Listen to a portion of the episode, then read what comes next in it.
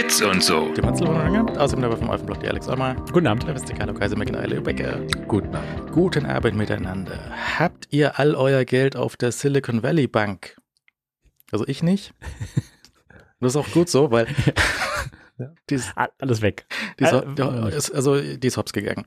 Und ähm, ich habe von der noch vorher noch nie gehört.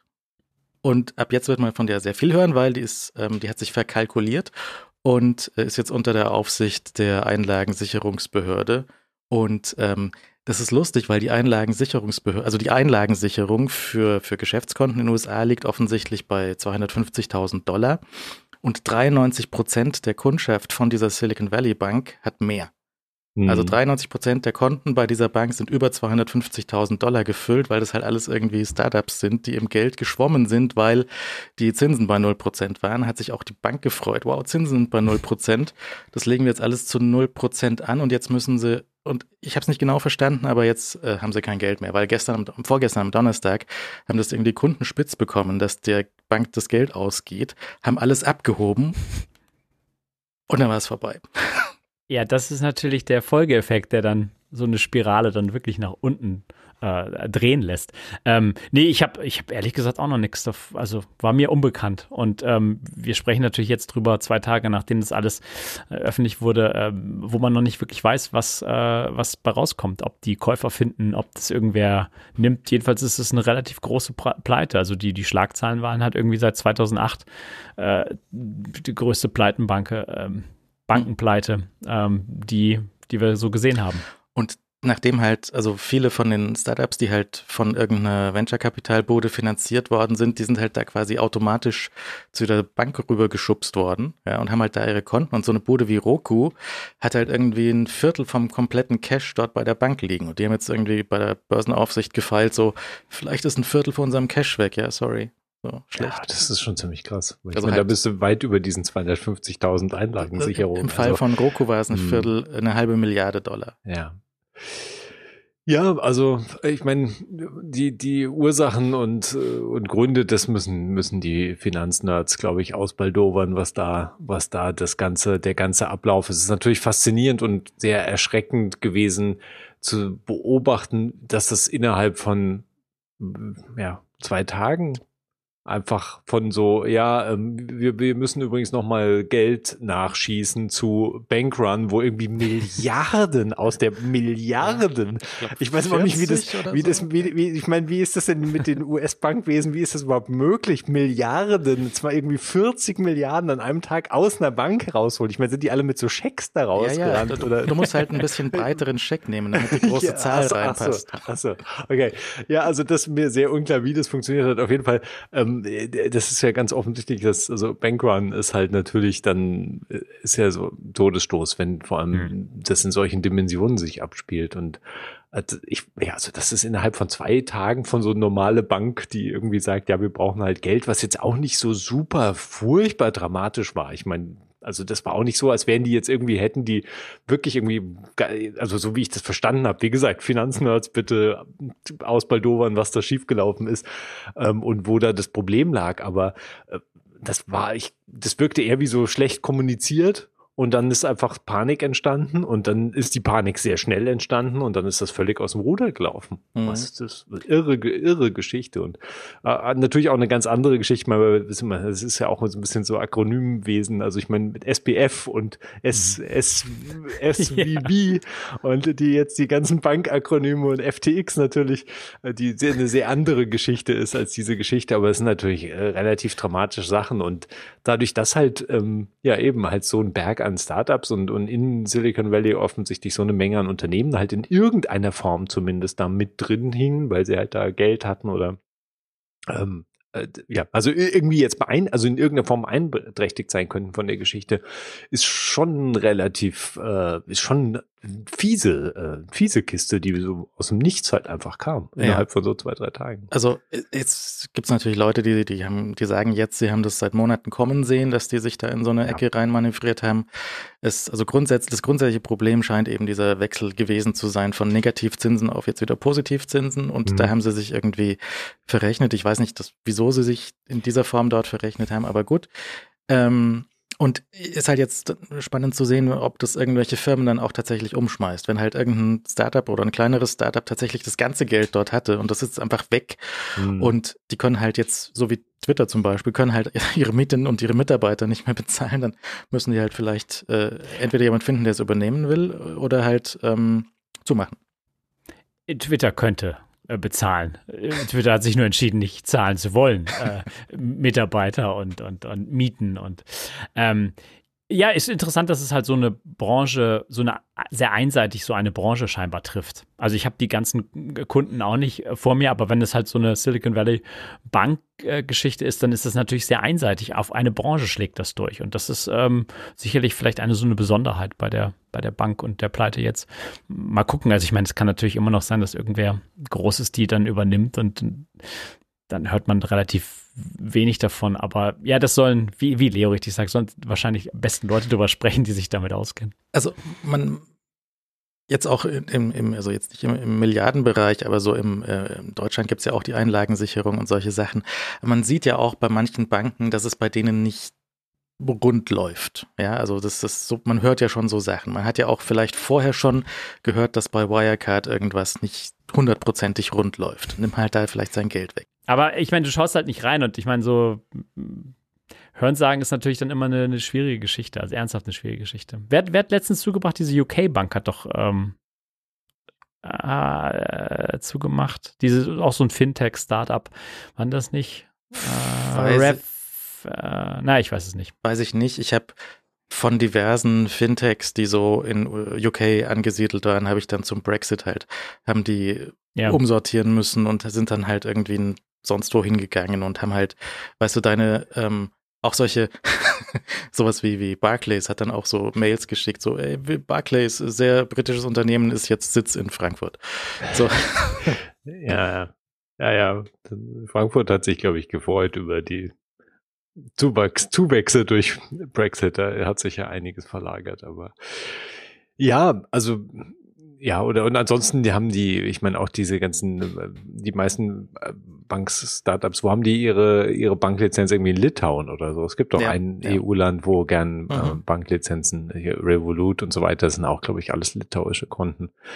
Die, ähm, die machen jetzt Revolut ist so insgesamt relativ angenehm, wenn auch bisschen komisch, ich weiß nicht genau, mhm. weil sie, sie, sie, Revolut pusht auch so sehr äh, ihre, ihre Goldkarte oder wie auch immer die heißt und mhm. die hat halt so keinen Benefit außer Gebühren. Es ist so ein bisschen sehr seltsam, das verstehe ich nicht naja, so. das ist der Benefit doch schon da, oder? Ja, also halt nicht für dich als Kunde, sondern ja. Ja. also so ein Benefit halt nur für die Bank verstehe ich nicht so richtig und die mhm. machen jetzt Werbung, da sagen sie hier, melde dich mal bei uns an, ist voll cool und alles und wir machen keinen Stress mit Dokumenten und so. Melde dich einfach an, kein Personalausweis. Also, hm, weiß nicht. Ja. Ja, wobei die dann im, im Laufe der Zeit, ich habe ja auch noch bei Revolut ja auch mir irgendwann mal ein äh, Konto angelegt und ähm, die fangen dann irgendwann natürlich schon an, so, ja, übrigens, wir müssen mal deinen Steuersitz besprechen mhm. und ähm, mhm. willst du nicht mal, also das, am Anfang geht es sehr schnell mit dem ähm, Konto eröffnen, aber äh, am Schluss müssen dann natürlich doch äh, Unterlagen her oder irgendeiner Form Sachen äh, eintragen und ausgewiesen werden. Also es ist, es ist halt immer noch eine Bank am Schluss vielleicht und wenn sie dann auch, egal ob ob sie dann in Litauen sitzen oder sonst wo. Ja, also ich meine, der Revolut hat da durchaus einige Sachen, die die ganz clever gemacht haben. Also solche Sachen wie zum Beispiel auch, weil das ist ja auch so ein Klassiker, ähm, Kinder, Kinderkonten mhm. oder Teenie-Konten oder ja. sowas. Das ist ja in Deutschland immer noch ein Drama. Ich meine, du kannst ja natürlich auch, glaube ich, komm direkt oder so gibt's auch, kannst du halt auch so ein Kinderkonto beantragen.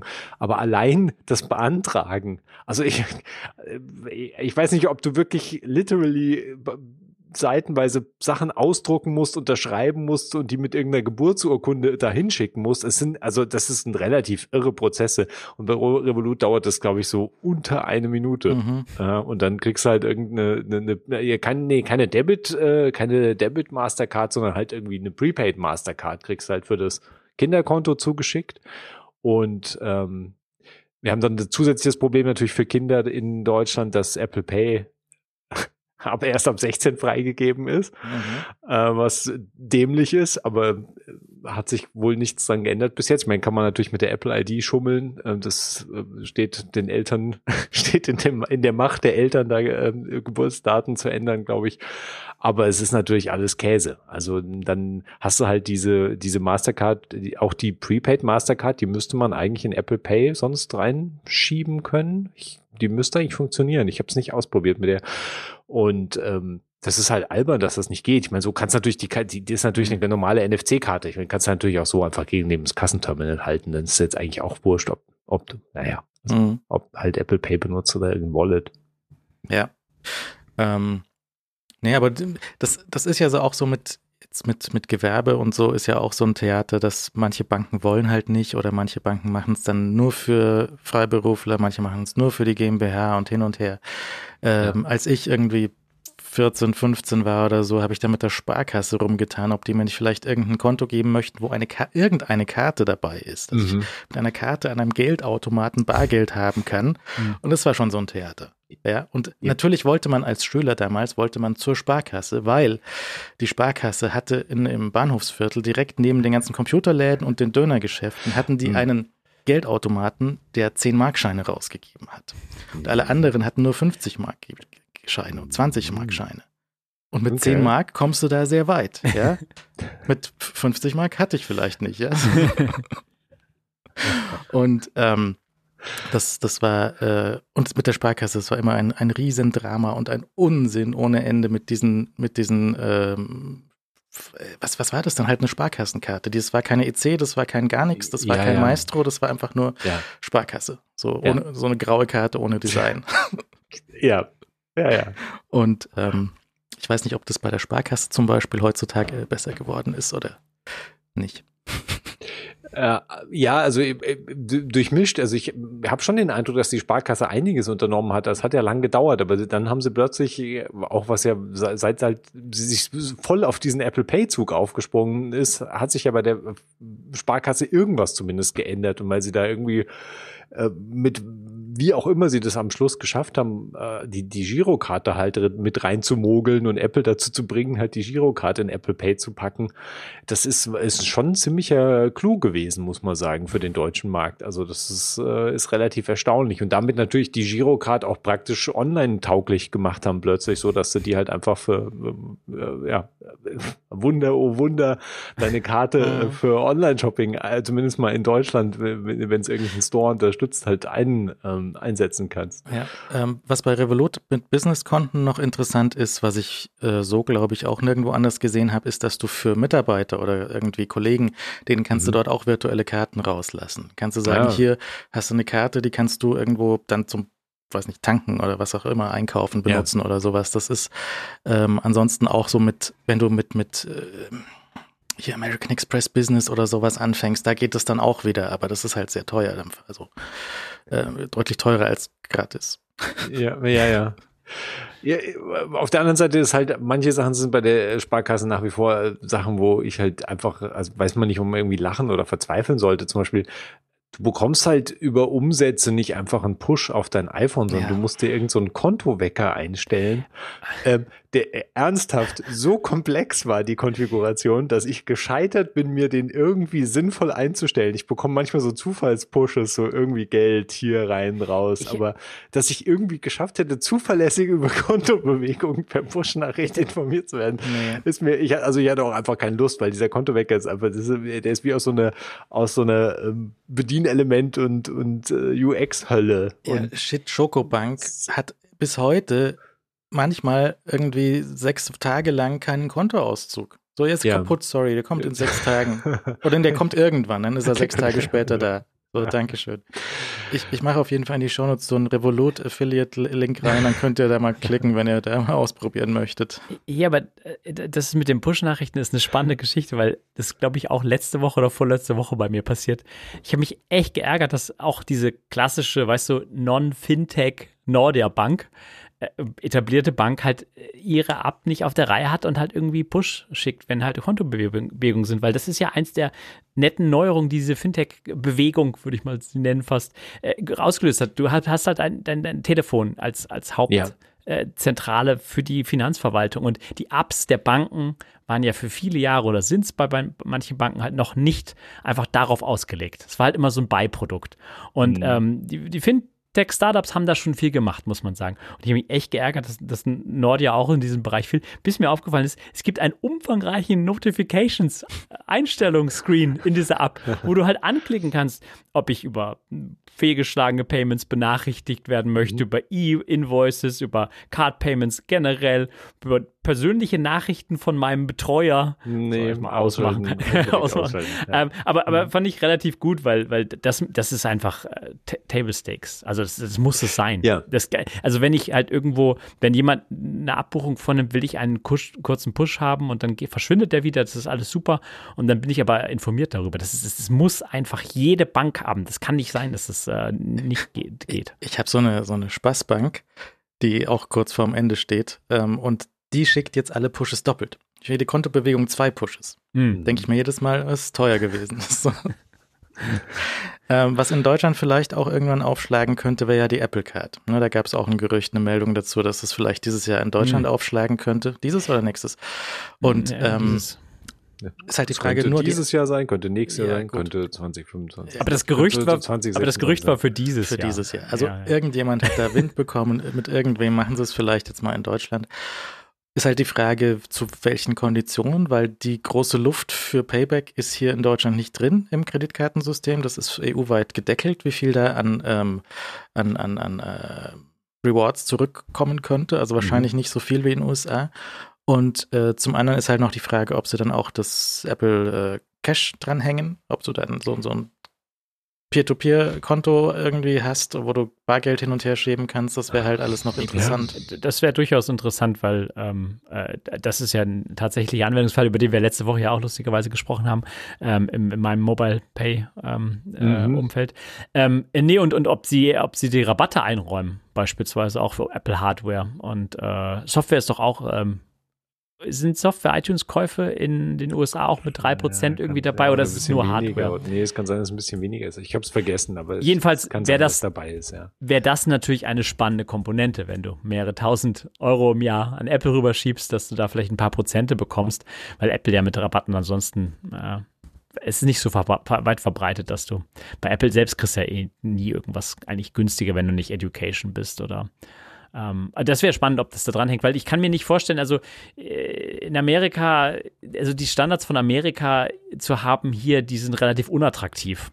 Weil in Amerika ist einfach das andere Kreditkartenwesen so ein bisschen kaputt einfach, was da mit den Schlägertrupps und so funktioniert. Nicht wahr? Den die, die dann vielleicht nicht direkt kommen, aber so die, die Gebühren sind extrem absurd und so weiter. Und da ist da steht Europa ja schon weitaus besser da. Und die Apple Card hat ja da in dem für, für die Amerikaner sehr viel, ähm, äh, ja, einen Schritt nach vorne zumindest gemacht. Und ähm, der bringt uns hier aber nicht viel. Also hier wäre es interessant, ob die, ob die Boni irgendwie mit rüber schwappen. Ich schaue hier gerade die US-Benefits irgendwie durch, wo es da Cashback gibt und sowas. Und da ist ja eine Fußnotenliste von Ausnahmen, wo es dann wieder nicht geht. Also irgendwie bei Nike kriegst du 3%, aber nur in den USA, nicht andere äh, mhm. Stores. Panera ist so ein Sandwichladen, da kriegst du äh, außer für Plastik-Giftcards, okay. Bei Walgreens, bei der Apotheke, beim Drogeriemarkt kriegst du nicht, wenn du für ähm, Hörgeräte. Also so, so seltsame Ausnahmen stehen halt drin. Ja, und solche, okay. solche Scherze. Für T-Mobile nicht, für deine mhm. Vertragsverlängerung. Bei einer Tankstelle bei Exxon kriegst du 3%. Ähm, und auch in der Tank, im Tank, Tankstellen-Shop. Und ähm, aber nicht bei Autowäsche. Ja, also so, okay, gut. okay. Ja, ja, okay. Weiß, weiß halt auch, womit da Geld irgendwie, sich das lohnt und Klar. nicht. Ja, also ich, es wird, ich bin sehr neugierig. Also ich meine, das ist ja wirklich faszinierend, dass sie ja bis jetzt einfach nicht geschafft haben, Apple Cash oder was heißt geschafft? Also ich meine, entweder nicht gewillt waren oder keinen sinnvollen Partner gefunden haben oder was auch immer die Beweggründe waren. Aber ich meine, Apple Cash gibt's ja nun wirklich seit, ja, in den USA seit also fünf, sechs, sieben Jahren, mhm. also fast so lang wie Apple Pay, ja. Also ich meine nicht, äh, auf jeden Fall sehr viele Jahre, die es das schon gibt und das überhaupt bis jetzt überhaupt keine Bewegung gemacht hat. Und wie sie das mit der Apple Card machen, ist halt echt die Frage. Und wir hatten ja letztens gerade gesehen, dass da die Zahlen aus, äh, aus Goldman Sachs rausgefallen sind, die halt offensichtlich nicht so super äh, gehypt waren, weil dieses Endkundengeschäft halt äh, ein schwieriges Geschäft ist. Und wenn du das aufbauen willst und trotz so einem riesen ähm, Partner und Marke wie Apple, dann hast du halt trotzdem, musst du da trotzdem offensichtlich äh, erstmal damit rechnen, auch ordentlich Kohle abzuschreiben. Und wenn du das natürlich als Riesenbank machen kannst, dann ist das vielleicht okay. Wenn du halt in dieses Endkundengeschäft willst oder da sowieso bist, aber ob das jetzt halt so super attraktiv dann für eine Bank am Schluss ist, anstatt da einfach irgendwie gleich ihre eigenen Karten rauszubringen, das ist mir unklar. Also da brauchst du halt eben, du brauchst halt irgendeine Bank, die halt noch nicht in, in diesem Endkundengeschäft ist und da aber unbedingt rein will als Partner, so wie in den USA dann auch. Ja, weiß nicht, wer da in Deutschland oder in Europa irgendwie ein sinnvoller Partner für so eine Geschichte wäre und dann äh, Lust hätte, dieses Ding halt zu stemmen mit unklaren Vorteilen für wen auch immer. Also ich meine, naja, Wirecard offensichtlich. ja, ja, also, dann hast du halt so eine Bude plötzlich an der Marke. Naja, das ist, die, die waren ja erstmal eine lange Zeit auch der, der Liebling von allen. Ähm, ja. Und ähm, das, das, um halt irgendwas zu haben, auch was so aussieht, als gäbe es einen, einen deutschen nennenswerten Fintech. Ja, ja, weil ja, ja, klar. Stellt sich heraus, ja, ja. ja schon, aber halt nicht richtig, weil. ja, also es. Hm. Hm. Ja, das, das, das Disclaimer, ich hatte da mal ein Konto mit, mit der Firma wegen Kreditkartenannahme und das war nicht schön. Hm. Ja, also ich meine, ich glaube, viele, weil äh, ich meine, das war einfach, war ja ein extrem wichtiger zentraler Zahlungsabwickler. Also mhm. das darf man ja nicht vergessen. Also im Online-Geschäft Online war es, glaube ich, schwierig, ganz an Wirecard vorbeizukommen. Ja. Über einen ganz langen Zeitraum. Naja, das, das war, ich habe vergessen, wie die Bude hieß. Ähm, das war so deutsche Stripe quasi. Ja, das mhm. war nicht Wirecard, das war irgendeine andere Bude, das war so deutsche Stripe. Und die haben dann halt gesagt, okay, du, wenn du hier annehmen willst, und Stripe hat noch nicht für Deutschland gemacht oder so. Ich weiß mhm. nicht mehr, was das Problem damals war. Das ist wahrscheinlich zehn Jahre her, ich weiß es nicht. Und ähm, die Gebühren waren so ganz okay und dann haben die halt gesagt, okay, du kannst jetzt hier deine, deine Firma anmelden und so, du machst hier einen Vertrag mit uns, dann kannst du auf unsere API zugreifen, so mit Demo-Modus und wenn du dann echtes Geld haben wolltest, dann hast du dich angemeldet und dann hast du irgendwie Briefe bekommen von Wirecard und von der Lufthansa. Weil die Lufthansa, die hat auch so eine Bank, weil die Lufthansa, die bucht ja Geld bei Fluggästen ab. Deswegen hat die Lufthansa auch so eine Bank. Und die und Wirecard haben dann das Geld irgendwie geholt. Und dann habe ich mit, habe ich so ein Formular bekommen, so ein 18-seitiges Formular, füllen Sie mal aus, hier PCI und so. Mhm. Datensicherheit. Dann habe ich das irgendwie ausgefüllt, wie ich so gemeint habe. Habe ich bei Wirecard angerufen, so, ich habe das ausgefüllt, aber ich bin nicht sicher. Ne? Habe ich es richtig ausgefüllt? So, nein. Dann bin ich mit dem Kollegen eine halbe Stunde am Telefon gehangen, habe es richtig ausgefüllt. Also, Compliance Officer. Der Compliance Officer nämlich, was ich ausfüllen musste, war, ich fasse keine PCI-Daten an. Das macht ihr. Ah, das war einfach mh. nur dieses, das hätte auch ein Nein ja, ja, ja, Checkbox ja, sein können, aber es war halt dieses sehr lange Formular. Und ja, wenigstens haben sie es da genau genommen. Ja, Bei vielen anderen Der Compliance ja Office hätte sich lieber mal umdrehen sollen und ja, genau. die andere Richtung schauen. So hinter ihm Flammen. so einfach so Geldsäcke rumgeschoben, so wird. hm. ah, ja. Also schauen wir mal, wann Apple Card, Apple Cash vielleicht ja. in Deutschland, das, das könnten sie ja zu jedem beliebigen Event ansagen, wann sie das hier so weit und fertig haben. Ja. Nachdem jetzt schon Satelliten, weißt du, hier sind und so ja. weiter, jetzt geht es plötzlich schnell irgendwie. Ja, ich habe geschaut, äh, Cash in den USA wahrscheinlich ab 18. Also fünf Jahre gibt es das jetzt wahrscheinlich. Ja, okay. Ja, okay.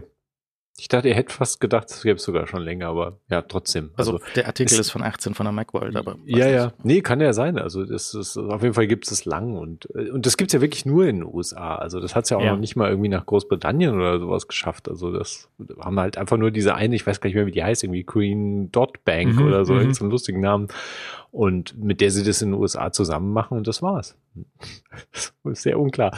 Und das ist ja nun, also da versteht man es halt, also da verstehe ich Apple halt auch wirklich nicht, weil äh, sie haben sich mit Apple Pay haben sich ja massiv Mühe gegeben und, und geben sich immer noch extrem Mühe, das halt in die verschiedenen Länder und Regionen zu bringen und da halt entsprechend Fuß zu fassen, aber diesen entscheidenden Markt völlig unbeackert zu lassen, dass Leute sich halt schnell Geld überweisen wollen. Ich meine, du kannst halt sagen, okay, Apple äh, Cash ist sowieso in Anführungszeichen eine Totgeburt Geburt, weil du halt äh, praktisch iMessage zu iMessage halt überweisen kannst und damit ist es halt nicht universell genug. Also ich glaube, die, die Argumentation kannst du führen, die wird aber Apple wahrscheinlich nicht führen, weil Apple ist das wurscht. Die sagen halt, okay, du kannst halt iMessage, iMessage schicken und das ist halt okay. Aber ähm, Gibt es denn da Sie haben es ja trotzdem, ja, sie haben es halt trotzdem gar nicht versucht, ähm, da mhm. irgend, in irgendeiner Form jetzt außerhalb der USA Fuß zu fassen. Also gibt es da Limit für einen Betrag und wie viel und was, weißt ich du? schon. Weil ja. da, das ist, ja, das ja. schreit ja auch irgendwie nach Betrug, dass da. Natürlich, Sachen natürlich. Aber ich, ich, ich glaube, ich glaube, ich weiß es nicht mehr, da gibt es sicher irgendein Support-Dokument. Aber ich glaube, die Limits sind relativ eng gesetzt, sogar was Apple, äh, Apple Cash angeht, was du da irgendwie hin und her schicken kannst. Ist aber ja, klar, natürlich, da ist so ein, da ist natürlich Geldwäsche mit drin und, und, und Terrorfinanzierung und alles Mögliche wahrscheinlich, was halt so ist, wenn Leute sich Geld hin und her schicken. Das ist das Wichtigste in den USA ist Prostitution, weil das darf es nicht geben und das, das das, Seiten sind dazu gemacht worden über Craigslist irgendwie. Das könnte mhm. ja sein, dass da jemand sich verabredet und das, nee, das mhm. geht nicht. Ja? Ähm, also wenn man es verbietet, ist es auch einfach weg. Ne? Das kann nicht sein, dass okay, es dann. Ja, so läuft das ja, ja. in dieser Welt. Ähm, iPhone 14 Satellitennotruf, wo du es gerade gesagt hast, wird im März auch nach Österreich, Benelux, Portugal, Ita Italien kommen.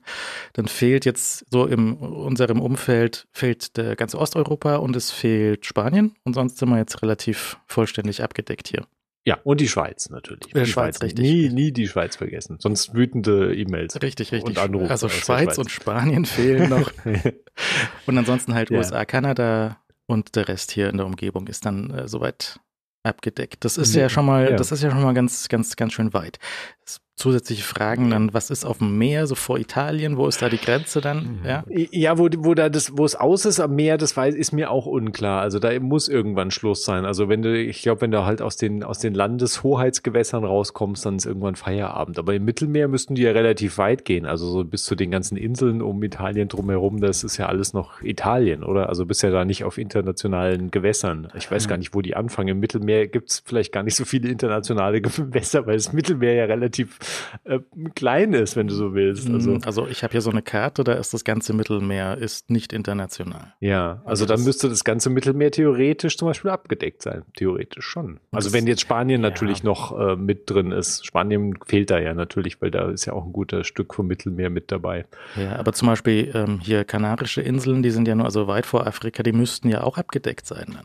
Ja, das sind halt die, die, die spannenden Edge Cases. Das ist mir auch unklar, was mit, mit den Kanaren ist, ja. Azoren, das ist mhm. ja alles, liegt ja irgendwo so middle of nowhere. Und ähm, also auf dieser Karte sind halt jeweils wie viele Kilometer? 200 Meilen Zone vor der Küste. Okay. Das heißt halt, diese sehr kleinen Inseln haben halt dann 200 Meilen Ring um sich rum. Und das ist halt relativ viel. Ja, okay. Okay. Und erwähnenswert ist das natürlich, weil äh, das bei dir dann auch wenn du ein iPhone 14 hast, mit drin ist einfach. Mhm. Also du kannst ja dieses Feature dann einfach äh, nutzen in den Ländern, ohne irgendwelche speziellen Verträge zu haben. Ähm, was eine net, nette und sehr verständliche äh, Auslegung einfach oder verständliches Setup ist, was Apple sich da überlegt hat. Ja. Ja, das ist ja diese, es gibt ja diese. Es fällt ja. ja nicht mehr aus ihnen raus an Informationen nach wie vor. Es ist halt lustig, dass sie dass sie sich offensichtlich noch nicht festgelegt haben, wo dieser Dienst hin soll am mhm. Schluss. Also wo, wo kommt der unter? Genau, diese Klausel irgendwie zwei Jahre ist erstmal ja. äh, inklusive. Nee, aber also die, die geografisch ist es nicht begrenzt. Ähm, du kannst halt ein, dein iPhone in Deutschland gekauft halt auch mit der ja. äh, äh, Funktion in ja. den USA verwenden etc. Ähm, nee, ich habe nur gerade überlegt, ähm, die Fähre zwischen äh, Italien und Sardinien, die fährt ja relativ nah an der Küste entlang und da hast du also die ganze Zeit eigentlich Cellphone-Empfang. Mhm. Entweder aus Frankreich oder aus ähm, von Korsika oder dann aus von, von Italien Festland oder halt von irgendeiner kleinen italienischen Insel, wo auch ein Funkmast draufsteht. Also im Mittel, also im Mittelmeer kommst du sicher auch außerhalb von Cellphone-Coverage raus, aber es ist schon, das ist relativ eng, wo auch die mhm. Schiffe fahren. Wenn du jetzt nicht, weiß nicht, von Spanien, also in Spanien hast du eh nichts, sondern kommst du irgendwann wenn du auf die Kanaren mit dem Schiff fährst oder so, das ist halt, da bist du dann schon eine Weile unterwegs. Das aber wäre dann auch wahrscheinlich eine Strecke zwischendurch, wo du wieder nicht abgedeckt bist. Ja, oder ich weiß auch nicht, ja. mit, mit USA und Puerto Rico ist, glaube ich, Puerto Rico war abgedeckt, weil da haben sie ja extra was hingestellt auch. Ja, ja, es gab es gab irgendeine Ecke, die, glaube ich, von den USA gefehlt hat, aber ich weiß auch gerade nicht mehr, was es war. Ich, USA ist ja auch kompliziert. Ähm, geht dann, wenn es fächert sich ja dann auch auf mit so kleinen Inselchen noch.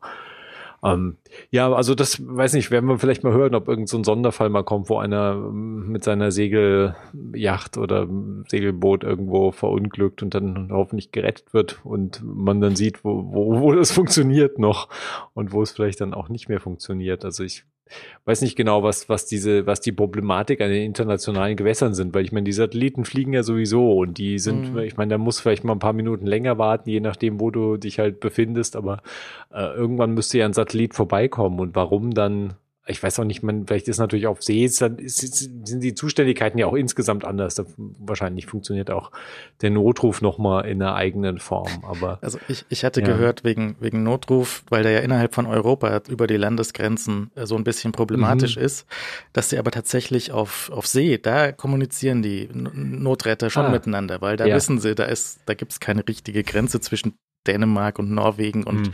irgendwie Norddeutschland, da ist ja alles irgendwie, ja. Und ja. dann, die, die, die, die haben ihre äh, Telefonnummern und die können miteinander kommunizieren. Ja. Das ist also scheint vor, vorgesehen zu sein. Und ja.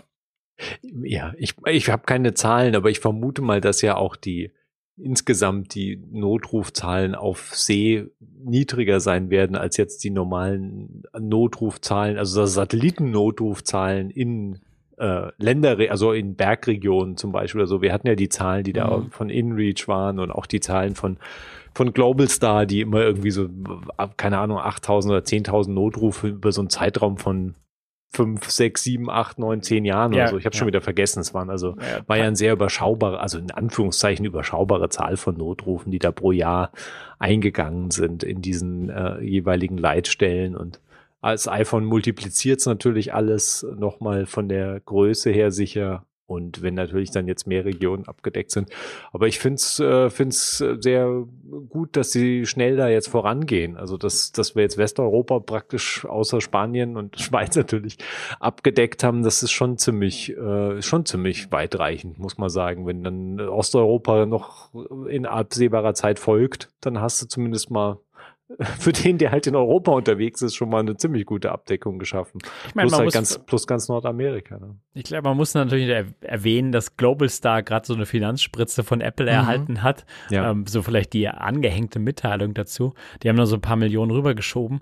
Ähm, und das sah nicht so ganz gut aus für Global Star so, glaube ich. Also so, so von außen war das irgendwie nicht so irgendwie so, ähm, hier habt ihr mal so ein bisschen Kohle, ihr verbrennen könnt, so also wir brauchen die Kohle. Wenn ihr euren Dienst haben, weiter haben wollt, dann, dann schiebt mal ein, paar, ein bisschen Kohle rüber. Und das ist ja eine interessante Kooperation eigentlich, dass Apple halt sich entschlossen hat, äh, jemanden zu finden, der, der das für sie übernimmt. Und jetzt hängen sie natürlich auch da finanziell natürlich damit drin, weil, weil wenn der Anbieter wegfallen würde, dann wechselt sich nicht so leicht auf einen neuen. Also natürlich, aber da müsste halt wahrscheinlich relativ aufwendig verhandelt werden. Ja. Ähm, und die sind schon wahrscheinlich sehr daran interessiert, dass das Ding, dass die Bude halt am Laufen gehalten wird. Und ähm, ich kann mir halt durchaus vorstellen, dass das halt Apple halt auch in den nächsten Jahren noch ordentlich Geld kostet einfach. Und deswegen macht es halt auch die, ähm, um auf den Endnutzer zu kommen, äh, diese zweijährige Periode, so eine Testzeitraumperiode die dann irgendwann vielleicht zu einem Abo führt oder zu einer extra Bezahlung führt.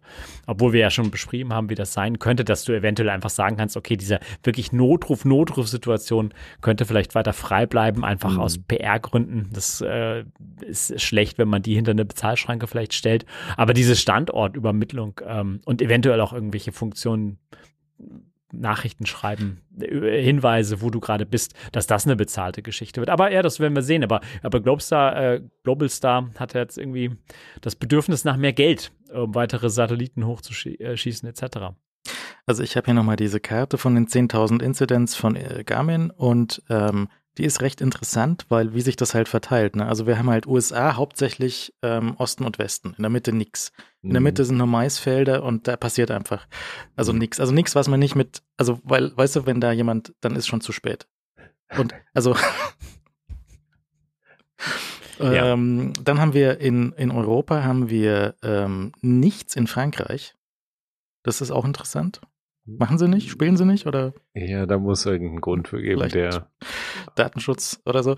Äh, dann sehr viel in den Alpen natürlich, dann in äh, äh, Skandinavien die ganze Küste hoch bis zum, bis Aha. zum Schluss, in Island ein bisschen was. Ähm, dann in Südamerika nur die äh, Mhm. Westküste, da wo die Berge sind. Ja, also Ja. auch so im, Ja, ja. im Urwald nix, weil da ist sowieso auch Ja, äh, zu spät. das ist schwierig, schwierig ja. Ja, da wird es wahrscheinlich schwierig sein, Rettungskommandos da reinzuschicken. Also da bist du, ja, das sind halt dann wirklich, das sind tatsächlich die klassischen Bergregionen da auch. Ja, ja, das genau, es zieht sich doch einmal die, was sind das, die Anden, die Hm. sich da drunter ziehen. Sowas, ja. Und Ja. dann halt in, in Asien, einmal im Himalaya, einmal da die Berge entlang. Hm. Ähm, weil wenn du da hingehst, nimmst du dir wahrscheinlich auch so ein Ding mit und da ist wahrscheinlich dann auch zu spät. Äh, und in Australien, Neuseeland an den Küsten so ein bisschen. Neuseeland ist quasi nur Küste und Berge, das ist wahrscheinlich auch sehr interessant. Und auf dem Meer sehr, sehr, sehr wenig. Ja, also im Meer ein, vereinzelt hier und da mal was, so im, Okay. hauptsächlich mittlere Region, so im Äquator ringsrum. Ähm, aber sonst wenig. Also auf dem Meer einer vor Südafrika. Hm. Ja, der wird sich auch sehr gefreut haben dann, aber es ist sehr wenig so im Schnitt. Ja. Ja, sieht, sieht sehr wenig aus. Stimmt. Okay, das ist interessant. Ich, ich lenke mal dieses Bild in, in äh, den Shownotes von der 834. Mm, Genau. Und diese Information war ja versteckt in einer Pressemitteilung, ähm, die äh, Leo besonders hervorheben wollte äh, durch sein Outfit heute, äh, weil es um das gelbe iPhone ging. das ist auch ungefähr alles, was ich zu diesem gelben iPhone zu sagen habe. Alex, erzähl uns mal von dem gelben. Ich wollte iPhone. klassisch überleiten auf das nächste Thema. Ja, Und dachte mir, Leo äh, hat sich angezogen, weil er da jetzt besonders ähm, das Gelb, den Gelbton Hm. beschreiben Ja, wollte. Leos Hoodie hat ja ein, ein, ein sattes, kräftiges, fast orange.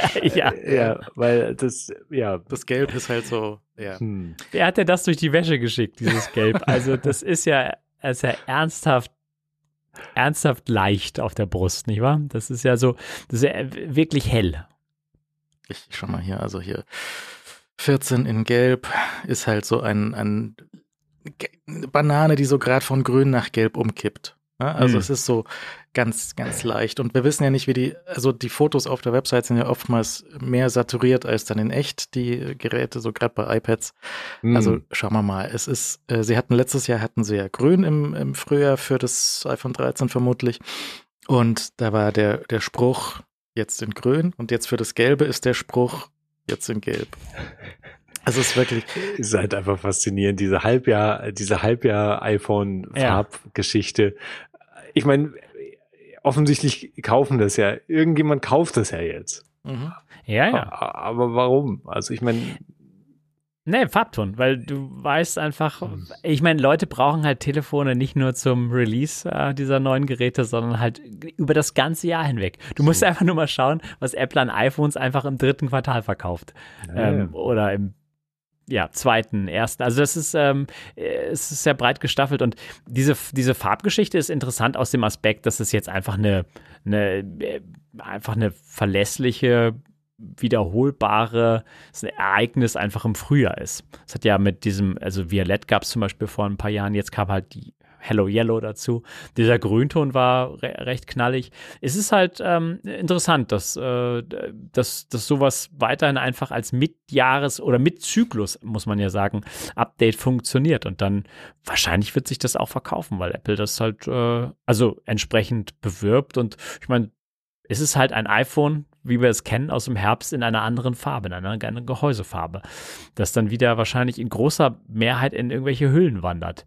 Ähm, und da, wo die Farbe dann nicht so den entscheidenden äh, Einfluss einfach oder die, die, die, Sicht, die Sichtbarkeit herstellt. Aber trotzdem, also ich, ich, ich weiß nicht, also es ist ja auch nur die äh, Nicht-Pro-Geräte sind da betroffen. Die Pros bekommen ja keine tollen irgendwie Farben. Obwohl ich auch sagen muss, das Gelb, ich möchte es keinem äh, madig machen, ganz und gar nicht, aber es ist kein, kein Farbton, den ich jetzt irgendwie hinreißend finde, weil es ist halt super seicht und super hell und ist halt nichts wirklich Kräftiges. Und ich würde mir halt irgendwie was Kräftigeres ähm, äh, wünschen. Bei dem Violett vor zwei Jahren, war das zwei Jahre wahrscheinlich, ähm, das finde ich zum Beispiel sehr elegant und sehr nett. Ähm, und das glaub, kam, glaube ich, auch gut an. Und ja, Apple, Apple hat ja durchaus ein, ein Händchen für diese Farben, also das kam ja gleichzeitig mit Armbändern ähm, für die Watch und, und äh, ist da so ein bisschen äh, Trendset auch oder zumindest folgt einem, einem, einem Farbtrend, so wie die Modebranche auch Farbtrends folgt. Und das ist nicht einfach irgendwie so, oh, heute machen wir mal gelb, sondern das ist wirklich dann auch immer so eine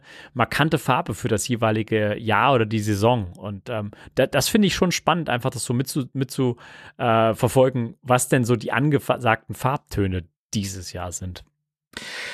Ja, aber wir sind jetzt nicht so direkt so tief in der Mode Modebranche drin, dass wir da wahrscheinlich, weißt du, vielleicht ist es auch schon, in Paris war gelb schon letztes Jahr, weißt du, das ist so. In, in Paris war alles schon letztes Jahr. Das, das versteht sich aber selbst. Hm. Aber das habe ich tatsächlich gesehen, dass du in, in Paris, wenn du rumläufst, so die zum Beispiel Brillenmode in Paris, die war wirklich so ein Jahr vor Deutschland dann. Mhm, also vor ein paar Jahren mal. Ja. Das war, ein Jahr später kam dann hier das Zeug zu den, zu den Brillendiscountern. Ich bin da noch dran an der Brillengeschichte.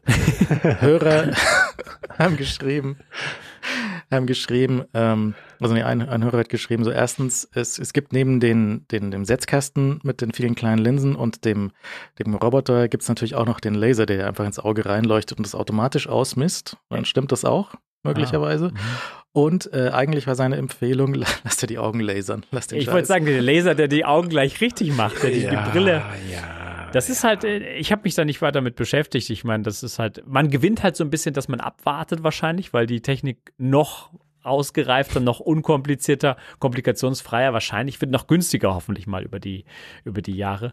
Ähm, aber ich habe mich da nicht mit, also es ist ja eine gängige, es ist, also meiner Empfehlung, äh, Empfinden nach ist es eine gängige Methode, mhm. also immer noch eine teure Methode, glaube ich, aber, aber gängig durchaus. Ja, hat der Hörer auch geschrieben, ähm, das ist zwar teuer, aber sein Arzt hat aus Versehen nur ein Auge berechnet. Das ist okay, guter, guter gut. Ähm, oh. Würde ich mich nicht darauf verlassen, wenn ich jetzt irgendwie so ähm, darauf angewiesen werde, dass ich nur das Geld für ein Auge habe. Ich hoffe, der Arzt ist besser beim Lasern als beim Rechnungsschreiben, weil sonst. Äh, hm. Ja, ähm, nee, ich habe ich hab da schon drüber mal nachgedacht, aber wahrscheinlich eher nicht. Ich weiß auch nicht, wie das mit, mit dem, wie das dann mitaltert und keine Ahnung. Schauen wir mal. Ähm, aber Brille muss ich noch äh, muss ich noch weiter gucken. Was haben wir an Gerüchten, was möglicherweise so ansteht? Ähm, weiterhin kommt immer wieder der HomePod mit Display irgendwo aus einer Ecke raus. Gibt es von anderen Firmen mit anderen Sprachassistenten jetzt schon zu kaufen? Ist halt so unteres Drittel nützlich, stelle ich mir vor. Also ich hatte jetzt nie das Bedürfnis, sowas mhm. zu kaufen. Wenn ich, wenn ich das Bedürfnis hätte nach so einem Küchenbildschirm oder sowas würde ich halt ein iPad hinhängen, weil wahrscheinlich kann der HomePod mit Display nicht volles Netflix oder doch? Oder kannst du dann iPad-Apps auf diesem Ding starten oder bist du da völlig Siri ausgeliefert? Weil wenn du völlig Siri ausgeliefert bist, dann lass es auch wieder bleiben. Ähm, äh, ich würde davon ausgehen, dass es eher so diese CarPlay-Variation äh, äh, von, von äh, Betriebssystem mitbringt und nicht so die iPad-Region, äh, wo du dann irgendwie App Store hast und Sachen installieren kannst. Aber ich meine, das ist halt so lange im Gespräch schon. Ähm, es ist weiter im Gespräch für nächstes Jahr, also es ist auch nichts, was irgendwie äh, nächster Zukunft irgendwie uns, uns ähm, vielleicht beglückt. Sieben Zoll sind im Gespräch. Ich bin gespannt, wie das aussieht, ehrlich gesagt. Ähm, kann man sicherlich was draus machen. Ähm, der HomePod ist jetzt schon teuer. Mal gucken, wie der mit Bildschirm wird, weil da bist du schnell in iPad-Regionen auch. Also du kriegst ja schon ein iPad, wenn du, äh, wenn du so ein HomePad mit Display irgendwie, wenn Apple da einen Preis berechnet von weiß nicht, 400, 500 Euro, dann bist du ja schon in iPad-Region. Ähm, Basti würde natürlich vehement widersprechen, wenn er jetzt hier wäre, dass sowas sehr sinnvoll ist in der Küche. Äh, ich kann es auch noch nicht genau sehen. Aber Apple scheint jetzt, das ist so die Information, die ich mitnehme, durch diese neuen HomePods jetzt, äh, die, die großen Modelle wieder, äh, sie sind jetzt wieder in diesem Lautsprecher HomeKit Automationsbereich aktiv, äh, machen irgendwas. Es gibt ja aber was der Basti hat, ist dieser Google, wie auch immer der heißt, der Google-Assistent mit dem Bildschirm dran. Und der hat ja dahinter nun auch die Google Services und der Zugriff auf seine Google Fotoalben und den ganzen Quatsch, den er ja benutzt und seinen Kalender möglicherweise. Und das ist ja vielleicht sehr sinnvoll, wenn das da so integriert ist. Aber das scheint ja nun nicht in Apples DNA zu sein, ein äh, Service so hinzustellen, dass da auch irgendwie, weiß nicht, deine Fotos rausfallen oder so und zwar sinnvoll. Naja, aber, ja, aber sie könnten schon sinnvoll rausfallen. Also ich meine, wenn du dir so die Erinnerungen auf dem iPad anschaust oder sowas, was sie halt mit der Fotos-App machen, Sie könnten Das schon. könnten sie Siri, schon machen. Siri könnte auch irgendwie bis drei zählen können. Könnte, aber ja. kann halt nicht.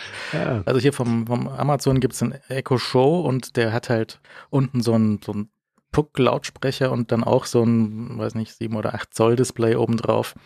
Ähm, 10 Zoll. Und ähm, das, ich weiß nicht, ob der geht, weil Amazon hat ja auch so mit dem, mit dem Assistenten da so eine Möglichkeit für UI ähm, geschaffen. Also jede, jede Interaktion mit dem Sprachassistenten kann ja so eine UI dahinter haben, die dann entweder auf diesem Ding angezeigt wird oder in deiner App von dem, von dem Sprachassistenten angezeigt wird.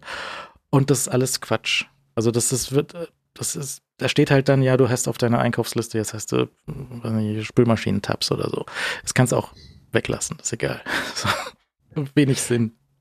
Ja, aber ich meine, wenn, wenn du halt, genau, wenn du aber trotzdem schon mal Basis Streaming-Zeug da drauf hast und Wetterbericht und den ganzen Kram, der halt so standardmäßig ist und ein paar schöne Sachen, wenn du Musik abspielst. Also ich glaube schon, dass also Platz, Platz ist für diese Form von, von Gerät schon oder auch diese Kombination. Ich habe gerade den Namen vergessen, äh, den Google ja auch mit seinem Tablet äh, jetzt nochmal machen wollte, dass das Tablet halt einfach auf so eine Basisstation halt draufklickst und dann hast du halt einen speziellen Modus Mhm. äh, für das Tablet, so dass es halt so ein bisschen angenehmer zu bedienen ist in so einem Kontext. So, da gibt's ja auch viele verschiedene Möglichkeiten, das umzusetzen. Ich glaube, ich fänd's eigentlich auch sinnvoller, muss ich sagen, halt mein normales iPad zu nehmen und das halt in den, in den Aufsteller zu stellen. Dann hat das seinen Spezialmodus. Weil ich glaube, äh, preislich äh, kannst du so ein Gerät nicht loswerden, wenn das 400, 500 Dollar kostet. Ich meine, wer soll sich das denn kaufen? Ja, also ja. das ist, das ist ja wirklich Quatsch. Aber du könntest es halt, es ist ja, jetzt ist ja zwischen dem Mini und dem normalen HomePod ist ja viel Platz. Und so ein Bildschirm-HomePod, der muss ja vom Sound her gar nicht diese Größe bringen, die halt der große HomePod ähm, jetzt leistet. Das heißt, der könnte ja irgendwo auch dazwischen angesetzt sein. Also da ist ja zumindest ist die Lücke sehr groß und Apple hat ja ungern eigentlich diese Lücken, sondern hat so ein, bietet so sanfte Preisstufen, die dich dazu bringen, immer ein Gerät höher zu kaufen. Na gut, wie ist das denn? Auf dem HomePod läuft ja so eine Variante von tvOS. Ja. Was, was läuft denn auf diesem HomePod mit Bildschirm? Läuft da sowas wie tvOS? Kann der tvOS Apps laufen haben, damit du halt Netflix Ja. und alles andere an Fernsehzeug dort auch drin hast? Vielleicht. Also der Echo Show, den gibt's halt in einer, in einer 5-Zoll-Version für jetzt noch 80 Dollar, in einer 8-Zoll-Version für 130 Dollar und in der 10-Zoll-Version für 300 Dollar. Hm. Nee, 15. Der, der ganz große kostet 300 Dollar und dann gibt's noch den 10 Zoll für 270 Euro. Sind- Euro sind wir hier. Also da, da gibt's schon Sachen, aber ich weiß nicht, jetzt auch mit dem, mit dem Ökosystem, was da jetzt zum Beispiel, hier zeigen sie mal an, als Anwendungsfall den Videocall, den du Mhm. dort drüber machst. Hat das Ding eine Kamera? Ne? Hast du eine Kamera in deiner Küche stehen? Hast du dort vielleicht einen Videocall drauf? Das, wir haben gesehen, dass es gibt solche Geräte, die können dann dem User hinterher gucken und sich auch selbstständig drehen und solche Sachen machen. Aber wenn da halt tvOS drauf läuft und wenn das halt auch so in die, also wenn, wenn das ein HomePod ist, dann läuft da sowieso auch der Home Hub drauf und äh, spricht mit deinem Matter und diesen ganzen Sachen.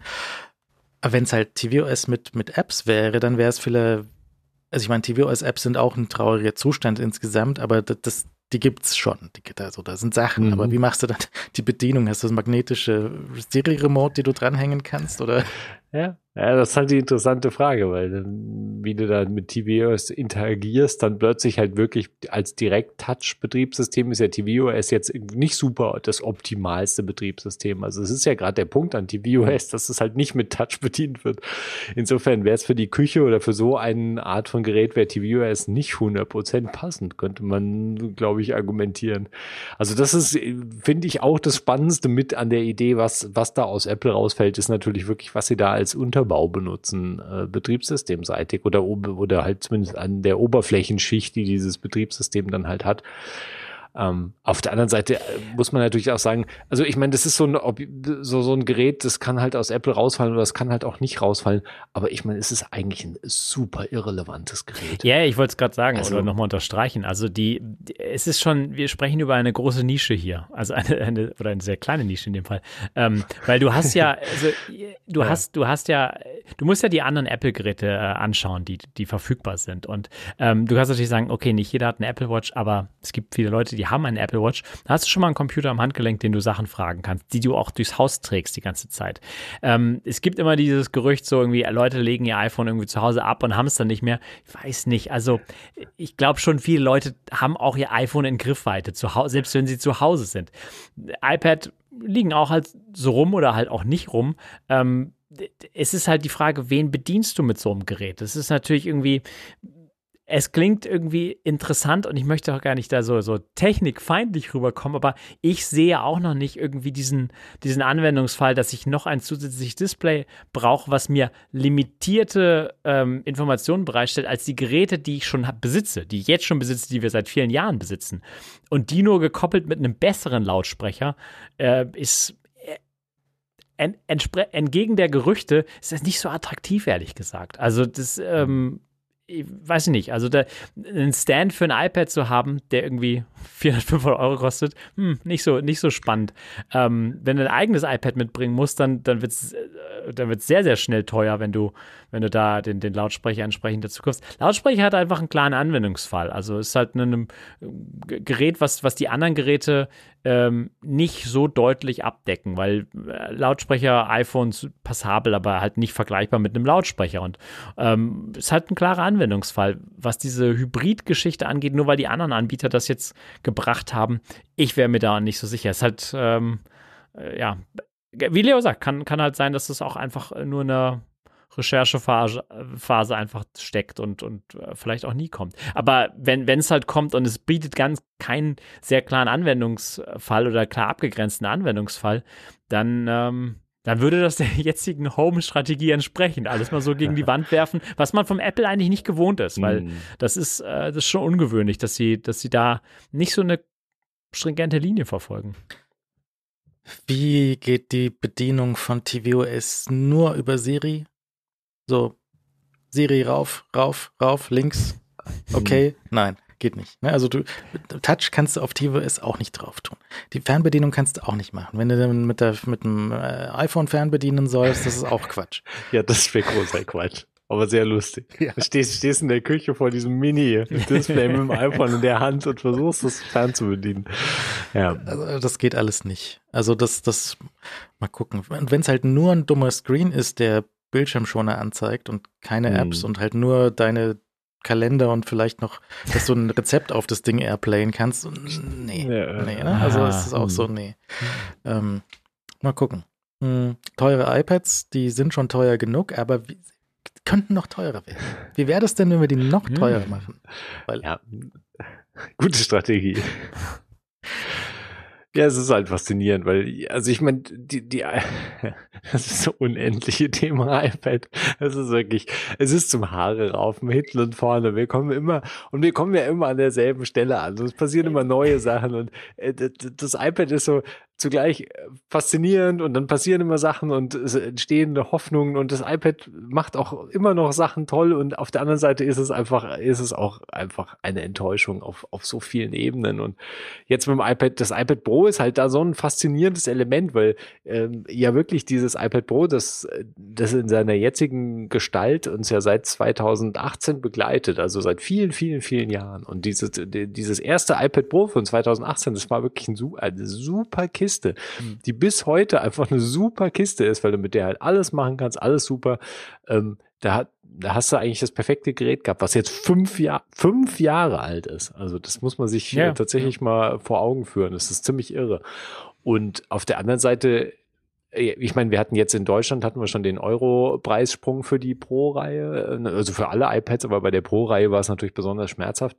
Und jetzt mit dem Gerücht, dass halt, also der, ich glaube, die, äh, diese OLED, den, den OLED-Wechsel, den würde ich schon fast als das passiert, den würde ich schon gar nicht mehr als Gerücht bezeichnen. Ich glaube, das ist einfach fällig, dass äh, dieser Display, Display-Technikwechsel passiert und dass der nächstes Jahr passiert, früher oder später im Laufe 2024 ist einfach mal, glaube ich, sehr wahrscheinlich und anzunehmen. Und wenn dann die Preise aber wirklich so deutlich anziehen, ich meine, das OLED-iPhone war damals, iPhone 10 war mhm. halt natürlich auch fürs iPhone ein, ein Generation und ein Preissprung. Aber äh, mit dem iPhone konntest du halt den Preis, Preissprung schlucken. Also die, die, zumindest die Kunden haben den Preissprung geschluckt. Äh, die Frage ist, schlucken halt die iPad-Kunden diesen Preissprung auch in einem ausreichenden Maß, weil nach wie vor halt unklar ist, warum du dieses Pro-Modell überhaupt kaufen sollst. Also, naja, naja, mir ist schon klar, warum, ja. warum du dieses Pro-Modell kaufen sollst, aber wenn du dir halt wirklich vorstellst, dass es, du, du bist, wir sind ja jetzt schon, die Preise sind ja jetzt schon beim iPad Pro so, dass wenn du, zumindest in dem Moment, in dem du natürlich die Tastatur und den Stift und das iPad Pro ohne Stift ist eigentlich Käse. Also, nicht, ja, ja, nicht Käse, aber es ist natürlich schon, der Stift ist der Clou am iPad Pro und auch Tastatur und Maus am iPad sind ein Clou, weil Apple sich extrem Mühe gegeben hat bei der Maus- und Tastaturunterstützung, zumindest die Tastaturunterstützung so langsam schrittweise halt äh, an einem guten Punkt gekommen ist. Aber Mausintegration ist ja wirklich fantastisch in iPadOS. Also das ist wirklich ein, äh, war wirklich ein ziemlicher Geniestreich gewesen. Sie haben halt bloß leider nicht viel mehr draus gemacht bis jetzt und ja, also hoffen wir mal, dass da irgendwas Sinnvolles kommt und dass wir jetzt halt natürlich, und wir haben ja noch das zusätzliche Problem, was wir jetzt ja auch in den letzten Generationen immer wieder und immer wieder besprochen haben, dass natürlich das, das, das iPad Air, was ja leistungsmäßig sowieso auf einem ähnlichen Level spielt und halt sich nur in ein, zwei Face ID-Funktionalität zum Beispiel äh, unterscheidet, äh, preislich halt so nah am Pro dran ist, dass wir uns immer gefragt haben, ja, äh, was soll das eigentlich? Ja, und eigentlich muss das Pro teurer werden, damit es sinnvoll ist, weil das iPad Air erfüllt ja. eigentlich schon fast alles, außer eben, wie gesagt, Face ID und Sachen, was halt das Display nochmal Details angeht.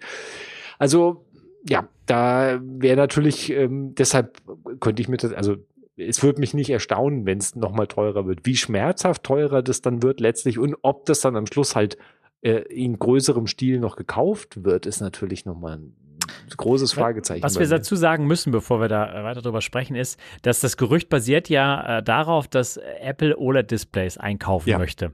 Und zwar nicht halt die, die die anderen Hersteller so kaufen, sondern es gibt verschiedene Qualitätsstufen, um das zu vereinfachen. Und Apple hat gesagt, wir würden gerne die beste OLED-Qualitätsstufe, die halt irgendwie bestes Bild und beste Langlebigkeit etc. liefert. Und diese Displays, die erscheinen deutlich teurer zu sein als ähm, die anderen, die in Anführungszeichen normalen OLED-Displays. Ähm, und ob sie, ich meine, da, darauf beruht die, die ganze Geschichte, ähm, hm. dass iPads teurer werden könnten oder die Pro-Modelle teurer werden könnten. Das kann auch so sein. Äh, die Preisgeschichten sind halt schwierig schwierig zu bemessen von außen. Also Apple hat ja, hat ja immer die, immer die Option, einfach auch ähm, Margen, sich in die Marge grätschen zu lassen, ja. Ähm, oder vielleicht ist es halt doch nicht so teuer, wie, wie man das, äh, das annimmt. Apple hat spezielle Deals, äh, wie viel sie abnehmen, etc. Das ist, das ist immer so ein bisschen sehr, sehr, sehr, sehr vage, wenn dann so ein Bericht sagt, ja, die wollen die teuren Displays ähm, die kosten für die anderen Hersteller sehr, sehr viel. iPads werden teurer in drei Jahren so. Ja, mal gucken. Also ich kann mir das auch vorstellen, wenn Apple halt diesen Displaywechsel vollzieht und da wirklich ein, ein, ein sehr fantastisches Display rein, dann verlangen sie da auch mehr Geld für. Das ist, ähm, das die Vergangenheit hat das gezeigt. Aber wie viel das wird, es steht wirklich ähm, offen. Das wollte ich nur mal kurz sagen. Ähm, die, die, die Pro-Modelle sind natürlich interessant, weil das betrifft natürlich nicht alle iPad-Kunden, sondern es betrifft dann nur eine, eine sehr ausgewählte Gruppe von Kunden, wo natürlich vielleicht auch ein anderes Preisverständnis für diese iPads herrscht. Du hast eine spezielle Nische da oben, die sitzt über, über den ganzen anderen Modellen. Und wenn du denen ein besseres Gerät dann auch zu einem höheren Preis verkaufst, vielleicht ähm, geht sich das aus für Apple. Ähm, vielleicht wird es akzeptiert von den Kunden, die ohnehin das Beste der Besten wollen. Aber wenn es wenn es natürlich unverhältnismäßig teuer wird, dann wirst du natürlich auch viele Leute abschrecken. Wie du das auch, also ich muss man, wahrscheinlich muss man das äh, rück, rückwirkend, rückblickend auf den Herbst so beurteilen. Die neuen äh, Pro-Modelle, da war wenig neu und die Preise sind teurer geworden. Leute, Kunden sind wahrscheinlich wirklich haben ausgesetzt oder haben, haben sich entschieden, irgendwie jetzt nicht ihr funktionierendes Gerät, was ja irgendwie vielleicht fünf Jahre alt ist, also eins steht hier auf dem Schreibtisch, deswegen gucke ich zur Seite, ähm, noch gut funktioniert, dann halt zu sagen, nee, also dann warte ich auf das iPad, was eventuell dann noch mal eins draufsetzt in ein paar Jahren. Ich glaube nicht mehr. Also wenn das iPad nicht komplett nochmal umgeschmissen wird oder irgendwie, weißt du, komplett neu gedacht wird, das ist wirklich so ein, so ein Paukenschlag, so, das ist jetzt ein wirklich iPad Pro. Ja, und das, das alles, ich habe nochmal die äh, iPhone-Präsentation von 2007 angeschaut, wo Steve rauskommt und sagt, hier, das ist nicht das Baby-Internet, das richtige Internet auf dem iPhone. Und so ist halt, das iPad ist halt so ein, so ein Babycomputer. Ja, das ist halt nur so mit so, hast du so Fäustlinge an und kannst da so mit deinen Fingerchen, es ist, es macht einfach keinen Sinn. Und deswegen, nee, nee, nee, nee, das immer, ist, äh, nee, wir das kommen immer an den Punkt, und der Timo immer eine iPad-Beschimpfung nach der anderen macht und Alex macht immer dasselbe Geräusch, macht immer äh, äh, äh, äh. rutscht auf meinem Stuhl hier hin und Das her. ist immer genau dieser Punkt, zu dem wir jedes Mal bei der iPad-Diskussion kommen und an dem wir nie, nie weiterkommen. weil es auch so lange dauert. Es ist halt auch so Ja. saumäßig zäh, dass halt Ja. Apple sich Ja, ja. Jahre und Jahre und Ja. Jahrzehnte jetzt Zeit lässt, da mal was mit anzufangen. Und deswegen bin ich auch so. Ich hätte das auch, ich hätte gern geiles Tablet, natürlich. Ja, ja. Aber es gibt's halt nicht, weil du keine Software drauf laufen lassen kannst. Und das ist für jeden, Ja. es gibt eine, eine, auch das gleiche Ding jedes Mal. Wir haben, es gibt für, für eine gewisse Zielgruppe oder für verschiedene Zielgruppen gibt's einen Satz von Apps für das Zeug, aber es steht und fällt alles mit dem App Store. Wenn der App Store irgendwann gesideloadet wird und wir da Software drauf machen können und wenn, dann sieht das völlig anders aus. Ja, dann können wir nämlich, dann kriegen wir mehr, mehr, auch vielleicht, möglicherweise, wenn sich da Entwickler dafür Mhm. finden, die da mit dem neuen Geschäftsmodell irgendwie klarkommen würden. Und wir halt tatsächlich den, den, den, weiß nicht, den vollen Photoshop bekommen. Und wenn wir halt wirklich die volle Entwicklertools bekommen. Und wenn wir da halt nicht irgendwie Pythonista, sondern halt fucking Python draufschmeißen können, dann Py- Pythonista hat ein Update bekommen nach jetzt irgendwie fünf Jahren. Aber Pythonista ist ähm, äh, ach, schon sehr lange eine, eine sehr alte Software. Da gibt's, da hat sich schon ein bisschen was getan in den letzten fünf Jahren. nur ein Also bisschen, ein kleines da, bisschen. da dann- Vinci, Da Vinci und äh, ich Ja, weiß, nee, es gibt immer die nee. gleichen. Doch, doch, Ja, doch, doch, nee. doch, doch, doch. Also, wir kommen nicht weiter. Ich, ich glaube auch, dass vor allem die, also ich meine, eins können wir, glaube ich, relativ klar auch festhalten. Also ich meine, Sideloading äh, wird kommen in Europa. Da, also da wird sich Apple auf den Kopf stellen können. Das ist eine Kiste, die kommt. Ob die mit iOS 17 oder iPadOS 17 schon kommt, nochmal werden wir sehen. Äh, Ist vielleicht noch ein bisschen früh, aber das äh, wir hatten ja, ist eine Chance. Die- Browser-Engines aber und so ich, weiter. nee, das- worauf ich eigentlich hinaus wollte, ist, dass selbst wenn Sideloading kommt, äh, dass das natürlich was ändert fürs, fürs iPhone sowieso natürlich auch und natürlich ändert das auch fürs iPad was, aber es ändert ja nichts an den vielen anderen, äh, sagen wir mal, Beschränkungen des Betriebssystems. Also du Mhm. hast dann vielleicht einen offeneren Vertriebskanal, ähm, den ich, wo ich die Wahrscheinlichkeit für hoch einstufen würde, aber trotzdem hast du natürlich, also ich meine, das hilft dir trotzdem nichts daran, dass du das nicht irgendwie als Audio-Tool sinnvoll benutzen kannst, wenn Apple nicht was tut. Also, ja. also woher du dann deine Audio-App bekommst, aber du hast halt trotzdem keine, du kannst halt trotzdem nicht Systemweiten Rechte. Außer, ja. du kannst halt trotzdem nur in einer App arbeiten mit, mit Audio zum Beispiel. Mhm. Oder also äh, die- ich glaube, da und Audio ist ja nicht das einzige äh, Schlachtfeld, wollte ich sagen, das einzige, der, der einzige Fehlstelle am iPad. Audio ist halt immer so eine auffällige und gerade wenn Mhm. natürlich im Podcast wird natürlich gern darüber gesprochen, dass Audio ein Problem auf dem iPad ist, weil ja, Leute würden halt dann gern das damit machen und sind halt eingeschränkt mit den Möglichkeiten. Also, ich meine, du kannst natürlich schon Zeug machen, aber äh, es, stößt halt immer an, irgendeine, an irgendwas, stößt halt früher oder später.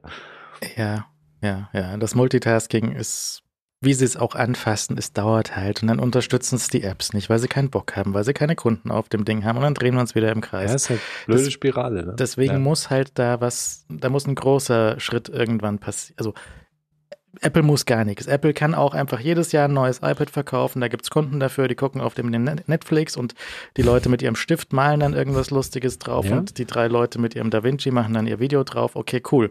Aber der, der, das große Ding, der, weißt du, so wie das große Erdbeben, was irgendwann kommen muss in, in Kalifornien. Da kommt irgendwann das große Ding mit dem iPad. Und wenn das kommt, dann äh, habe ich wieder Aufmerksamkeit dafür. Weil bis, bis jetzt nicht, weißt du, was passiert mit macOS? Das ist auch an irgendeiner komischen Wand. Ja, macOS ist auch irgendwie, ja, ja, ja.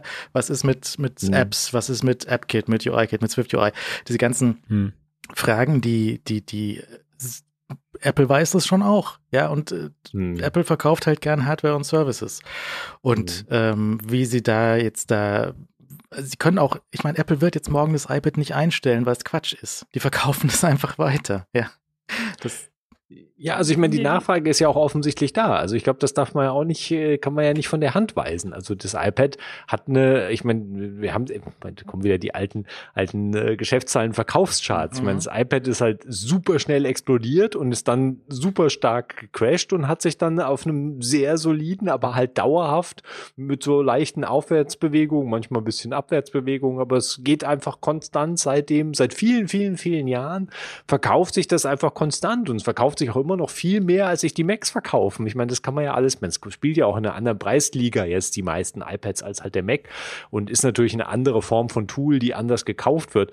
Aber es ist halt, es ist ja nicht so, als wäre das iPad einfach verschwunden oder hätten, wären Leute so frustriert, dass sie sich keine iPads mehr kaufen, sondern das Gerät, diese Gerätekategorie von Apple, ein Apple, ein Tablet von Apple wird aktiv sehr stark nachgefragt. Quartal für Quartal, Jahr für Jahr gibt es die Käuferschaft. Ob die dann jetzt besonders viel im Pro-Bereich liegt, sei mal dahingestellt. Ich meine, das kann man sich irgendwie versuchen zusammen zu, zu rechnen, wie da irgendwie der Durchschnittspreis ist und, und äh, ich weiß gar nicht, wo wir da mit dem iPad im Moment so stehen. Ich vermute mal, dass das irgendwo so in der Mitte ist. Ja, also du ja, wirst halt sehen, okay, 700, der kauft 600, 700 Euro. Genau, ja. kaufen halt viel, kaufen werden natürlich Schulen und dann gibt viele, die irgendwie Großeinkauf halt das 300 Dollar Ding nehmen und, und dann gibt's halt noch einen größeren Teil, der halt in dem, in dem mittleren Preissegment spielt, eben genauso in diesem 500, 600, 700 Dollar.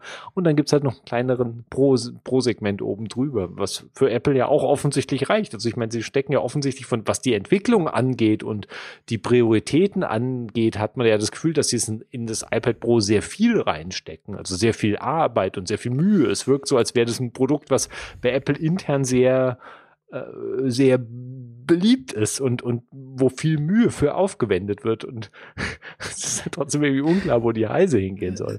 Apple baut ja wahrscheinlich objektiv gesehen die besten Laptops. So, weißt du, so technisch jetzt auf einem sehr, sehr mhm. guten Niveau. Das ist, ähm, sehr viele Laptop-User würden wahrscheinlich mit einem MacBook jetzt irgendwie klarkommen und da in dem Lineup auch was finden, was irgendwie geeignet und bezahlbar und langlebig und schön und guter Bildschirm und Lautsprecher und alles. Tastatur, Tastatur funktioniert wieder, ja. Und Apple baut auch sehr, sehr gute Tablets. Wahrscheinlich die besten Tablets, die man so kaufen kann. Und die könnten ja eigentlich auch vielleicht kein Grund, irgendwie da mehr reinzustecken, weil es ist ja schon, was willst du denn mehr? Ja, ich, ich, will, mhm. ich möchte einen guten Tag, Herr Verkäufer, ich möchte ein mhm. gutes Tablet kaufen, welches soll ich denn nehmen? Vielleicht dieses Fire Tablet, sagt niemand, ja, weil die Quatsch mhm. sind. Dann nimmst du halt ein iPad. Ja, das ist ja, ja. Ja, ich das. Aber ich meine, auch Google hat ja plötzlich wieder Ambitionen, Tablet-Ambitionen bekommen. Ich meine, Android, wir, wir, müssen und wir müssen, wir müssen ja, Tablets und, und, Apps und Tablets glaub, und was Wort. ist denn mit diesen Tablets und kein Wort, was ist denn mit den großen? Ja, aber woher kommt denn diese komische Tablet-Renaissance? Ich meine, wer hat denn nach zehn Jahren plötzlich bemerkt, ey, hier Tablets voll das Ding. Lass naja, uns mal Tablets machen. Nee, diese, diese, diese macOS-User haben gesagt, Touch, was? Touch wollen wir. so, äh, Tablet-User, so Touch habe ich seit 23 Jahren, äh, 13 Jahren. Ähm, ist es, ist es spannend. Ich meine, also mit den, mit den Touchscreen Macs, es ist also, es ist einfach ein belebtes Feld, was da an Hardware auf uns zurollt. Und ich meine, ich glaube, beide Betriebssysteme, macOS und iPadOS, haben einfach Berg von Aufgaben äh, vor sich.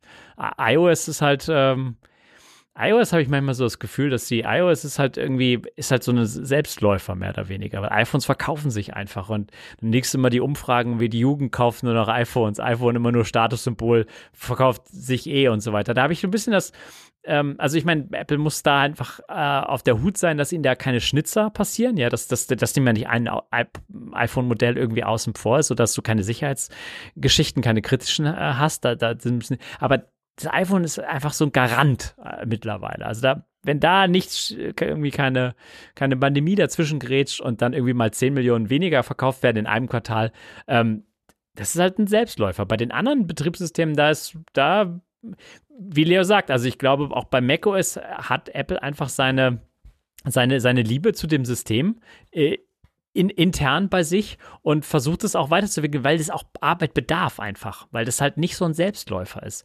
Also das sind jetzt gute Macs, aber äh, das ist ja alles nichts im Gegensatz zum iPhone. Deswegen iPadOS, macOS, die, die, die, die müssen sich weiterentwickeln und das ist halt so ein bisschen, also es wurde auch letzte, ich meine, die, die Diskussionen wiederholen sich alle paar Monate, aber die Frage wird dann immer wieder aufgeworfen, okay, iPad OS, macOS, wo geht das hin und so weiter. Aber ich finde halt, es ist halt noch ähm, äh, zu Recht sehr getrennt, weil es halt, ähm, weil es zwei unterschiedliche Plattformen sind. Und äh, wir steuern natürlich auf die, äh, auf die, auf die Vereinheitlichung irgendwann zu. Also da, irgendwann die Frage ist halt dieses Wann, äh, wann es dazu kommt, dass es keinen Sinn mehr ergibt, diese zwei Plattformen zu betreiben. Aber im Moment sind es halt zwei unterschiedliche Systeme einfach mit zwei unter komplett unterschiedlichen Ansätzen. Ähm, und die kannst du nicht einfach übereinander stülpen. Also du, du, kannst, du kannst, du kannst die im Moment einfach noch nicht vereinen. Das ist meine, ja, mein Resultat nach, nach Benutzung beider Systeme einfach für viele Jahre. Die haben einfach beide ihre, ihre großartigen Vorteile und es tut sich bei beiden viel. Bei iPadOS tut sich halt noch mehr, weil es halt noch mehr aufzuholen hat. Ähm, aber ähm, äh, die, die, die, sind halt auf so, auf, so, auf, so einer, auf so einer Kurve und entwickeln sich parallel ähm, irgendwo schon gleichen sich an, aber sind halt noch so unterschiedlich, dass du sie zusammenführen könntest. Apple hat ja grundsätzlich schon immer so ein bisschen die Hosen voll, irgendwas Grundsätzliches zu verändern, weil Leute sind Gewohnheitstiere und die, die, was, was hat sich seit dem iPhone Classic am iPhone verändert? Lightning Umstellung, Dock Connector zu Lightning, Riesendrama. Ja. Riesiges Drama. Jahrelanges Geheule, oh mein Kabel, oh mein, im Hotelzimmer passt man, und die ganzen Sachen. Ähm, mhm. Dann zweite Änderung war Homebutton weg und Face ID, Riesendrama. Ja, also Präsident hat geschimpft, er möchte seinen Homebutton. Also, naja, also aber der ja, Präsident der mit Präsident. Anführungszeichen. ja, ja. Und jetzt steht vielleicht so ein also Homescreen fassen sie überhaupt nicht an. Ja, also selbst, selbst wenn klar ist, Stimmt. dass das Icon Grid lang nicht mehr, aber es ist, bleibt halt. Äh, jetzt steht vielleicht das, der, der Tod von dem Ringer Switch an dass der vielleicht nicht mehr also, so. Das geht zu weit. so geht's ja nicht, ne? Also ja. wenn der Ringer Switch vielleicht jetzt in einen äh, nicht mehr fühlbaren oder vielleicht doch irgendwie haptik fühlbaren Button umgebaut wird. Also die, die, Knöpfe an der Seite, die haben mal die Seite gewechselt von oben zur Seite, weil die Telefone riesig geworden sind. Die Lautstärke-Buttons, die waren mal so ein bisschen wie eine Wippe, jetzt stehen sie einzeln und so. Aber der Ringer Switch, der war ja also bis auf das, den allerersten Prototypen, da war noch eine Glocke drauf. Ja. ja aber hm. sonst war da äh, nichts an, an Veränderungen an diesem Ringer-Switch. Der war immer so. Und ähm, am iPad haben sie mal den, den, den Ringer und, und Rotation Switch ge gewechselt und dann weggeschmissen. Aber ja, den haben sie einfach irgendwann raus. Ja, ja, den haben sie einfach rausgeworfen. Mhm. Ja, Was äh, ersta erstaunlich wenig Aufschrei gab. ja, ich fand den schon gut, aber. Ja, ja, ja eben. Ich nehme mich auch. Ich bin eigentlich immer noch erzürnt drüber, jetzt wo du es jetzt, wo du sagst, ich erinnere mich. Ich bin voller Wut. Verdammte Veränderung. Echt.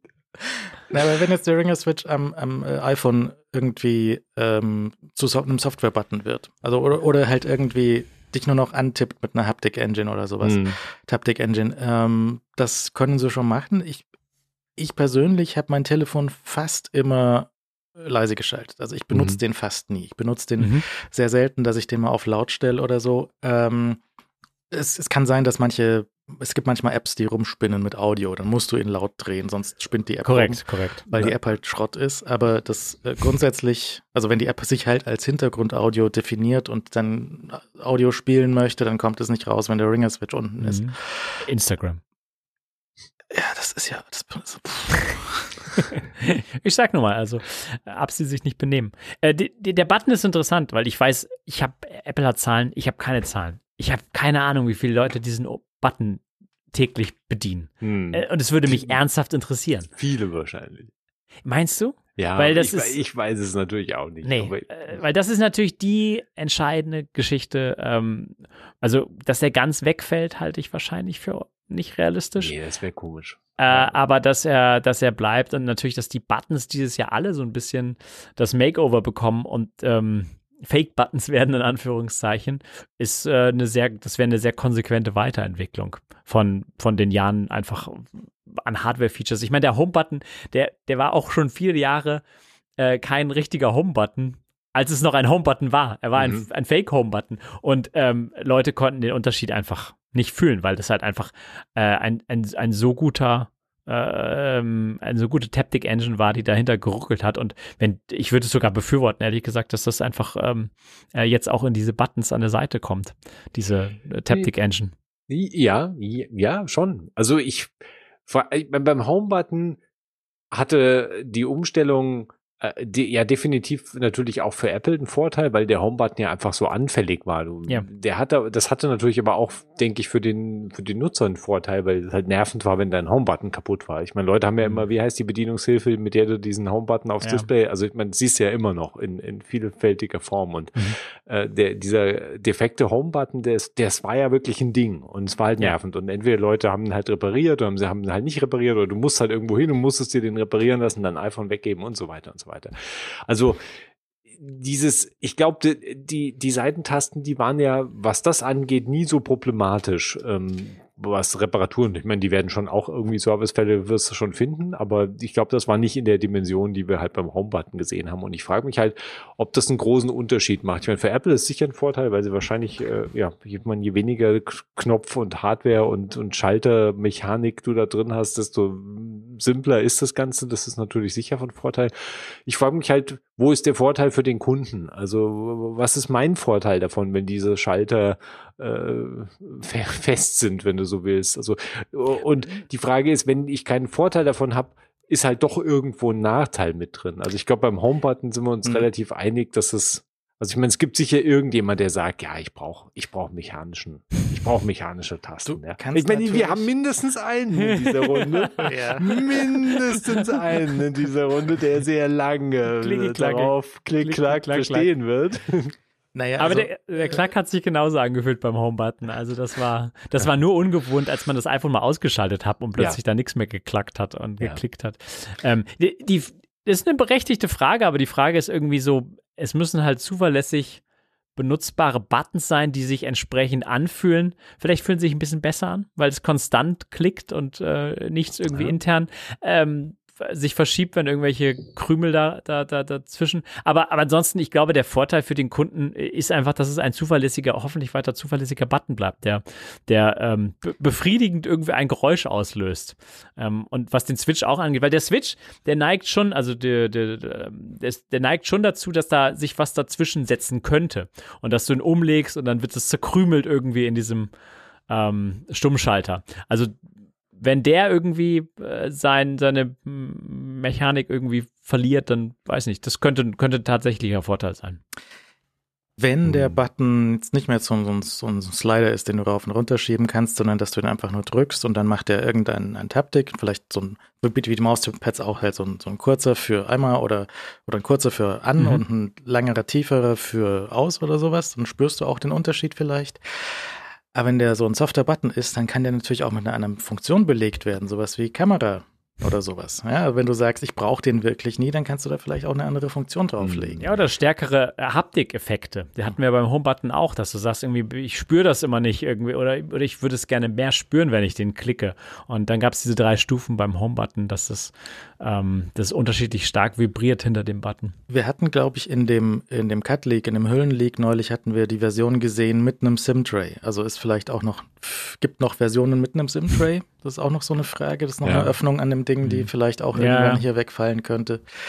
Ähm, ich weiß aber auch nicht zum Beispiel, ob sie es in Europa überhaupt je machen, weil es halt hier viel kleinteiliger ist als jetzt in den USA. Und du fährst hier viel mehr zwischen Ländern hin und her und besorgst immer so eine Plastikkarte. ich habe letztens der, der, der Schwiegermutter, äh, die hatte, das iPhone hat irgendwie den, den ähm, Batteriegeist irgendwie dann äh, nicht komplett aufgegeben, aber es war halt so unbenutzbar, dass du es immer am Ladegerät haben möchtest, mehr oder weniger. Dann hat sie von mir ein neues ähm, reingereicht bekommen und ähm, äh, ich hatte kurz, ich habe nicht drüber nachgedacht, aber ich hatte kurz die Befürchtung, vielleicht ist das so alt, dass das noch eine alte, größere SIM-Karte hat. Weißt du? Weil das war irgendwie iPhone 6 oder so. Und ähm, ich habe sie noch kurz irgendwie reingereicht, bevor hier Oster oder Skiferien waren. Skiferien waren das. Ähm, und hab nicht und dann im Urlaub fiel mir das erst ein, aber es kam kein Anruf und dementsprechend muss es die, die gleiche SIM-Karte, also ich habe sie jetzt nochmal gefragt, es ist die gleiche SIM-Karte gewesen. Das heißt, diese, diese Nano-SIM, die wir haben, die ist auch schon echt lange, haben wir die. Mm. Also wirklich lange, weil da gab es ja diese zwei, drei schnellen Wechsel, wo die immer kleiner wurde und dann hat sich jetzt seit Jahrzehnt irgendwie nichts getan. Es, eSIM ist ja auch schon durch. Jetzt kommt ja die iSIM. Ne? Also wenn, wenn, halt der Chip nicht mehr extra ist, sondern ja. und wenn Apple irgendwann die eigenen Modems baut, dann machen sie sich wahrscheinlich auch eine iSIM und offensichtlich muss Apple dann auch eine iSIM haben. Da musst du mal in die Maßstraße rüberfahren. Äh, das, das ist das, äh, spannend. Also hier der, der, der Freistaat Bayern hat äh, verkauft äh, an, an Apple ein, ein Grundstück in der Nähe vom Hauptbahnhof. Ja. Und da gab es dieses, dieses Grundstück, das ist seit immer so eine Ruine steht da. Da ist nichts. Ja, also das mhm. ist einfach nur ein wertvolles Grundstück in der Innenstadt. und zufällig hat Apple die Nachbargebäude auch schon alle gekauft. Mhm. Und hat da auch die anderen. Und da war jetzt ein bisschen Theater und äh, der Freistaat Bayern hat so laut nachgedacht, ja, dieser Team Apple, der hat ja schon auch viel Geld. Gell? Der, der war doch bei den Wiesen. Der ja. hat doch gesagt, deswegen den Leuten sind sie hier. Und dann, dann sehr gut verkauft. Dann können wir dem nicht vielleicht ein bisschen mehr Geld äh, abnehmen und dann, dann zahlt er auch Steuern hier und so, und so weiter. Ne? Also, mhm. das haben sie jetzt ein, ein großes Grundstück in der Innenstadt. Eine sehr unattraktive Ecke hinterm ba Bahnhof. Mhm. Aber ähm, das, das lässt sich ja ausbauen. Das wird ja, das wird ja dann. Ja, verdammt zentral, ne? Wo hinterm Bahnhof ist es denn? Das ist ähm, Kennst die, du diesen kleinen Park? Kennst du diesen kleinen, kleinen Park? Da, wo die Drogendealer stehen? das, das, war, das war impliziert im, im, kleinen Park in der Nähe des Bahnhofs. Aber naja, aber in München, also um das mal klarzustellen, in München gibt es keine Drogendealer. doch, doch, da, also, genau nee, da. nee, nee, nee, nee. Da gibt es irgendwie mal einen, der versucht, was zu verkaufen, dann kommt so ein Trupp von 25 Leuten und prügelt den weg und irgendwann ein paar Jahre später probiert es nochmal einer. Also, also das ist, München ist da sehr, sehr, sehr, sehr konsequent der Park ist, ist der kleine Boot. Auf jeden Fall, da, da, ist ein bisschen was los, ist da schon los.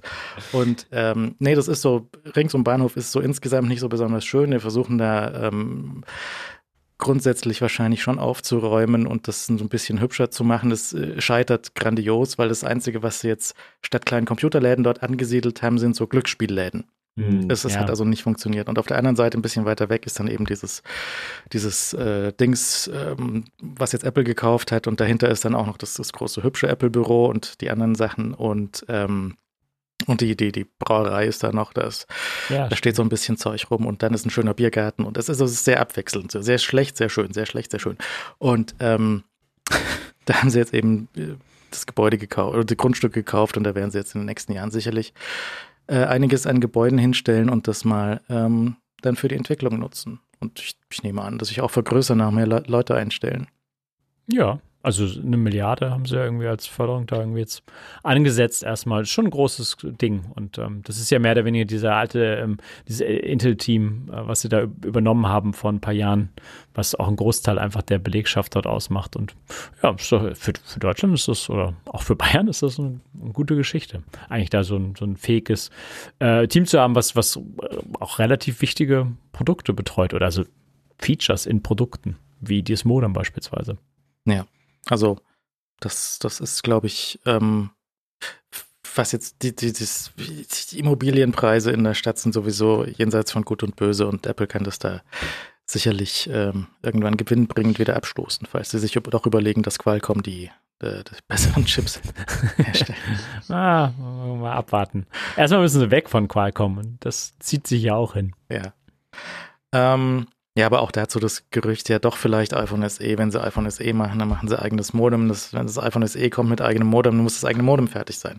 Aber weiß ich nicht, wann das dann. Und ich meine, es ist, macht, hm. irgendwie macht es Sinn, dass sie das in einem unwichtigen SE ihr möglicherweise nicht so zuverlässiges Modem reinstecken. Hm. Könnte sein, aber muss, es wäre schon auch blöd, wenn das SE halt nicht online wäre. Wär ja, ist schon richtig. Mal gucken. Also es wäre ähm, weniger blöd, als wenn das iPhone 16 plötzlich keine Funkverbindung mehr hätte. Also ich meine, das Drama hatten wir ja schon mal und äh, das, jetzt sind wir ja in einer anderen Größenordnung angelangt. Also das ja kann sich nicht, darf sich sicher nicht wiederholen in irgendeiner Form. Gut. Äh, Bits und so heute ohne Sponsor, aber ihr könnt äh, die Sendung direkt unterstützen mit Bits und so Plus. Ihr geht auf bitsundso.plus. Das ist auch relativ eingängig, kann man sich recht gut merken. Ich habe gerade die Domain verlängert, bitsundso.plus. Dann kommt ihr dorthin, wo ihr denn klicken könnt. Ihr kriegt Kapitelmarken in die Sendung rein. Das funktioniert in sehr vielen Podcast-Apps, nicht alle, aber die meisten kriegen das dann schon irgendwie auf die Reihe. Ihr bekommt die Werbung nach hinten sortiert, das heißt, diese Sendung ist, der Hauptteil der Sendung ist immer werbefrei. Ihr kriegt die Pre-Show, ihr bekommt die Post-Show und ihr bekommt Zugriff auf den Real-Life-Stream ähm, auf reallife.tv. Könnt ihr mal klicken. Das wäre ganz hervorragend. Herzlichen Dank, wenn ihr das schon tut. Und herzlichen Dank, wenn ihr euch jetzt neu dafür entscheidet. Ähm, wir sehen ja, ähm, es gibt Veränderungen, was die Macs angeht. Alex hat urplötzlich die ganzen Intel-Kisten rausgeschmissen. das hat äh, wenige Wochen, ja. Ich war doch noch überrascht, wie schnell das dann irgendwie ging. Ähm, nach Und- diesem langen Anlauf. Ich habe deswegen und habe ich nochmal über auch den Mac Pro nachgedacht. Über den, den, meinen alten Intel Mac Pro, den du auch hattest, die alte Käsereibe und Ja. dann die, die Tonne. Ähm, und ich hatte ja, ich wollte ja eigentlich damals 2013, wollte ich ja schon die Tonne, also ich wollte die zweite Tonne kaufen. Ja, ich wollte 2013, habe ich mir gedacht, ich warte mal ab, was, das ist schon Mhm. ein bisschen crazy und Also, so. ach, eine Generation 2 von der Tonne. Ja, Genau, ja, ich ja verstehe. auf Generation 2 von der Tonne gewartet, weil Mhm. Es war ja durchaus damals noch nicht im, am ersten Tag so dieses ganze Thunderbolt-Gewurschtel war ja noch nicht so richtig Ah. weit. Es gab noch nicht so viel Zubehör. Man wusste noch Ja. nicht, wie, weißt du, wartest ein Jahr, dann kommen neue Grafikkarten für das Ding. Na ja, klar. ja, ja. War die Hoffnung. Die Hoffnung, die dann bitter enttäuscht wurde. Und ähm, jetzt habe ich mir gedacht, ich, ich, äh, antizyklisch kaufen ist das, ist das Ding, ne? Und Hier oft empfohlen. Ja, Mhm. einfach nicht, nicht mit der Masse irgendwie hinrennen, sondern Nein. mal ein bis, bisschen warten. Ich glaube, Leo auch. Kann das sein? Ja, n- nicht wirklich. Also ich habe einen jetzt hier, lustigerweise gerade durch Zufall zum Testen, aber ich habe ihn mir nicht gekauft. Ein was? Ein was Ein hast du Mac da? Pro 2013. Ich wollt's noch natürlich, mal- Wie jeder, äh, in jeder guten äh, Mac-Sammlung nicht fehlen darf. Verkaufe ich meine Mac Pros, da fangen ihr an, die aufzukaufen. Das ist echt eine Frechheit. Ich könnte behaupten, das wäre Alex Mac Pro, aber das wäre gelogen. Naja, ähm, und ich habe nach der letzten Sendung, habe ich mal, weil Alex hat gesagt, er hat seinen für vor ein paar Jahren für, für 1000 gekauft Mhm, und jetzt ja. für 700 verkauft, was Genau, ein guter genau. Deal war. Äh, Für dich und für den Käufer weiß ich nicht. Und habe ich jetzt auf Ebay nach der letzten Sendung geschaut, naja, was kosten denn jetzt hier Gebrauch? Weil eigentlich ist das schon so, und das ist auch so ein Designobjekt offensichtlich. Ja. Ne? Und das ist halt, er ist auch, immer wenn ich den im Laden gesehen habe, ich hatte nie einen hier, ich habe immer nur im Laden gesehen, ja, das ist schon schön auch. Ja, ja. Und es ist einfach was auch so ein, so ein Johnny-Objekt. ja, ja, ja. ja. Und das gehört vielleicht auch irgendwie in die Sammlung und ich, Ja. Dann habe ich auf Ebay geschaut und einfach alles super teuer. Weißt du, ein, also eine kaputte, so kaputter Mac Mhm. Pro funktioniert nicht mehr 400 Euro. Okay. Ja, ja. ja, Designobjekt. Designobjekt, Come on. ja. Ja. Dann schaue ich so weiter, dann äh, ein Fuß, nur der Fuß, der, der, der kleine Fuß mit den, mit den Rillen, Ja. 30 Euro. Okay. Oh. Ja, Kein Designobjekt für sich. ja, Also, alleine schwierig. Ja. Ja. Und halt funktionierende 700, 800, 600.000 Ja. Euro. Das ist also schon auch für nur so zum Sammeln und Siehst du? Mein hinstellen, Punkt, Also ja. schwierig. Mein Punkt. Und dann sehe ich einen 27 Euro. 27 Euro. Ja, das ist der, das, der Ebay-Scam, der es nicht verstanden hat. Verpackung. Ja, genau. genau. Hülle oder, oder äh, Tischplatte, auf der der Mac Pro mal gestanden hat irgendwie. Da sehe ich also 27 Euro. Die aufmerksamen Zuschauer werden ihn schon erblickt haben. Ich habe hier für 27 Euro habe ich mir ein leeres Mac Pro Gehäuse gekauft. Ah, okay, okay. Der ist, herrlich. der ist komplett leer hier. Ah, ja. okay, okay. Jetzt habe ich, jetzt habe ich ein leeres Mac Pro Gehäuse. Also da kann ich mehr bieten, weil ich habe ein volles Mac Pro Gehäuse hier. Herrlich. Und ähm, jetzt kann ich mir überlegen, was ich mit. Es ist wirklich, es ist so schön. Ja.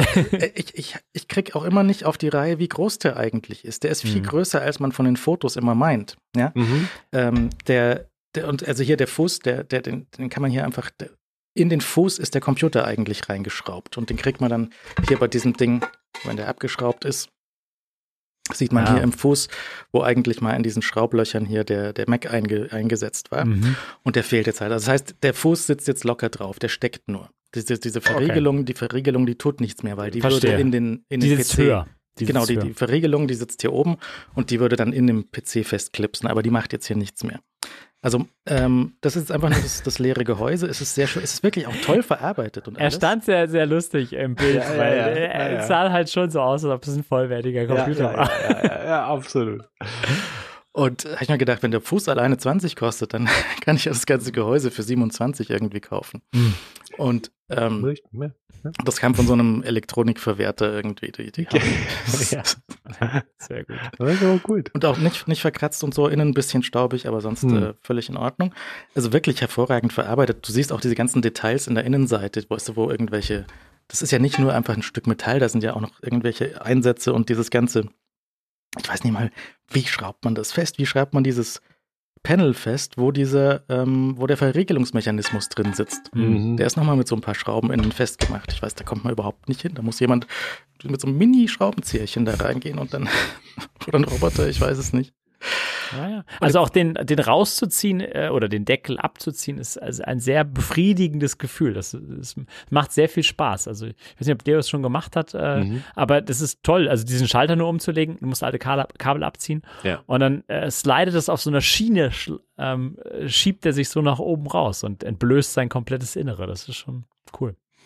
Jetzt habe ich mir halt überlegt, ähm, den kann ich jetzt einfach irgendwo hinstellen und damit er hübsch, hübsch ist und vor sich hin steht. Ähm, ich kann aber auch für irgendwas noch benutzen. Also offensichtlich könnte ich ihn einfach so verwenden als Mülleimer. Mülleimer zum Beispiel. natürlich, das natürlich. funktioniert. Ja. Man muss sich halt hinten die Rückseite irgendwie zukleben. Mhm. Oder halt, ich hatte gedacht, es bietet sich wahrscheinlich auch an, so, ähm, äh, so, so einen Sektkühler draus zu machen. Mhm. Ja, weil der hat, Gut, da passt gut. eine Sektflasche rein oder sowas. Mhm. Habe ich geschaut, es gibt auch so äh, Flaschenkühler, die genau reinpassen. Ist nur das Problem, wenn, da was Schweres drinsteht, dann Mhm. bleibt der Boden stehen, wenn du Der ihn Fuß. hochnimmst. ja, ja. ja, okay. Du darfst Ja. halt nur die Flasche rausholen. Ja. Hm. Und ähm, oder halt Blumentopf, ne? Also das, das wäre auch noch so eine Mhm. Möglichkeit. Aber das ist, er ist erstaunlich groß und wenn man ihn so direkt vor sich sieht, dann sieht man auch, was der eigentlich für eine schlechte Idee war. Weil in, wenn du jetzt überlegst zum Beispiel, ich habe jetzt mal zum Vergleich Mac Mini. Mac Mhm. Mini ist jetzt ist halt so von der Grundfläche schon vergleichbar. Also die Grundfläche ist jetzt nicht komplett unterschiedlich. Mhm. Oder, oder auch der Kreis vom Mac Mini und der Mac Pro, Mhm. die sind fast gleich. Und du verlierst aber diese, die ganze Fläche, die du halt hier in den Ecken noch hast, die du um, ringsrum und um den Fußkreis vom Mac Mini noch belegen kannst mit Sachen. Mhm. Und wenn jetzt auch, ich habe auch geguckt, so wie groß ist denn das Board vom M1 oder M2 Mini? Und wie ist das dort? Also könnte man zum Beispiel, weil wenn du dir die, den Back-IO von einem Mac Mini anschaust und dagegen die Öffnung vom Mac Pro anschaust, die ist vergleichbar groß. Also vielleicht könnte man Mhm. tatsächlich irgendwie zwei Mac Minis in diesen Zylinder reinpacken. Aber halt gerade so nicht. Es ist halt gerade blöd. Und es ist alles, weil das so kreisrund ist, passt halt diese ganze rechteckigen Sachen passen da halt einfach nicht rein. Hey, diese Computer-Hardware ist oft eckig. Und wenn du hochkant anfängst, wenn du hochkant so, so Boards reinsteckst irgendwie, das, das würde vielleicht gehen, aber dann hast du auch wieder Netzteil und Kabelführung, ist alles eine Riesenschwein. Wenn du das nicht so in diese dreieckige Form wie den Original Mac Mhm. Pro anordnest, Hm. das geht alles nicht. Frag mal Grafikkartenhersteller, Ja, ob ja. sie diese dreieckige Form gut fanden. Oh Mann. Es war insgesamt, also ist einmal sehr schön, aber wahrscheinlich hätten die den auch nie so in dieser Form bauen dürfen. Wenn, weil wenn du diese Form ein bisschen weiter denkst, wenn du den wieder eckig machen würdest oder so Grundfläche wie ein Mac Mini, ein bisschen größer, dann bist du genau beim Mac Studio angekommen. Ja, weil eigentlich, aber- wenn der Mac, wenn der 2013er Mac Pro schon die Mac Studio Form angenommen hätte, den hätten sie auch unterschiedlich hoch machen können, hätten sie Sandwiches reinbauen können. Es gab ja all diese, diese Möglichkeiten, hatten die sich sicher auch überlegt. Hat Johnny gesagt, nee, rund ist, rund ist schön. Es hat ja auch recht, der Johnny, es ist auch schön. Es ist, also ich meine, es ist, ich,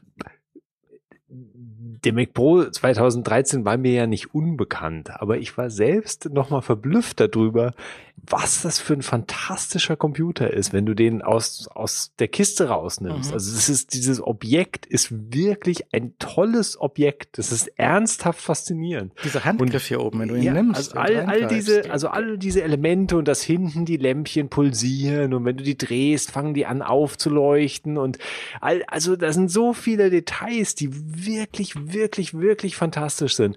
Und dann machst du den halt an und der ist so nach zwei Minuten ist der halt so brennend heiß. ja, und du sagst halt so, okay, dieses Ding hatte keinen Sinn. Aber er ist ernsthaft fantastisch. Können Als- wir mal darüber sprechen, warum du gerade einen hast? ja, das, das, gleich, gleich. ähm, dieses, das ist ein ernsthaft fantastisches Designobjekt. Wie der Cube schon vor tausend Jahren vorher ein ernsthaftes, fantastisches und total kaputtes und falsches Designobjekt war, äh, der wirklich fantastisch war, mhm. so ist dieser Mac Pro auch komplett falsch und verkehrt, aber ein fantastisches Designobjekt. Und das ist ernsthaft beeindruckend und ähm, hat mich auch ein bisschen traurig gemacht, weil wenn du dir halt den Mac Studio im Vergleich anschaust, ist der halt ein furchtbar plumpes und, und, und äh, un unelegantes Objekt, was einfach so blob auf dem Schreibtisch halt rumsteht. Der Mac Mini, den finde ich eigentlich noch ganz attraktiv, muss ich sagen. der, ist schon, der ist schon sauhässlich. der Studio. Der Mac Studio jetzt, wo er hier im großen Bild, der ist schon, schon sehr, ist schon sehr plumpes äh, Wesen, was da irgendwie auf dem Schreibtisch rumhängt. Du kannst dir halt nicht vorstellen, dass Apple im Jahr 2013 so einen Rechner gebaut hätte. Ja, schwerlich. Das schwerlich. ist, das ist nämlich, ja. das, du musst mit in der Zeit denken, so ein ja. bisschen. Wenn du zehn Jahre früher dran bist, also von 2013, dann macht der Mac Pro 1.1, 5.1, whatever, äh, total Sinn. Aber 2013 war halt komplett nicht die Zeit äh, bei Apple, um einen Rechner wie ein Mac Studio rauszuhauen. Ja. Also es ist ja, aber, ernsthaft interessant. Ja, das zusätzlich Traurige daran ist aber halt, dass der Mac Pro 2013 halt jetzt funktionieren würde. Korrekt, ja, ja. Weil du halt nicht mehr irgendeine irre Konstruktion mit äh, Intel-Chips und, und wilden Grafikkarten äh, hättest, sondern halt einfach ein M2 Ultra da drin. Und das wär's halt. Also ich meine, und dem Mac Pro 2013 mit einem M2 Pro oder M2 Ultra oder M2 Max oder was auch immer halt du von der aktuellen M2 Generation dir vorstellst, in diesem Gehäuse, mhm. das wäre halt einfach ein Hit. Also mit dem, dem würde ich so vom Fleck weg kaufen. Und sofort wieder Desktop Mac, so, ah, fantastisch. Mhm. Ja. Aber es ist in Ernst, also es ist ein ernsthaft schön, das ist so, ich meine, vielleicht ist das ist vielleicht auch so eine sentimentale Phase irgendwie, wo du sagst so, ja, ja. ach, Johnny Ive, wie war das schön, als Ive irgendwie Zeug designt hat, was vielleicht dann am Schluss kein sinnvolles Gerät war vom, Nutzen her, aber es war halt einfach wirklich, du hast halt gesehen, dass der, das, das hat der wirklich so mit der Hand geformt. Ja, da hat, hat er sich ganz lange Gedanken drüber gemacht, dass die, dieser Computer muss rund sein und den mhm. drehst du und dann passieren solche Sachen und, und, und all diese Sachen. Also das ist ein faszinierendes Objekt dass er jetzt wirklich ziemlich genau zehn Jahre alt ist. Ich weiß gar nicht mehr, wann der 2013 kam, aber. Zu spät kam der, der kam ja, ja, so genau. nicht zu Weihnachten drauf. Richtig, richtig, stimmt. Der kam eigentlich erst 2014. Das war das, das war auch schon spät dran. Ähm, aber er war ja wirklich, der war ja vom Anfang an, äh, hat er ja nur für Stirnrunzeln gesorgt und dann kamen dann natürlich auch schnell die äh, ja, Geschichten mit der Hitzeproblematik hat er sicher nicht lang gedauert, bis das, bis das auch klar wurde. Und insgesamt war ja zu dem Zeitpunkt bis zum gewissen Grad unklar, wo diese Reise hingehen soll mit den mit den Pro Macs, mit dem mit dem ja mit dem Mac Pro halt und äh, dann kam halt der komplette die, dieses komplette Fehlobjekt, was aber trotzdem halt vom, vom Design her, also wirklich ein, also in, in Apples Mac-Geschichte, Mac-Historie sicher ein Highlight ist, würde ich sagen. Also unter den Macs der letzten 20, 30 Jahre. Ich habe jetzt auch geschaut, ob es ich hätte gedacht, es müsste eigentlich so im 3D-Druckzeug, da müssten doch inzwischen Leute so Inserts gebaut haben, wo man andere Computer hier reinstecken kann oder so. ja. Aber gibt's nicht. Also es ah, gibt, es gibt jede Menge so, weißt du, ein Raspberry Pi Gehäuse, wo du das ganze Ding druckst, aber klein und dann steckst mhm. du den Raspberry, also solche, solche, solche Sachen gibt's schon. Aber jetzt ähm, dass man dieses Gehäuse weiterverwendet für was Neues, ist irgendwie noch nicht Komisch. so recht geschehen. Also es ist halt, rund ist halt echt saublöd. Ja, du, du, hast halt, bist ja. begrenzt innen auf diesen, auf diesen Durchmesser äh. von diesem Ding und du musst halt irgendwie hinten bei diese, bei diesen, äh, bei dieser Öffnung für deine Ports irgendwie rauskommen. Ja. Und das halt da stabil reinzubauen, das hängt alles nur an diesen winzigen Schrauben unten. Das kriegst du so sehr ja, die, schlecht hin. Ja, du kannst es ja, du kannst es ja gut sehen. Die einzige, also eins der wenigen Accessoires, die dazu gibt, ist halt so eine, so eine, so eine monströse, ähm, so, so, so ein so eine Halterung, so ein Stand, wo du ihn da hinlegen mhm. kannst, mhm. wo du drauflegen kannst, ja. wo er dann mehr, mehr oder weniger quadratisch dann wieder wird, weil mhm. du halt mhm. diese riesen Halterung hast. Mhm. Ähm, es gibt keine, keine Möglichkeit, den irgendwo unter einer Tischplatte zu montieren oder, ähm, oder solche Späße zu machen. Es war ja auch, es ist ja auch Quatsch, ne? Dann gibt es diese Rack-Mounts für das Ding, wo du dann so kreisrunde Öffnungen in viel zu großen Racks mhm. hast für das Ding dann und das ist, war schon auch unpraktisch. Das sehe ich schon auch alles ein. Aber er ist halt echt schön und Ja, ich, ja. irgendwas mache ich mit dem jetzt noch.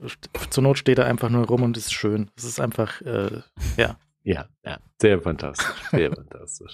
Also, Alex, das ist, dass du den verkauft hast. Ich sag einfach nichts dazu. Nach vier Jahren irgendwie. Der, der Heme, der mich hier aus. Der, ich meine, der hat ja, der, ich meine, der hat ja, äh, funktioniert. Also ich meine, der wurde Ja. auch lange noch weiterverkauft, muss man ja auch sagen, zu Mhm. seinem Originalpreis. Mhm, Ähm, mhm. Nicht wahr? Das ist ja nicht so, dass der günstiger geworden wäre. Ja. Aber er hat auch zehn Jahre funktioniert. Also Ich glaube, sie haben nach dem Roundtable haben sie eine Grafikkartenoption gratis dazugegeben. Ja, vielleicht so mal ein bisschen was, das Oh. Basismodell mal irgendwie gestrichen und dann so eins höher geschoben. Das kann schon das sein. kann sein, ja. Ja. Ja, nee, ähm, falls jemand noch eine tolle Idee hat, was ich damit anstellen kann, ähm, es, es müsste halt, ich weiß nicht, ich weiß auch nicht, wo der herkommt, weil der ist unten beschriftet auf äh, Schwedisch vielleicht? Mhm. Ist da, sind die alle unten Schwedisch beschriftet? Ich weiß nicht. Hm, nee. Hm, Ich kann gerade nicht drunter schauen. Das ist designed by Apple in California, assembled in the US steht hier drauf und ansonsten habe ich eine Seriennummer und Ja, das ist in der Fabrik, die Trump neu eröffnet ja, hat. genau die, genau die. Also dieser, ja, der kann viele Geschichten erzählen, der MacBo. Das stimmt, ja. Ja, und ähm, ich weiß gar nicht, wie der, also man sieht an dem, an dem Staubmuster, was innen drin ist, wie der da oben die Luft hingepustet hat und dann, Ja, ja, das Ja. war sehr deutlich zu sehen. Das Die- ist sehr lustig. Die, um nicht zu sagen, die heiße Luft. ich weiß nicht, findet man noch raus, was das für einer war? Wahrscheinlich mit der Seriennummer vielleicht. Ja, Mhm. vielleicht, ja. Kann Mit der muss, ja. Das Ja. muss, es ging aber zumindest bei den alten Seriennummern ging das ja noch irgendeine Zeit. Ja, das haben sie ja geändert, dann Ja. stimmt, ja. Hm. Ja, und Leo, was machst du jetzt mit, der, mit deinem? Ja, ich hatte den hier, ich habe, äh, ich hab, hier sind im Moment noch mehr Macs als äh, sonst hier sind. Und dazu gehört zu diesem Park an ähm, ähm, älteren Macs gehört auch der Mac Pro, weil ich den äh, OpenCore Legacy Patcher durchgetestet habe mit ganz vielen verschiedenen Macs und eins Ah. davon ist halt auch der Mac Pro 2013. Ähm, deshalb, deshalb hat er seinen Weg zu mir hier gefunden. Temporär. Ist halt, ja, ja. Der, Okay. Und ist halt bei mir jetzt hier auf dem Schreibtisch. Und es war halt lustig, weil das jetzt alles damit zusammengefallen ist, dass du halt deinen verkauft hast und Timo plötzlich mit Ebay äh, Mac Pro Bestellbestätigungen ankam und ich sehr schmunzeln musste, weil dann plötzlich auch der, hier das Paket dann mit dem Mac Pro bei mir gelandet ist. Das, deshalb hat sich das alles zusammengetan, ja. Nee, aber der war halt, ist ja ein Element. Du, du hattest das ja auch äh, gerade noch mal, bevor du den verkauft hast, durchgespielt, äh, ge- oder? Mit dem, ähm, ähm, Ja, ich weiß nicht, ob, hatte ich das in der Sendung erzählt oder vorher, nachher Ich- jedenfalls. Ja. Ähm, ja, genau, ich habe das auch nochmal durchgespielt äh, gespielt mit dem, mit dem, ähm, also der alte Mac Pro, der 5.1er, äh, ehemals 4.1, ähm, Mhm. der, der, der lief ja schon ewig auf OpenCore. Ja. Und ähm, den, den äh, 2013er Mac Pro, den hatte ich nie auf OpenCore gebracht, weil ähm, Ventura war halt sehr neu und es gab da irgendwie noch anfänglich so ein bisschen Probleme, ähm, auch was auch den OpenCore-Geschichten an, angeht. Und das war jetzt, ist ja mehr oder weniger das Ventura raus, das ist ein halbes Jahr her oder so, es kam ja im Herbst. Und ähm, du hattest mich darauf angesprochen, jetzt stand er zum Verkauf und dachte, das ist im Verkauf vielleicht mit den neuesten Betriebssystemen eine ganz gute Idee und habe es dann nochmal durchgespielt und war relativ begeistert, dass es so einfach ging. Und dann Ja. kannst du ja mal von deinen Erfahrungen erzählen, aber ich habe einfach nur diesen USB-Stick äh, richtig formatiert und über dieses Pro Programm gejagt und ähm, dann hat der mehr oder weniger alles von alleine gemacht. Ich habe es installiert dann, äh, ganz normal wie macOS installiert und dann gab es noch die Prozedur, dass man, ähm, nachdem das fertig gelaufen war, noch so, so ein paar Post-Processing Patches dort eingespielt wurden, die zu Anfang nicht runtergeladen ähm, werden konnten. Also er sagte irgendwie, willst du hier die Textdateien irgendwie äh, laden? Und dann habe ich gesagt, ja, aber passierte nichts. Und zwei Tage später, als ich dann nochmal probiert hatte, dann, dann stieß er den Download an und dann wurden auch diese Grafik, irgendwie Grafiktreiber-Geschichten äh, richtig geladen. Und ja, also der lief äh, bei mir ohne Probleme. Ich habe nicht alles ausgetestet, weil er, wie gesagt, dann äh, auch verkauft wurde. Aber äh, es gibt natürlich ein detailliertes Log bei OpenCore, was eventuell eingeschränkt ist. Und Ja. ähm, aber ich glaube ehrlich gesagt, dass der ganz gut unterstützt wird bei dem, bei, bei der, bei der jetzigen OpenCore-Variante. Ja, die haben, ähm, die haben ziemlich große Schritte gemacht. Also Open Core, ich meine, das ist aktuell ist ja glaub, Version 061 oder 062 dürfte jetzt, glaube ich, bald rausfallen. Und seit ähm, seit so die ersten Open Core Versionen gibt und jetzt natürlich auch dann immer schnell mit den neuen Betriebssystemen und jetzt halt macOS 13, äh, das, das ist schon sehr, sehr einfach und bequem geworden. Also die, die der, Aufwand, ähm, also zumindest wenn du einen relativ neuen Mac noch hast, also bei den älteren, mhm. so die halt nicht mehr metal-fähig Korrekt, sind, also so ab, ab so unter 2012, also 2011, 2010, der geht, der geht, das ist halt wirklich Wahnsinn. Du kannst halt bis 2008 oder so, 2007, glaube ich, beim iMac kannst du halt Ventura äh, installieren auf den alten iMacs mit OpenCore. Aber äh, der Spaßfaktor wird da sehr stark abrupt abbrechen an einem gewissen Punkt. Und also wenn es älter als 2012 wird, wird es, glaube ich, oft schwierig. Und wenn natürlich mit einer noch eine Festplatte oder so irgendwie drin hast, dann, oh, ja. dann, ich meine, dann läuft auch das alte macOS nicht mehr gut und das neue, neueres macOS wird es nicht besser, nicht wirklich besser machen. Also insofern äh, muss man sich da überlegen, was man dann wirklich mit so einem ganz alten Mac macht. Aber bei den, bei den 2012er Macs aufwärts halt und dann der Mac Pro ja auch 2013, der ist noch ein bisschen, obwohl er ja neuer ist dann mit 2013, der ist so ein kleines Problem Problem könnten noch, weil der ähm, äh, der hatte auch, genau, er hatte die Hakeleien. Ich hatte auch Probleme, die, die diesen Grafikpatch nachzuinstallieren. Mhm. Erst als der dann lief, war es okay. Das war bei ja. mir auch ein bisschen hakelig, hakeliger als bei den anderen Macs, bei denen ich es ausprobiert habe. Und ähm, der hat ein, eine große Fehlstelle im Moment eigentlich nur.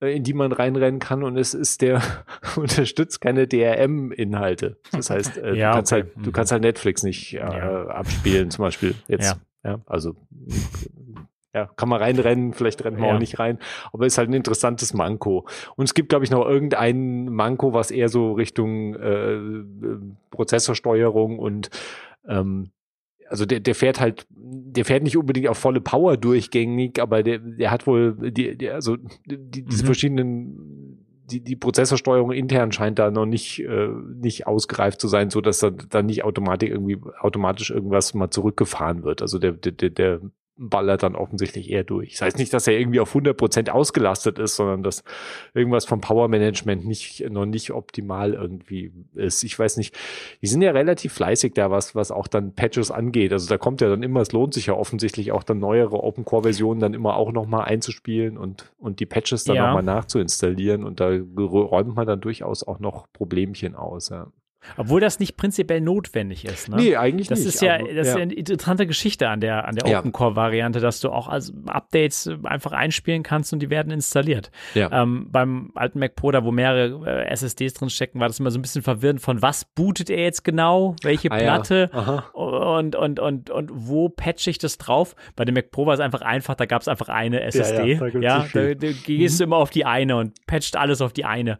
Und da konntest du ja nicht vertun bei dem, bei dem ähm, ähm, also bei dem Open Core bietet es sich auch an, dass du es auf dem Mac erstellst, ja. diesen USB-Stick, auf dem du es dann installieren möchtest. Ja. Weil wenn du das nicht machst, dann musst du Optionen bedenken, so äh, musst du richtig auswählen. Ja, genau. Äh, und ja. solche Geschichten. Also es wäre schon gut, wenn der läuft und ähm, wenn du es den, den USB-Stick direkt dort erstellt, weil dann wird es auch alles richtig ausgewählt, was du brauchst für ja. die jeweiligen Mac. Weil da gibt es ja pro Mac unterschiedliche Herangehensweisen. Und als ich mir das letzte Mal OpenCore ähm, äh, nach Ventura angeschaut habe, da waren noch weil du sagst große Sprünge, da waren noch erhebliche Einschränkungen, so irgendwie kein WLAN geht, Bluetooth ja, ja, ja. setzt aus das und so. Wild, das ist aber häufig so bei diesen Systemupdates dann, die, dass diese Features äh, so in den Folgeversionen erst ähm, ja. dann ge ge gepatcht werden oder, oder nachgereicht werden einfach. Und naja, ohne WLAN und so weiter, das ist ja alles natürlich dann sehr limitierend. Und deswegen ja. habe ich es, glaube ich, auch aufgeschoben. Und aber jetzt, so also 2013 iMac Pro war einfach, ja, also gut, wer jetzt nicht Netflix schauen will. Ähm, ja, ja, aber, äh, aber ja, ich meine, ja, ich glaube, also ich meine, der, ja, der, der, ich, der geht, aber der der geht noch bis ähm, macOS 12 war noch offiziell oder? Offiziell. Bis letztes, ja, ja, okay. bis letztes Jahr war nämlich offiziell ja. und dann im Herbst gab Ventura und das war das erste Betriebssystem, was, was dann nicht mehr. Mh, okay. Ja, da kann man sich natürlich überlegen, ob man, ob es jetzt schon so drängt, die Zeit, oder ob man jetzt irgendwie sagt, dann fahre ich den noch ein bisschen mit macOS 12 und gehe dann nächstes Jahr irgendwie auf macOS 14, weil da wird ja ziemlich sicher auch Open Core wieder ähm, entsprechend parat stehen. Na, dann. vor allen Dingen, weil du viele von den neuen Funktionen sind ja ernsthaft auf die M-Prozessoren ausgelegt. Also du kriegst, du hast als alter Mac Benutzer auch gar nicht so viel von. Also diese Ja, ganzen, die, weißt du, manche von denen, das ist ja auch so ein Punkt, was lustig ist am Open Core äh, Legacy Patcher, ist ja, dass er dir viel Zeug freischaltet, aber das funktioniert auch sehr unterschiedlich. So auf all den verschiedenen Macs, die ich hier hatte, ähm, war das immer so, dass die Funktionen, also äh, die, wie heißt es auf Deutsch, universelle Steuerung, also Universal Control und Sidecar und ja. äh, der Mac, also was ja bei älteren Macs auch noch nicht präsent war und ist, äh, dass sie als Airplay-Empfänger zum Beispiel arbeiten. Und, und dass du halt überhaupt auch mitunter Handoff halt hast. Das kam ja, ist auch irgendwo ist ein Hardware-Limit, wo es halt Handoff nicht unterstützt wurde Mhm. und dann irgendwann wurde es halt unterstützt. Und ähm, und natürlich jetzt bei ganz neu natürlich auch mit macOS 13 Continuity Camera, also das iPhone halt als Webcam am Mac, also die Geschichten. Und das iPhone als Webcam am Mac, das ist, glaube ich, mit das größte Problem, weil das habe ich auf fast keinem von den alten äh, Macs zum Laufen gebracht. Es hat halt einfach nicht funktioniert. Es ist so, dass das iPhone angesprochen wird, also das iPhone kennt das und merkt, Mhm. da ist ein, äh, da Ja. ist ein, da ist ein Mac mit macOS 13 hier, ich will dem mein Bild geben, aber es es wird irgendwie nicht angezeigt und ich habe es nicht lösen können bis jetzt. Vielleicht, vielleicht patcht da natürlich Open Core auch nochmal nach. Ähm, und äh, außer auf einem 2016, also das neueste, das neueste MacBook Pro, was ich hier hatte, was halt gerade nicht mehr, weil die haben ja das 2016er MacBook Pro haben sie ja abgesägt mit macOS 13, was ziemlich krass ist eigentlich. Und das, das ist halt von der Hardware eigentlich, wo du sagen würdest, okay, da läuft halt macOS 13, läuft da halt wunderbar drauf. Ja? Mhm. Also ist absolut kein Problem. Und da hat auch äh, Continu Continuity Camera zum Beispiel funktioniert. sieh an. also da irgendwie war alles überhaupt kein Problem, weil da hatte halt einfach nur dieses macOS 13 Element gefehlt. Ne? Mhm. Der hat auch Universal Control zum Beispiel schon von Haus aus davor unterstützt. Also das war bei, musste bei dem nicht freigeschaltet werden. Aber ich habe zum Beispiel auch einen, ähm, einen alten 2000, was ist der, 2014, glaube ich, den, den ersten 5K iMac zum Beispiel. Mhm. Der ist, unterstützt halt macOS 13 auch nicht mehr von Haus aus. Und der hat auch zum Beispiel diese ganzen Universal Control Geschichten nicht unterstützt von Haus aus. Und das kannst du halt alles mit dem Patcher freischalten. Und ich meine, das ist natürlich ein super, das ist ja eigentlich ein super Mac. Ja, mit dem fantastischen 5K-Display. Du hast mit dem verdammten Studio-Display hast du überhaupt nicht mehr. Du hast aber dasselbe verdammte Panel von Ist 2014. heller, ist Es ist ein bisschen, das ist vielleicht irgendwie so eine noch mal so, so, so ein Drehlämpchen Helligkeit so nachgedreht hat. Aber äh, ich habe dann halt auch den noch mal vor mir stehen gehabt und noch mal gesehen, wie toll dieser 5K iMac halt war. Mhm. Wie toll dieses 5K Mhm, Display mhm, halt war und mhm. wie gut halt macOS auf diesem verdammten 5K Display in 27 Zoll aussieht. Ja, also ich meine, es ist halt schon ein gutes Display und es ist halt der dieser 2014er iMac der, Mhm. mit, mit, mit Ventura, der ist glaube ich sogar schon, bei dem war glaube ich mit macOS 11 sogar schon Schluss. Also der hat macOS 12 gar nicht mehr unterstützt und den kannst du halt wunderbar, kannst du halt auf macOS 13 bringen und dann ja, hast halt Fun und die Funktion freischalten. Ist jetzt ein bisschen eine technische Frage. Ich weiß nicht, ob ihr, ob ihr, dem, ob ihr mir da weiterhelfen könnt, aber meint ihr, OpenCore hilft mir mit meinem Mac Pro auch Mit weiter? deinem- deinem Def- definitiv macOS, der installiert gleich macOS 14 bei dir. mit Netflix Streaming. Neural Engine macht da tolle Sachen, Ja. sage ich dir. Die Mhm. analysiert Bilder, wie es gut ist. Ja, ja, okay. Nee, das ist schon nett, dass man da aus den alten Kisten mehr rausholen kann und die einfach länger gepatcht und also selbst wenn die Features nicht funktionieren mit Universal Control und solchen Zeug, aber dass du halt einfach deine Patches bekommst und dass das Zeug Ja. weiter funktioniert und halt einen perfekt guten 2015er iMac wegzuschmeißen, nur weil ja, ist halt Ja. ist halt auch Quatsch. Ja, und äh, diese Open Core Geschichte ist jetzt auch in mehreren Händen gelandet. Also nach, nach dem OS-Dude, ja irgendwie, also ich glaube, Der das war. DOS-Dude, ja, ja, ja. Der, ja. der DOS, der war Ja. der, glaube ich, ein, ein Typ war das, glaube ich, der da. Gefühlt ja, definitiv. er heißt ja auch DOS-Dude 1. Ja, ja, das ist ein, weil es nur einer ist. Also das war, das stand natürlich, der hat gute, der hat einfach echt Der gute gute, Arbeit Arbeit geleistet, Der aber, gute Arbeit aber es war halt ein Typ und, und daher ist es, glaube ich, schon ganz gut, dass es an diesen, ich meine, ich weiß nicht, ob du dich, äh, hast du dich hier in diese Discord, äh, Discord Ja. äh, Server begeben, weil das ist absurd, was da abgeht. Also, so, äh, wow. Und dann schaust du dir die OS du Dings vom Ja, Seite ja. an, da, Ja. wo du, wo du nirgendwo hin verlinken kannst, wo einfach irgendwie steht, okay, hier. Das, die, die Seite im Gegensatz zu dem Discord ist der Hammer. Ja. Einfach. Und ähm, ja, da geht ganz schön viel ab und die alten Macs werden halt da der Stange gehalten, aber Ja. am Leben gehalten. Das ist schon schön. Ja, das ist schon, also das ist, es ist echt ein erfreuliches Projekt. Also es macht echt einen guten Eindruck, von dem, von der Menge an, an Unterstützung, die es auch der, erhält. Also du merkst halt, dass die, dass da wirklich eine Community drum ist. Natürlich ist im Discord ist natürlich totales Chaos, weil Leute halt immer, immer hier funktioniert irgendwas nicht. Und man muss natürlich, man muss sich einfach drauf einstellen. Es ist halt so, ich meine, du, du patchst dein Betriebssystem, das darf man halt nicht vergessen. Und es ist halt ein inoffizieller Hack, wenn du so willst. Und das, du hast natürlich Kompromisse, die du damit eingehen musst und musst halt auch damit rechnen, dass irgendwas halt schief laufen kann und, und dass es so irgendwo dir die Kiste explodiert oder dass halt mal irgendein Update kommt, was halt dann nicht mehr funktioniert oder dir das ganze System zerschießt. Das kann halt alles, alles kann halt Klar. sein. Mhm. Aber es ist vielleicht an einem gewissen Punkt ist es halt trotzdem die bessere Alternative, als halt irgendwie eine uralte macOS-Version dann weiter zu betreiben. Also ich glaube, äh, das ist schon, das ist schon sehr attraktiv, äh, attraktive Alternative dafür. Und dafür, dass es jetzt wirklich so du so an der Hand genommen wirst von dem Patcher, so wie du gerade erzählt hast am Anfang, dass der dich ja einfach, der, der, der nimmt dich ja sozusagen und ja. erzählt dir, mach jetzt den Stick und ich lade jetzt mal das Betriebssystem von den Servern und das installierst du das halt auf dem Stick und dann machst du das halt das EFI zum Booten drauf und das macht er ja alles für dich und dann bootest du halt einfach nochmal und, und startest halt den Installer und dann, der führt dich halt wirklich macht es doch schon sehr einfach. Einem. Ja, vor allen Dingen ist das jetzt auch diese GUI-Variante, ist die standard empfohlene Variante, die du verwenden sollst. Mhm. Das war nämlich vor ein, zwei Jahren war das ja, noch ja. nicht der Fall. Da war irgendwie so, ja. mach mal die Terminal-Variante so, so, äh, nix mit GUI hier bitte, sondern das ist nur experimentell. Und, und ähm, das ist jetzt, also die empfohlene Variante, das ist schon, da ist es schon sehr verständlich, würde ich schon sagen. Ich, ich bin ja ein lustiges Problem gerannt, dass ich ähm, ähm, dass der nicht gebootet, also dass ich den nicht booten konnte mit Alt muss man doch gedrückt halten, ja. um in diesen Auswahlmodus zu bekommen. Und das geht auf meinen Clicky-Clacky-Tastaturen nicht. Und, und ich renne da jedes Mal wieder rein. Auch dieses Mal bin ich wieder reingerannt. Warum geht denn das nicht, verdammt?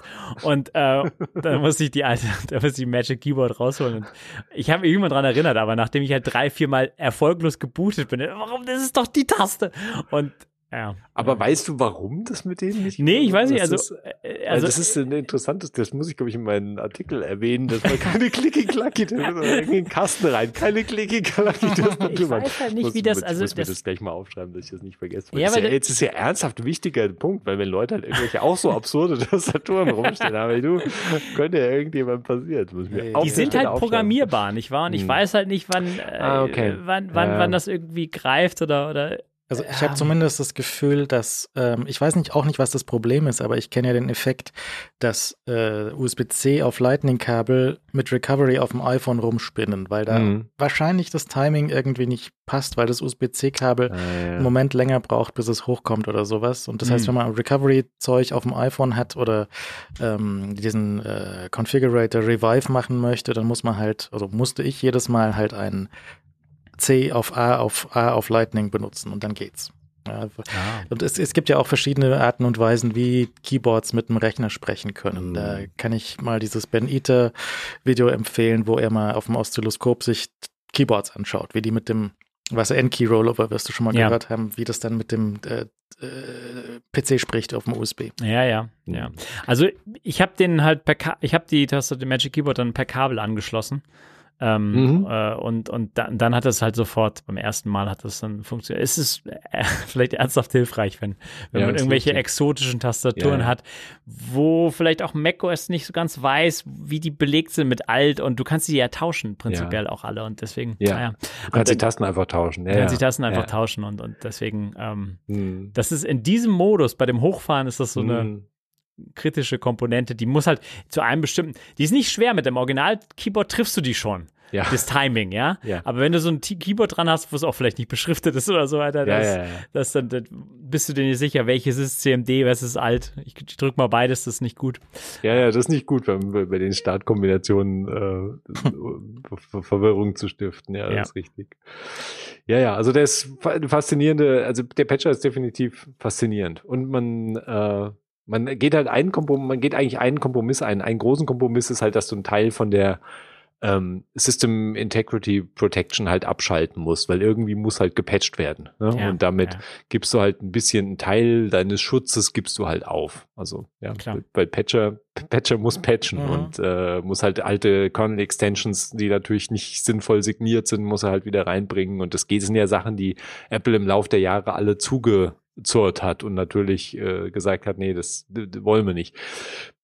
Kann man aber, glaube ich, ja, muss man mit sich selbst ausmachen und schauen, ob man das halt will. Aber ich, ja, ist halt vielleicht besser, halt, halt ein Mac auf jeden Fall zu haben mit einem Betriebssystem, was halt keine Updates mehr bekommt. Ich meine, klar, ja, ja. Bist, bist ja nicht irgendwie besser dran damit. Und, und wo du es einsetzt, ja. ist halt immer die Frage. Ne? Ja, ja. Also, kritischer Workflow in irgendwo in der Firma, weiß klar. ich nicht, ob ich da den Open Core, klar. weißt du, äh, alten 2008er Mac irgendwie einsetzen würde. Aber, ähm, aber wenn es ein privater Rechner ist und der kann auch irgendwem nützlich sein, Kind, dir als Zweitrechner, was auch immer, ähm, ist das eigentlich ein nettes Projekt und das, wie gesagt, hat einen Status angenommen, wo es sehr verständlich mittlerweile ja, ja. ist. Wenn du zum Beispiel jetzt, äh, sagen wir mal, so eine Firma arbeitest wie LastPass und, und dann Plex aber auf deinen Privatarbeitscomputer installiert hast.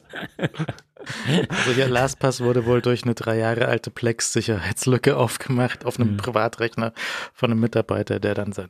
Und also da fällt einem, da, also als ich das gelesen habe, ist mir wirklich nicht mehr viel eingefallen, muss ich sagen. Also Doch, ich mein, all die, mir sind all die Leute eingefallen, die ihr Wallpaper nicht tauschen dürfen aus Sicherheitsgründen. weißt du, die, die, die Firmenrechner rumlaufen, wo irgendwie das Windows grüne Feld irgendwie noch. Ja, aber ich meine, war da wirklich einfach alles egal? Also ich meine. ja, aber ich meine, das, das geht doch. Also ich meine, irgendwo. Aber das ist nur eine Passwortfirma, die machen ja sonst. Achso, achso, achso, sehr gut. Nur Passwort.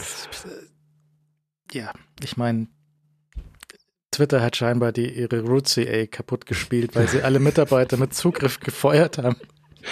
Ja, gut, Twitter. Gut, das kann man auch alles nicht, weißt du, das hm. ist egal. Okay.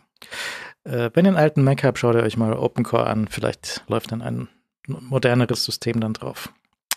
Ähm, Apple Music Classical ist da mal demnächst da. Das ist dann hier neu, also eine neue App von Apple für Apple Music, wo dann klassische Musik drin läuft.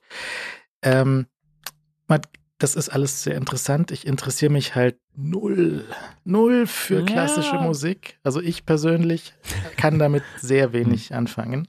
Mhm. Noch weniger als mit Fußball zum Beispiel. Ja, also ich kann mich mehr für Fußball hm. begeistern als für klassische Musik. Okay. Wirk also wirklich? Ja. Also okay. Überraschung. Hm. Ja, also das, das, ich, ich kann, ich kann mich auch, ich habe mich auch schon in so ein Konzert reingesetzt, habe das zur Kenntnis genommen. Also, ah, ich wäre gerne im Fußballstadion. Ja.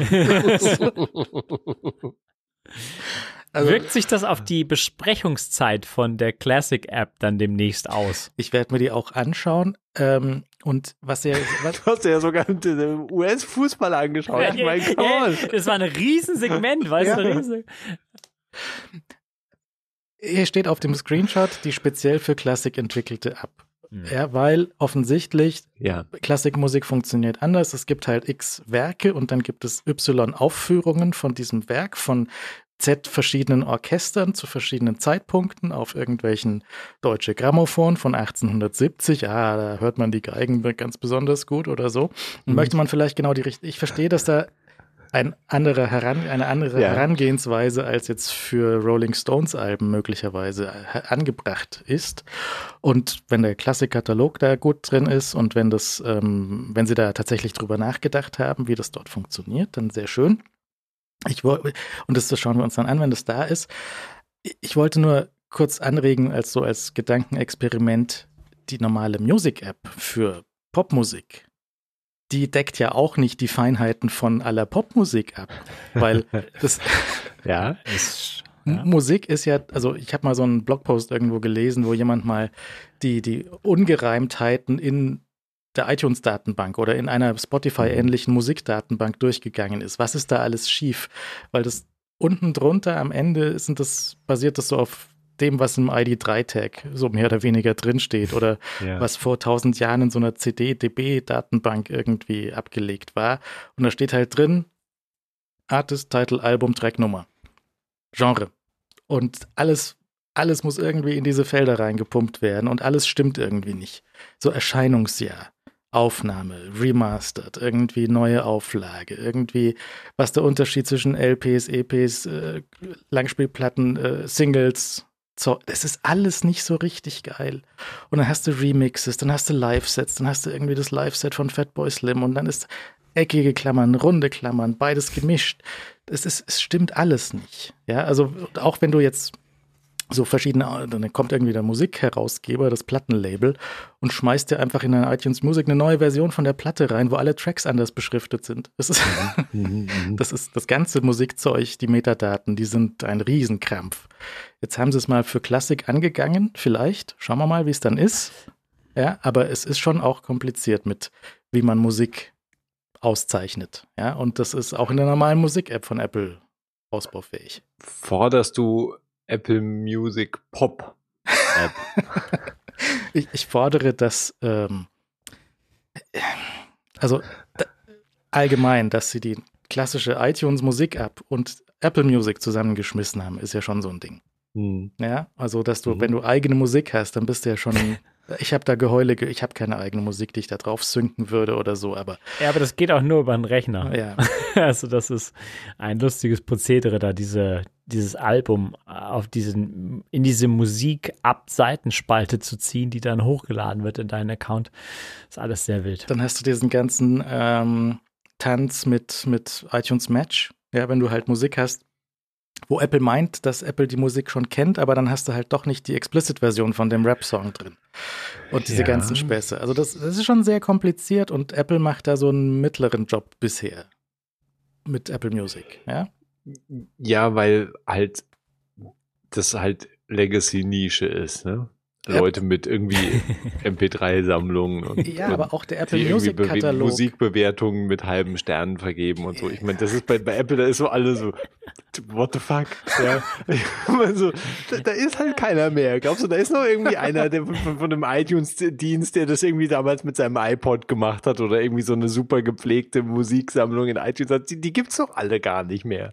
Das ist doch einfach nur, das sind doch nur so irgendwie so Spotify-Kids, die halt da rumsitzen und sagen so, jetzt lass mal Apple Music hacken. Ich meine, und dann äh, kommen, kommen da wahrscheinlich so Bug-Reports, so hier meine Library-Sterne-Bewertung zerschossen. So, wie, was, Sterne? Haben wir Sternebewertungen? So, ja. Es ist halt, es wäre alles noch besser, wenn auch der Musikkatalog in Apple Music halt super gepflegt wäre. Aber den pflegt auch niemand. Das sind halt die Plattenlabels oder irgendwelche Künstler oder sonst mhm. wer, der da einfach irgendwas reinkippt.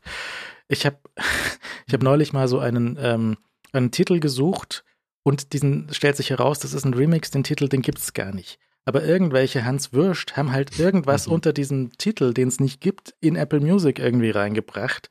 Und okay. es ist halt irgendwelche Grütze von, von irgendwas. Ähm, also der, dieser Apple Music Katalog, der ist genauso unaufgeräumt wie mein MP3-Katalog in den 90ern, möchte ich sagen. okay, okay.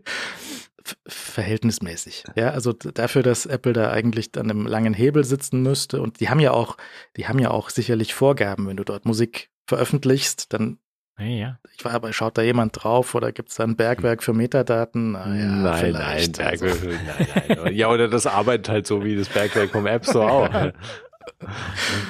ja, ähm, und äh, es gibt ja die eine oder andere App, die halt versucht, ein anderes Interface zu, für Musikbibliotheken zu geben, mhm. so wie es auch für, für Plex und Zeug gibt es ja auch noch so Infuse und Zeug und andere Möglichkeiten, auf deine Movie-Datenbank zuzugreifen und solche ja. Sachen. Ja, da, ja. Ich habe zum Beispiel äh, gesehen mit den Metadaten für Fernsehserien und so, da gibt es auch große Abweichungen, wann, also weißt du, aus welchem Jahr stammt eine Fernsehserie? Ist das erste Veröffentlichung vom Piloten oder ist das Veröffentlichung mhm. im Fernsehen oder ist es dann, wann die DVD mhm. rausgekommen ist? Das ist alles auch nicht so richtig ähm, überall einheitlich gelöst. Ja, und deswegen, dann suchst du halt nach einem, also bei, bei Apple Music und ähm, also LPs ist ganz deutlich, dass halt oft der, die sind oft unter dem Jahr des, der Veröffentlichung des, des Re-Releases eingeordnet.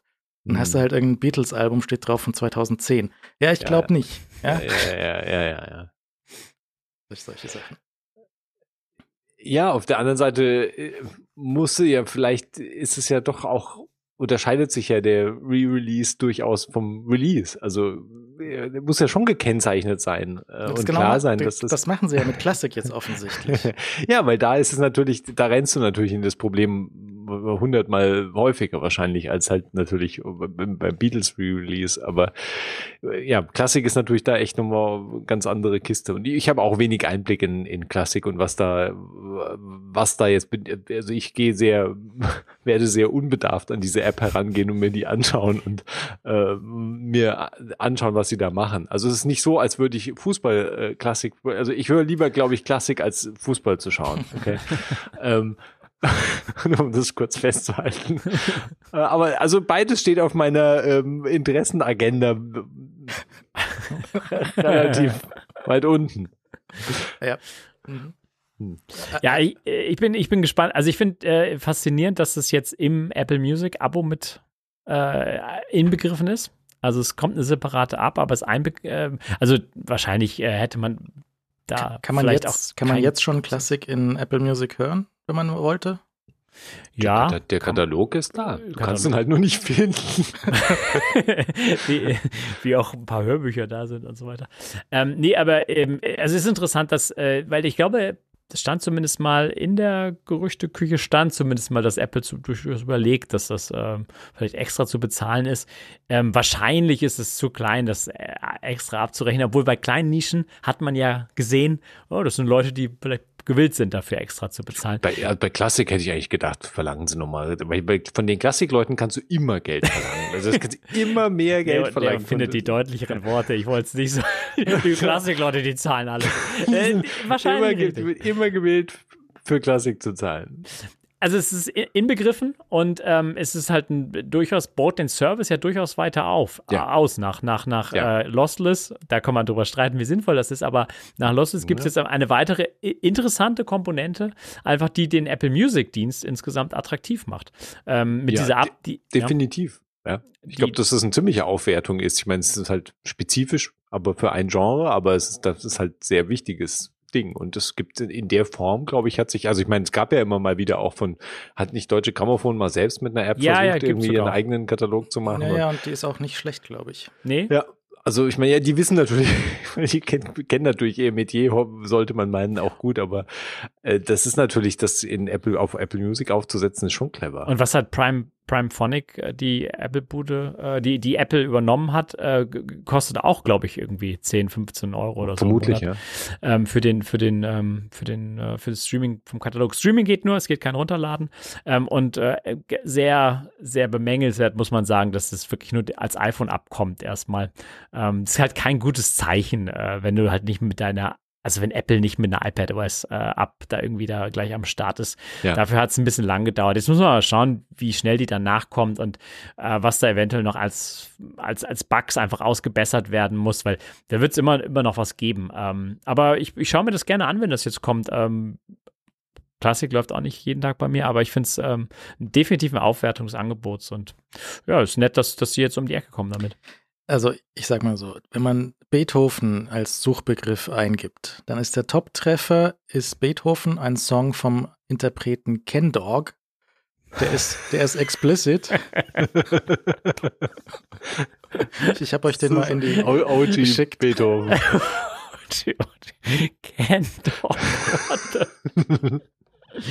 Das ist unser, unser mangelndes Musikwissen hier. Äh, es stellt sich dar. Ich weiß nicht genau, wer Ken Dog ist, aber er flucht wie ein Rohrspatz und, äh, okay. und Treffer 2 ist Ludwig Fun.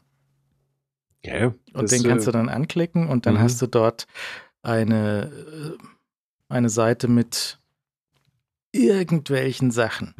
Ja, okay. ja wo dann. Irgendwelche ähm, Orchester irgendwas davon spielen. Ja. ja. Und das ist ähm, Similar Artists, irgendwie Chopin. Okay. Ähm, mhm. und andere Sachen, die nichts mit ihm zu tun haben. Also das, das sind äh, ist, ist auf jeden Fall für Klassik ist es ausbaufähig. für, für Pop auch. Ja. Und Ken Dog, das höre ich mir nachher mal ganz an. ja, ja. Unbedingt, ganze Werk bitte. Also, Diskografie. Hm. okay. Ähm, wo wollten wir noch hin? Ich hatte, wo, ich bin völlig verwirrt. Ähm, wenn ihr dem Facebook, genau, das wollte ich noch sagen. Der Facebook, der hat äh, auch so ein Large Language Model sich ähm, gebaut. Äh, also sprich so ähnlich wie GPT. Und mhm. im Gegensatz zu GPT ist es denen rausgeflutscht. Das ist, äh, das ist, hat irgendjemand ins Internet gestellt, dieses Modell. Und es lässt sich jetzt irgendwie herunterladen von, von jedermann, was wahrscheinlich Facebook nicht so besonders recht ist. Aber man kann das jetzt auch, wenn man unbedingt möchte, auf einem äh, ARM-Mac laufen lassen. Es empfehlen sich wohl 24 Gramm. Mhm. Und dann kannst du deinen eigenen, ähm, also so wie du Stable Diffusion auf deinem Mac laufen lassen kannst, kannst du eben auch das, das Lama vom Facebook kannst du jetzt auf lokal laufen lassen. Ich habe es noch nicht ausprobiert, ist noch ein bisschen trickreich. Du brauchst eigentlich 24 Gramm, sonst wird es relativ lahm. Und du kannst auch nur die kleine Variante laufen lassen. Wenn du dicke Grafikkarten mit sehr viel RAM hast, dann kannst du auch die große Variante davon laufen lassen. Und ich hatte gelesen, dass die Geschwindigkeit ist jetzt auch nicht so berauschend. Also das sind so ein paar Wörter in der Sekunde, die der rausschieben kann. Also hm. es ist alles so, aber okay. ist halt Facebook dieses Modell abhanden gekommen und jetzt ist es im Internet, jetzt ist es vorbei. Ne? Also das, das ist jetzt erstmal da auch äh, ausgebüxt und das kann man sich mal anschauen, was man, was man dem, äh, dem, dem, dem Bot dann sozusagen entlocken kann, wenn man dann mit ihm spricht. Ich weiß auch nicht, wie sich die Größe, also es gibt drei, drei, vier verschiedene Größen von diesem Modell kann man sich mal laufen lassen und äh, da mal sehen, was man da rausbringt. Ich weiß nicht, ähm, wie, wie man mit dem Ding jetzt interagiert und so. Also das muss ich, muss ich mal gucken, ob ich das hier zum Laufen bekomme. Aber ich link mal einen Post, wo das wahrscheinlich irgendwie beschrieben ist. Da, da ich weiß auch nicht genau, wo man es herkriegt. Also ich hatte was gelesen von einem Torrent irgendwie, dass das dieses Modell da rumfleucht. Ähm, mhm. Und ähm, das kann man vielleicht mal anschauen. Ich glaube, wenn, wenn Facebook das verloren hat, dann ist es auch vom Copyright her okay. Ja, ich habe noch gar nicht mitbekommen, dass sie es verloren haben, oder? Ähm, ich, ich, weiß darüber echt nichts. Also. Es ist eine GitHub-Issue, da steht drauf, hey, dieses Modell, das liegt ja auf dem Torrent, sehr praktisch. So im, im Facebook, im, Face, im, Facebook GitHub. Ja, also so. Hm. ja, gut. Hm. Äh, nee, aber was, auf was ich eigentlich raus wollte, ist, äh, wenn jetzt das Interface von, von also du hast vorher gesagt, die Spotify-Kids, die jetzt bei Apple arbeiten und die Music-App schrauben, müsste dann eigentlich nicht Apple Music auch zu TikTok werden? Weil jetzt wird ja alles zu TikTok. Ja. Ja, also YouTube wird zu TikTok mit Shorts. Mhm. Instagram ja. wird zu TikTok. Ja. Äh, Netflix hat in der App auch so einen TikTok-Modus, wo du so neue Sachen ja, durchklicken ja, kannst. Exakt, exakt. Ganz furchtbar. Ja. extrem, extrem furchtbar. Und jetzt hat Spotify angesagt, dass sie eben auch so ein, so ein Ding reinmachen, dass du, wenn du halt durch Hochschubsen, einfach so weiter, weiter, weiter, weiter und dann hast du halt irgendwie in Spotify das jetzt auch drin. Insgesamt ist bei Spotify nicht ganz klar, was ihre Podcast-Anstrengungen so gebracht haben, außer große Ausgaben und einen dicken Paycheck mhm. für ähm, Rogan und so die ganzen Kollegen. Ähm, und insgesamt wird im Tech so ein bisschen zusammengestrichen. Vielleicht hat jetzt Tech so insgesamt jetzt noch bei dieser Bank ein bisschen Geld verloren. Also muss man gucken, wo das dann irgendwie rauskommt. Aber äh, ist dieses Hochschubsen von, von äh, Videos, ist das wirklich die einzige Interaktion, die noch funktioniert? Muss alles TikTok werden? Ich hoffe nicht. Ich glaube ich, ho ich hoffe nicht. Also ich, ich, ich, wir haben über die Vorteile, als das irgendwo ähm, seine Züge angenommen hat, gesprochen. Und das ist äh, sehr nett, aber ich hoffe, dass wir uns wieder auch als Menschheit zurückentwickeln. Also zurück in eine bessere Zeit, so, so der gelesen wird. Weg. Und ja. nein, nein, nein, ich, es muss aufhören. Alles zu TikTok gisieren. Weil das ist, das ist, ähm, das ist für manche Sachen einfach keine gute Schnittstelle. Auch äh, ich finde sie bei YouTube Shorts äh, nicht, nicht glorreich. Ähm, ich, äh, Spotify habe ich mir nicht angeschaut. Warum bei YouTube Shorts nicht?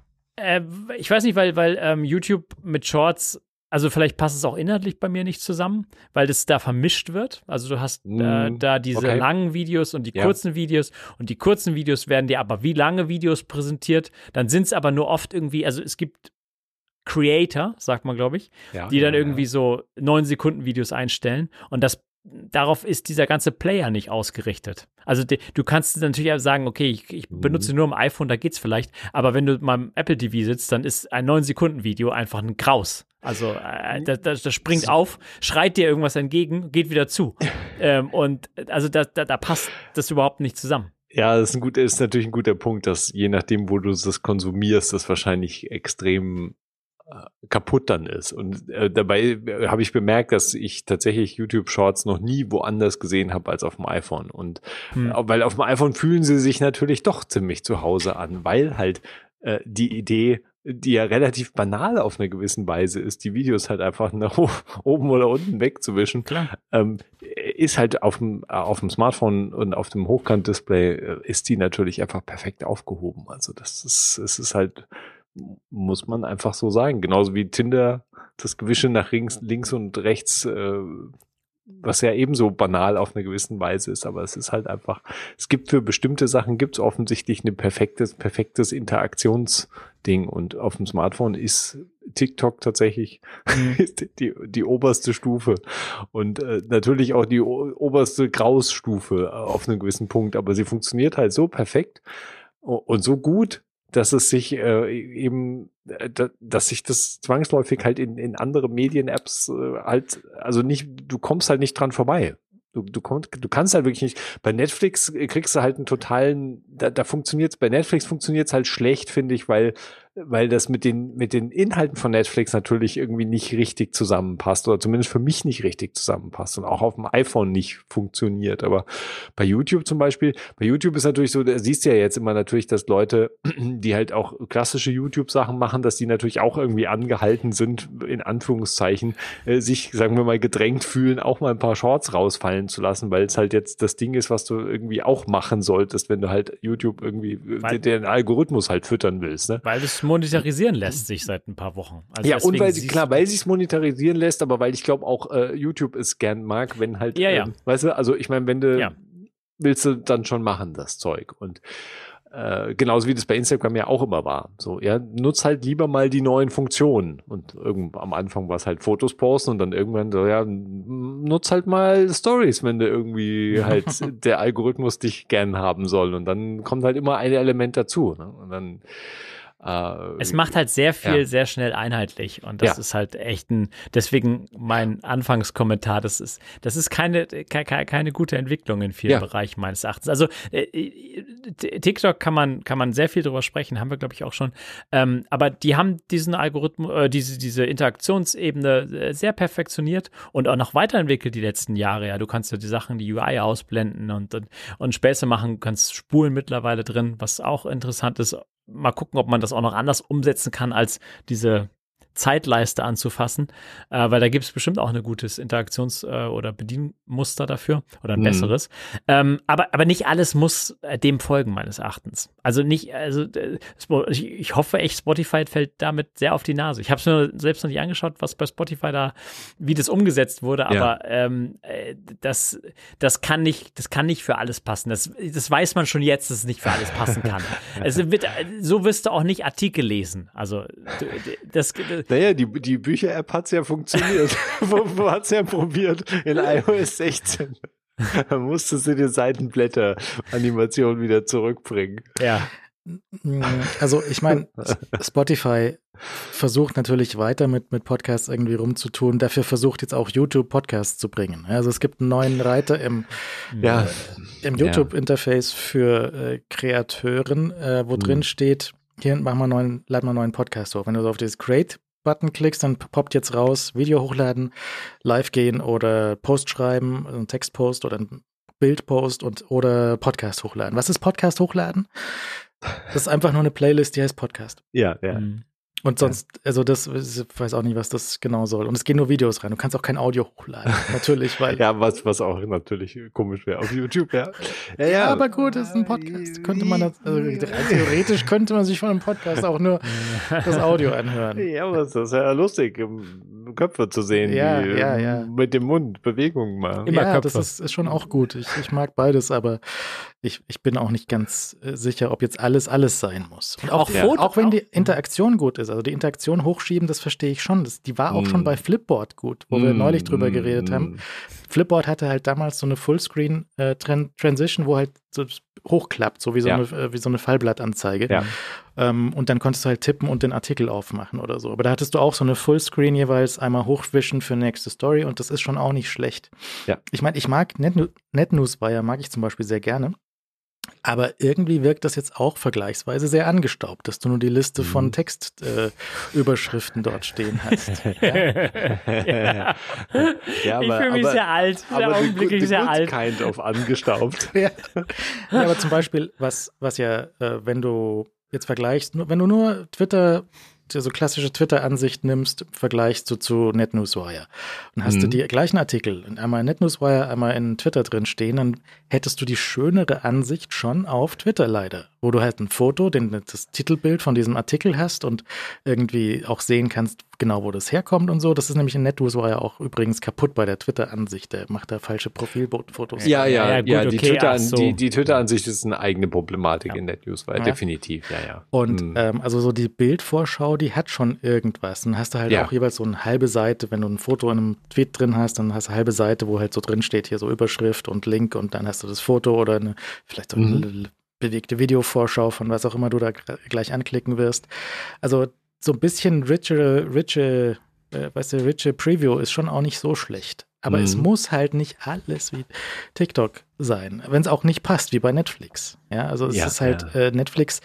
Ich- verstehe schon auch, was Netflix da möchte, dass du dir halt vielleicht Trailer anschaust und Sachen auf Ja, deine ja. Watchlist setzt und bloß nicht kündigst, weil du ja nächsten Monat dieses Ding dann sehen wirst. Ja, und halt sharest, äh, teilen, teilen, ja, Mhm. Ausschnitte teilen, weil du kannst ja sonst nicht viel teilen aus Netflix, ja, weil du kannst ja keine Screenshots machen, Mhm. du kannst ja nichts Sinnvolles machen, also musst du halt die vorgefertigten Schnipsel nehmen. Hier, friss, Konsument und teile unsere Inhalte, die wir für dich ausgewählt haben, aber bloß nicht selbst was rausnehmen. Ja? Ich, ich wollte gestern einen Netflix-Trailer gucken, habe Hm. nach dem Titel gegoogelt, dann lande ich auf der Netflix-Seite von diesem Titel, aber weil ich nicht eingeloggt bin und kein aktives Abo habe, komme ich nicht auf den Trailer von diesem Titel, sondern Okay. ich komme auf diese, Ja. ey, abonnier mal Netflix. FAQ-Seite und da steht drauf, was ist überhaupt Netflix? Ist Netflix sehr gut für mich? so, nein. Und dann, was, was ist der Unterschied mit dem äh, werbefinanzierten Netflix-Angebot und so? Ah, Wo sie, jetzt mhm. haben sie irgendwie billigeren Preis, dafür Werbung drin, aber nicht Ja. alle Titel drin und sie sagen dir vorher nicht, welche Titel fehlen. Ja. Und äh, letzter Punkt ist, ist Netflix gut für Kids? Antwort? Ja. Na klar. Ist sehr gut für Kids. Okay. Und ähm, dann habe ich den Trailer nicht angeschaut. Ja. Naja, also d- ja, äh, mal, mal gucken, also Net, äh, Spotify. Spotify ist nach wie vor natürlich ähm, kein, äh, kein Ziel für, für Podcasts, solange die nicht komplett offen mitspielen und den Import und Export von Abonnements ermöglichen und einfach auch nicht sich den, den äh, das, das Zeug einfach greifen ohne Erlaubnis und das, das so geht's nicht. Auch wenn sie das, der nächste Schritt ist ja natürlich, dass, Net, dass Spotify auch ins Videogeschäft muss. Ja, also die müssen ja dann zwangsläufig auch bald Richtung YouTube gehen, weil offensichtlich muss auch die Musik, jede App muss alles an Entertainment abbilden. Ja, also so- die, die Everything-App. Naja, weil, weil halt auch alles mit allem konkurriert, nicht wahr? Also weil du halt äh, ge- gegen die Zeit der Konsumenten halt äh, äh, arbeitest oder äh, du, du versuchst die Zeit der Konsumenten zu füllen mit deinen Inhalten und äh, das ist durchaus richtig, dass du einfach gegen ein, ein äh, als ein Spotify auch gegen ein Fortnite konkurrierst und ähm, also da, da mischen sich die, die Genres durchaus und Spotify hat einfach das große Problem, dass ihr Hauptbusiness einfach ähm, äh, Geld durchreicht. Das reicht halt Geld, ist eine Gelddurchreichbude. Und wenn sie halt mehr Abonnenten haben, dann verdienen sie nicht mehr, sondern sie reichen einfach mehr Geld durch. Äh, und, und, und verdienen nicht unbedingt mehr. Deswegen ist das ähm, ne, ne, schwierig, da auszubrechen. Und, und Podcast war ein Versuch, aber der, aber exklusive Podcasts funktionieren halt nur extrem begrenzt und nicht im großen Stil gucken, ähm, was die, ähm, was die Produktion und die, die, die ganze aufbauenden, ähm, die, die Erstellung von Podcast eventuell noch nach der Anchor-Übernahme leisten kann für Spotify. Aber das exklusive Aufkaufen von, von Podcasts ist einfach so eine Bubble, die geplatzt ist in den letzten, im letzten Jahr. Ja, das, das wird sich ja auch zeigen, wenn in der großen, in der Big Tech-Branche so ein bisschen das Geld ein bisschen knapper wird, weil Zinsen höher sind, weil jetzt irgendwie Leute entlassen werden müssen und solche Sachen, wie dann solche Sch Spielereien, Sperenzchen, Experimente, vielleicht fehlt dann auch einfach das Geld dafür und dann lassen sie es, ja. Meta schmeißt nochmal einen Haufen Leute raus, vielleicht Hm. lassen sie das mit der Metaversum auch bleiben. Ja, weißt du, sagen sie einfach, nee, nee, nee, das, ah, das, das, das, ist die einzige Chance, da noch raus, heil rauszukommen. also da gibt es keinen Weg mehr zurück aus dem Metaversum. Das, Lustige ist ja, dass offensichtlich die PlayStation VR 2, die Brille von Sony, dass die gar nicht so schlecht ist. Dass das wahrscheinlich jetzt hm. eine von den geilsten ja. Brillen ist, so hardwaremäßig. Aber du hast halt, bist halt an die PlayStation gebunden. Kannst ja. da nicht jetzt mit einem PC dran gehen und auf dem Ding spielen oder so. Und äh, die Reviews von der PlayStation VR sind so ganz, ganz angenehm und es gibt halt ganze 30 Titel, die du spielen kannst. Ja, aber das ist relativ, also für so einen, in Anführungszeichen, Konsolenstart ist das nicht so unbedingt wenig.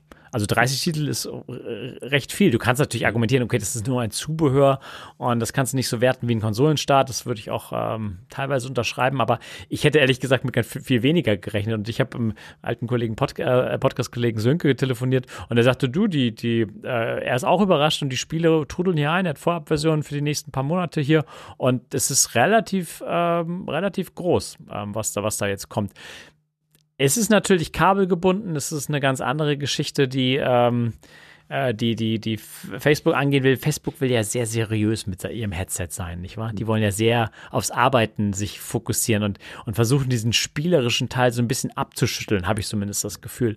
Und ich weiß nicht, ob das der gute Herangehensweise ist, weil dieses Arbeiten, das ist so ein bisschen. Ein Poster, oh. The Merge-Artikel, dass, dass Facebook endlich verstehen soll, dass das ihr verdammtes Headset für Gaming ist und für hm. nichts anderes. Da gab es einen Artikel, ja. Hast du die Präsentation gesehen von der, von der, von der letzten, äh, wie heißt du denn, die Veranstaltung vom Meta heißt die Veranstaltung, die hat einen äh, Namen. F, F, F8. F, F, irgendwas mit F. Die, Entwick die Entwicklerkonferenz. Ja, ja, ja. F8 hieß die mal. Das, das hieß aber irgendwie anders dann nochmal, oder? Weiß nicht. Auf jeden Fall. Ich habe auch F8 im Kopf. Veranstaltung, da war eine, eine Sektion zu Gaming und da haben sie so, die, die, die, ich glaube, die Managerin von, von Gaming bei Facebook VR ist so die least fun person, die du dir vorstellen kannst. Immer gut. Die, die, war mehr so aus dem Finanz, aus der Finanzecke war die so. Jo. Ja, die, die könnte die könnt mit dem, mit, mit der Vorgeschichte könnte die locker bei Apple Arcade anfangen. ah. Äh, auf jeden Fall. Äh, schauen, schauen wir mal, wie das da mit Spotify weitergeht. Ich bin da, ich bin da raus. Die sollen bloß wegbleiben. Äh, Leo hatte letztes, vorletztes Mal über Athletic gepickt, eine App für die Sport und die Recovery. Ja, es kamen, äh, kamen nur noch ein paar Fragen und äh, Alex zeigte ja auch schon äh, Irritationen äh, in der letzten, letzte Woche war es, glaube ich, was mhm. in der letzten Sendung, oder? Du hast ja auch ausprobiert. Ähm, ich hab's auch immer noch im Einsatz und äh, bei mir kam auch noch so mal und auf Mastodon kam irgendwie noch eine Frage und also das, äh, das ist eine App, die offensichtlich um die eine ganze Reihe, die eine ganze Reihe an Fragen aufwirft und ähm, ich glaube, ein Punkt, ich weiß nicht, ob ich den bei meinem Pick äh, klar genug äh, hervorgehoben habe, ist, dass ich äh, diese Empfehlungen, die die App gibt, auch sehr vorsichtig behandeln würde, so wie ich jeden von diese, jede App, die irgendwie Scores für ähm, äh, für, für irgendwie optimalen Schlaf und Score für optimale Fitness und optimale Recovery-Erholung ähm, ich mit all diesen Werten, die einfach die App sich dann am Schluss zusammenrechnet, immer extrem vorsichtig wäre. Also für mich ist äh, Analytics in erster Linie halt eine praktisch eine Oberfläche, die meine Daten auswertet, die sowieso in Apple Health gespeichert sind. Und was du dann natürlich für ein Ergebnis bekommst, hängt ja von vielen verschiedenen Faktoren ab. Und auch gerade dieser Punkt,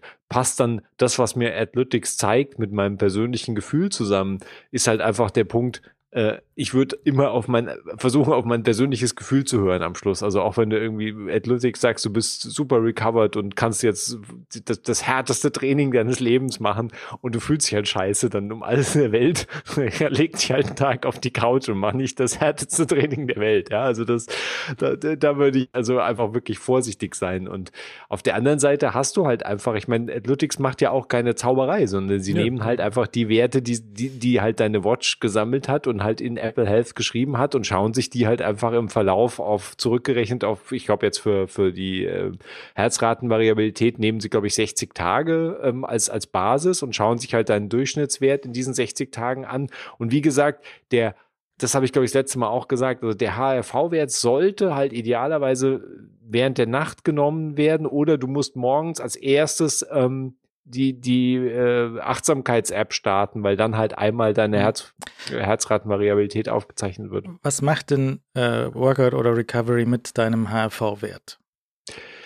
Es vergleicht eben den, den aktuellen aus der Vornacht. Es nimmt den, den Wert, den du in der Vornacht hattest oder den Durchschnittswert, den du im Laufe der, also die Apple Watch ist leider relativ ähm, wie soll man sagen, zaghaft, was HRV angeht. Also sie zeichnet den Wert nicht, sie zeichnet so, die Apple Watch zeichnet ja oft im Hintergrund deine Herzfrequenz auf und deinen Ruhepuls und so weiter. Das sind Werte, die, die sehr kontinuierlich erfasst werden und im, beim Schlaf auch die Atemfrequenz und solche Sachen. Das sind Werte, die Dauer, also in, in, in relativ kurzen Intervallen erfasst werden und die HRV wird halt nicht in kurzen Intervallen er, erfasst, sondern sagen wir mal so alle paar Stunden wird irgendwie mal kurz HRV gecheckt. Das heißt, du hast eine relativ kleine Menge an Messwerten, aus denen dann da jetzt zum Beispiel, wenn du das Schlaftracking halt benutzt auf der Watch, aus denen heraus dann äh, in dem Fall Athletics den Durchschnittswert sich halt einfach aus deinen HRV-Werten der Nacht halt errechnet und diesen Durchschnittswert aus deiner letzten Nacht vergleicht Athletics einfach mit dem Durchschnittswert der vergangenen, ich habe jetzt 60 Tage im Kopf, ich weiß nicht, ob also einen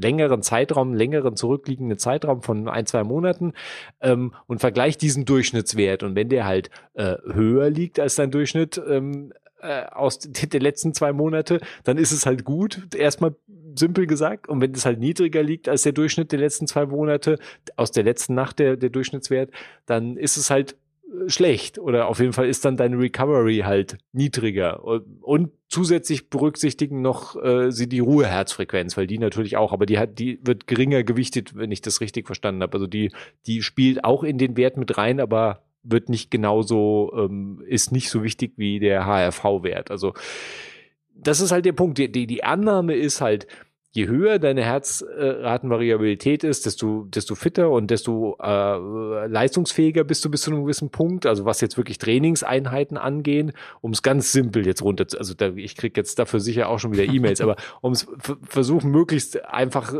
darzustellen oder so einfach, wie es in meinem Kopf halt zusammengebaut ist. Und ähm, das heißt halt, der, der HRV-Wert ist halt einfach dann eine Momentaufnahme, wie gut du dich halt äh, erholt hast im Laufe der Nacht und, und welchen Status praktisch, also welchen, welchen Stress und welchen Faktoren halt dein, dein, dein Körper und dein System praktisch ausgesetzt ist, dein Körper ausgesetzt ist und äh, je höher dieser Wert halt morgens ist und je besser das halt im Vergleich zu diesen, zu dem, zu seinem Durchschnittswerten der letzten zwei Monate ist, desto mehr äh, kannst du halt davon ausgehen, dass du halt sehr ausgeruht bist oder möglichst ausgeruht bist und dass du entsprechend halt auch belastbar bist, was halt deine anschließenden Trainingseinheiten angeht. Das heißt, das du, möchtest den, ja. du möchtest den mehr variabel haben, weil dann ja, springst du dann, rum wie ein junger Hund und dann so. Die, die höhere Variabilität ist ein Zeichen dafür, dass dein Herz offensichtlich gut arbeitet. Wahrscheinlich wird auch jetzt irgendein Arzt schreiben, ja, da gibt's wahrscheinlich gibt's fünf Krankheitselemente. Das heißt, wenn irgendwie das und das passiert, dann ist es irgendwie kein gutes Zeichen. Das, das weiß dafür, dafür, eh, also ja, also ja, kein, kein, kein, Herzspezi hm. kein Herzspezialist, kein Arzt. Ähm, da bitte wirklich dann den eigenen Arzt auch befragen, wenn man sich da unsicher ist oder ein Sportmediziner. Ähm, also das ist, ist einfach ein, ich, ich finde es einfach interessant, diesen anderen Aufsatz in diese, für diese Daten zu haben, die halt sowieso da rumliegen in Apple Health und halt vor allem so Trends und, und, und Vergleichsdinger zu sehen. Die Empfehlungen, die mir Athletics gibt, die würde ich auch mit, also unter großer Vorsicht benutzen. Also irgendwie, wenn Athletics mir morgen sagt, du kannst jetzt super fit, kannst so das härteste Training machen, dann sich überlegen, ob das wirklich sinnvoll ist und im Kontext der vorherigen Tage und des eigenen Lebens und externer Faktor, Faktoren wie Stress und, und, und geringer Schlaf und all die anderen Faktoren, die halt ins eigene Leben so reinspielen, ob das halt jetzt sinnvoll ist. Und das muss man dann immer noch entscheiden. Aber ja, das, das, es ist, ist ein faszinierendes Tool, aber halt ein hm. gefährliches Tool, weil wenn man, wenn man die, die Werte beeinflussen einen zwangsläufig wahrscheinlich, selbst wenn man es von sich irgendwie weiß, so wie ich auch es tue, aber ich merke trotzdem natürlich auch, dass ich, äh, wenn ich sehe, so irgendwie optimaler Schlaf und der gibt dir ja verschiedene Schlafwerte, zum Beispiel äh, eben wie, wie, wie sehr deine Ruhe, Herzfrequenz im Schlaf niedriger liegt als tagsüber und, und so verschiedene Einstufungen und wie sich die Herzfrequenz Herzfrequenz, äh, die Ruheherzfrequenz im Laufe der Nacht äh, entwickelt, ob die zum Beispiel zwischendurch hochgeht und dann wieder rückläufig ist und solche Sachen. Und die werden halt alle irgendwie ausgewertet und halt auch teilweise bewertet, also mit einer Einstufung, so das ist jetzt irgendwie gut, das ist vielleicht nicht so gut und das kann auf Stress hindeuten, das kann darauf hindeuten und so weiter. Also du hast ähm, all diese ein, all diese Einordnungssachen sind natürlich immer ein bisschen was, was man, womit man sehr vorsichtig umgehen sollte.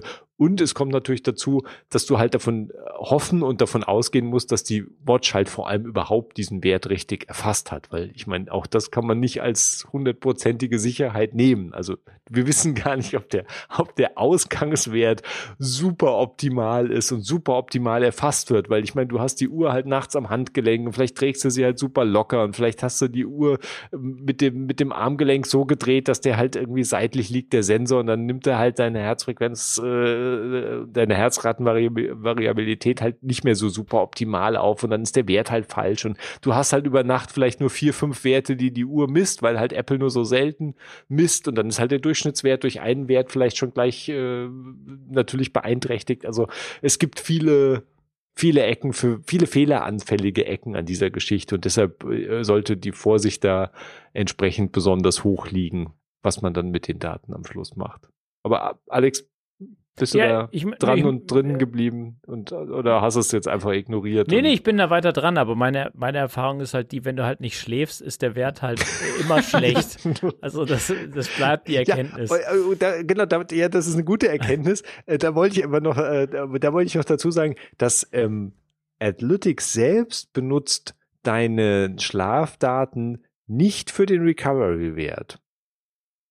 Okay. Aber mhm dass der, der, der niedrige, also mehr Schlaf ist tendenziell höhere Herzratenvariabilität. Das heißt, ja, dein, ja. dein, der, der, der, der geringe Schlaf beeinträchtigt halt deine HRV und damit beeinträchtigt genau. die HRV deinen Wert in Athletic. Aber Athletic schaut nicht, hast du jetzt zehn Stunden Verstehe. geschlafen oder hast du vier Stunden geschlafen? Und sie, sie, ich glaube, sie haben sogar, ich meine es nochmal nachgelesen zu haben, sie haben sogar gesagt, wir nehmen bewusst nicht deine Schlafdaten, die ja. ja auch in der App natürlich dann drin sind.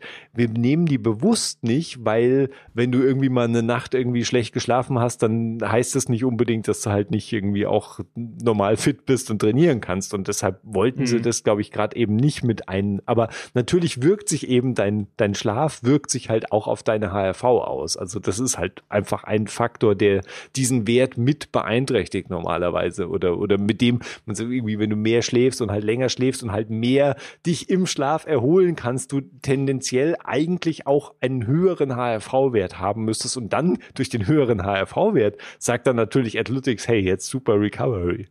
Also, Weil hier meine also. Efficiency im Schlaf, die ist top. 91 Prozent ist Okay, die. jetzt ist also, das, das ist schon mal sehr gut. Das ist äh, fantastisch. Ich wird halt empfohlen, dass ich neun Stunden und neun Minuten schlafe, was halt irgendwie. Ja, du musst deine Schlafschuld aufholen. Das ist dreimal so viel wie ich irgendwie. Aber ist ja, es, es, es ist echt. Ist, also Alex Schlaf ist, ist, aber, aber, aber Alex, ich meine, vielleicht müssen wir mal irgendwie so eine Intervention machen oder sowas. Weil du, du musst irgendwie müssen mehr Schlafstunden aus dir dir rausfallen, also in dich reinfallen. So. Ja, ich glaube, deine Empfehlung von vorher, der gehe ich nach. Ich, ich gehe dem nach, wie mein Körper sich fühlt. Ich fühle ja. mich gut ohne, äh, ja, ohne Schlaf. Dann, dann ist gut. Also nicht komplett ohne Schlaf, aber äh, so ein bisschen. Ähm, nee, nee, also das ist, ich, ich, ich würde das auch nicht, also das nochmal zu reichen, das ist, muss man, die Empfehlung muss man auf eine andere Waage legen als, ja. als die Analyse der Werte vielleicht. Und, und es, ist, es zeigt halt sehr, sehr schön äh, die, die Analyse. Also es bringt diesen Daten halt eine, eine optische Struktur. Richtig. Und das finde ja. ich äh, ganz nett, weil, weil das macht die Health App ja nicht. Und äh, das ist halt eine spezifische Ausprägung von dieser Visualisierung, die diese ja. App macht. Und, und die kann man schon schätzen, auch wenn man jetzt nicht einfach der Empfehlung nach.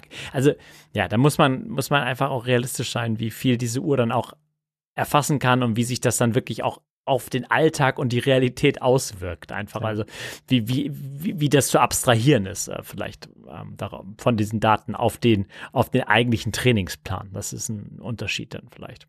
Ja, ich verfolge das mal weiter. Ähm, aber ich habe halt schon gemerkt, dass, äh, also auch wenn du sagst, dass der, dass der eigentliche Schlafwert nicht genommen wird, der Schlaf an sich hat natürlich die Auswirkungen. Ja, der hat die Auswirkungen. Der genau. hat die Auswirkungen. Ja. Und, ähm, obwohl ich auch so ein bisschen experimentiert habe, weil du, ähm, ich sag der Uhr ja zum Beispiel, wann ich schlafen gehe, explizit. Mhm. Ähm, das war in der Vergangenheit nicht immer so. Da habe ich Apps gehabt, die einfach die, ähm, auch erkannt haben, wenn ich schlafe und dann mhm. den Zeitpunkt gesetzt haben. Mhm. Ähm, mittlerweile bin ich dazu übergegangen, halt äh, den Schlafmodus explizit einzuschalten für mich. Mhm.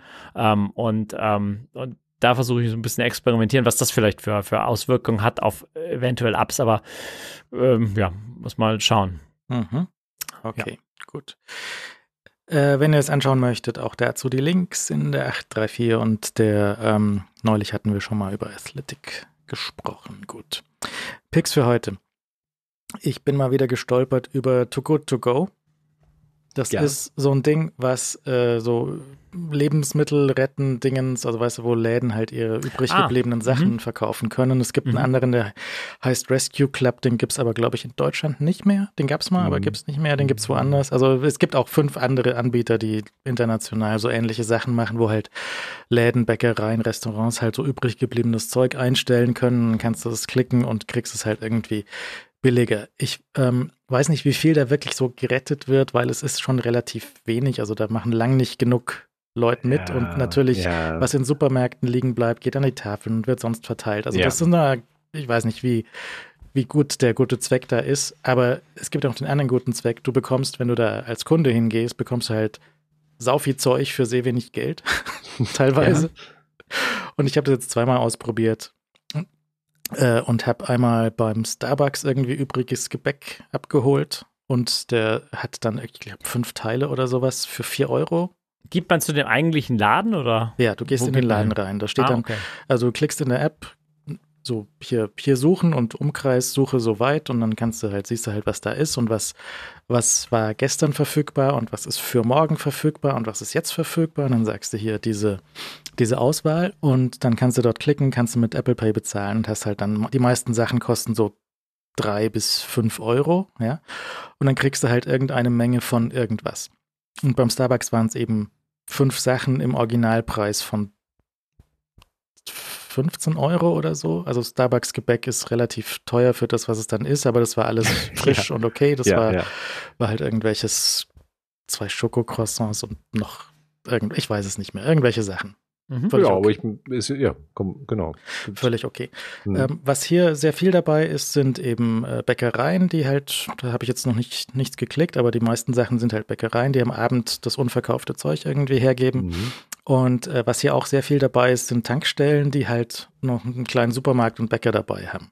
Mhm. Und bei der einen Tankstelle hier habe ich äh, mal für 3,70 Euro was geklickt und ich habe bekommen ein Schokocroissant, eine Körnersemmel, eine Focaccia, eine Kirschtasche, ein Laugencroissant, eine belegte Semmel, noch ein Schokocroissant, ein Schokonussding, ein großes Baguette, eine vegetarische Beefy, zwei Pastasoßen und einen Sack Snackmöhren. okay. Also zumindest die Snack, also es gab ein gesundes Element in dieser Tüte. Nee, komm, das ist das, das, das, das Baguette und die, äh, die, die, die Pastasoße auch. Ja. Ja, und ähm, nicht gut war das Focaccia-Ding, die anderen waren alle sehr gut und frisch. Das war okay. aber das Focaccia-Ding, das war auch frisch nicht gut. Also das war okay. einfach von Haus aus nicht lecker. Auf jeden Fall ähm, war das halt sehr viel Zeug für äh, sehr wenig Geld und die hatten in ja. dieser Tankstelle, äh, machen dieses ab 1930 Abholung, da bin ich 1930 mhm. dann rein. Und die hatten da so sechs, äh, sechs Tüten aufgereiht. Also die haben davon am Tag vielleicht sechs Stück, das, was sie dann einstellen, ja. Ja. Und der, der Bäcker in dem Laden, der war auch noch voll. Also die hätten auch noch mehr gehabt, was sie da hergeben hätten können. Okay. Und ähm, also es ist auch in Deutschland äh, sehr viele von diesen Tankstellen, die so einen kleinen Rewe oder irgendwas drin haben, die spielen da offensichtlich mit. Ich habe für Wiesbaden geschaut, sind auch die gleichen Rewe-to-Goes in irgendwelchen Tankstellen dann zum Beispiel dabei. Komisch, weil ich habe, ich habe, ähm, wollte lustigerweise auch ähm, To Good To Go schon sehr lang mal ausprobieren, immer wieder und habe es immer wieder vergessen. Ich habe es bis heute nicht geschafft und musste jetzt munzeln, als ich gesehen habe, dass du es auch gerade ausprobiert hast. Und dann habe ich gedacht, jetzt, jetzt muss ich es mal wieder ausprobieren. Und ähm, ich war komischerweise in Wiesbaden noch gar nicht bewusst, vielleicht habe ich aber irgendeinen Filter gesetzt oder so, war noch gar nicht bewusst über Tankstellen gestolpert. Also ich habe halt hier äh, vor allem Bäckereien natürlich äh, gesehen äh, in erster Linie und auch ein paar Bäckereien, wo ich auch sagen würde, okay, das, da, da, da lohnt sich auch definitiv wahrscheinlich diese Tüte zu holen, weil mhm. einfach die Bäckerei, wo ich weiß, dass ich sonst auch gutes Zeug bekomme und da würde ich mir vorstellen, dass diese Wundertüte praktisch auch gutes Zeug erhält, weil ich vermute, dass in den Bäckereien du dann relativ wenig, also es gibt auch komische Bäckereien, die dabei sind, aber es gibt auch eigentlich sehr gute Bäckereien, die dabei sind und ich vermute, dass die Wundertüte da relativ spektakulär ist, weil du hast halt naja, hast halt dann eine schöne Auswahl von interessantem Zeug oder lustigen. Ich meine, dann hast halt irgendwie 27 irgendwas Teigtaschen, das ist ja jetzt auch nicht so verkehrt. Und es wird nicht weggeschmissen. Ich meine, das ist der Aspekt des Ganzen, nicht wahr?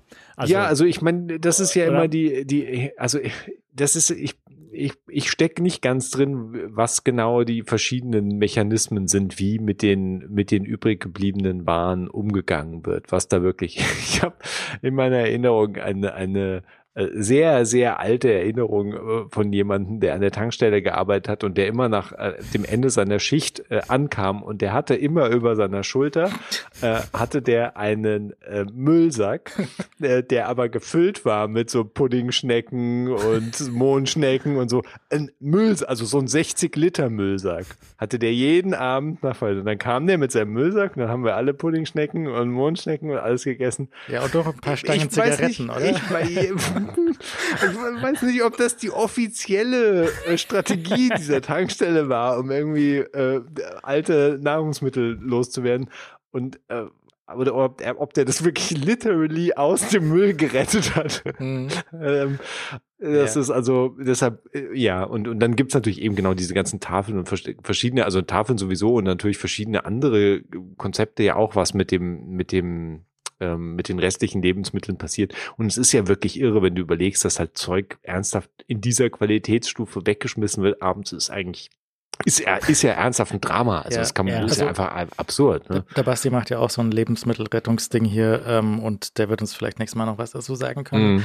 Aber so grundsätzlich, es fällt halt auch einfach nur, also für dich selber fällt halt irgendwie was, was ab und wenn du ähm, wenn du Abnehmer hast oder die ganze Familie damit, also du kannst ja ernsthaft mit 3,70 konntest, könnte ich ja eine ganze Familie durchführen. Bei, bei der, Menge, die da drin ist für, für, für ein paar Euro, ja, ja. Und vermute ich jetzt hier auch, dass in den Tüten, also meine, ja, dass du da halt für ein paar Euro, musste ich halt dann auf einfach Überraschung einstellen. Was ich aber mal, durchaus auch mal ganz nett finde, weil ich meine, sonst, man tendiert ja auch oft dann dazu, immer dasselbe zu kaufen, weil man halt die Sachen kauft, die man, ah, das schmeckt mir und dann kauft man sich halt nochmal und dann kauft man sich nochmal.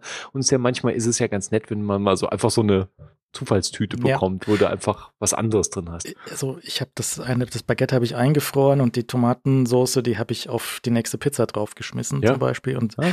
den, den Rest habe ich dann so im Laufe der Zeit an Seidel verfüttert und noch selber was. Und ja, und es ist ja auch nicht so, als würde das Zeug wirklich, also ich meine, klar, mit, mit, mit, mit frischen Brötchen, die sind natürlich am nächsten Tag vielleicht jetzt auch nicht mehr so super spektakulär, aber es ist ja nicht so, als könntest du die dann nicht mehr essen oder irgendwie so eine, so eine Nusstasche, die, die funktioniert auch zwei Tage später noch am Kühlschrank gut. Also es ist ja nicht so, als würde das Zeug irgendwie auf der Stelle äh, schlecht werden und nicht mehr schmecken. Ja. Ist, äh und dann gibt es halt noch so eine Auswahl von anderen Sachen. Ähm, also das, das eine ist hier so diese eine Bierspezialitätenladen, der hat sowieso auch schon so ein Fach mit abgelaufenen Sachen. Die stellt mhm. er jetzt dort auch ein.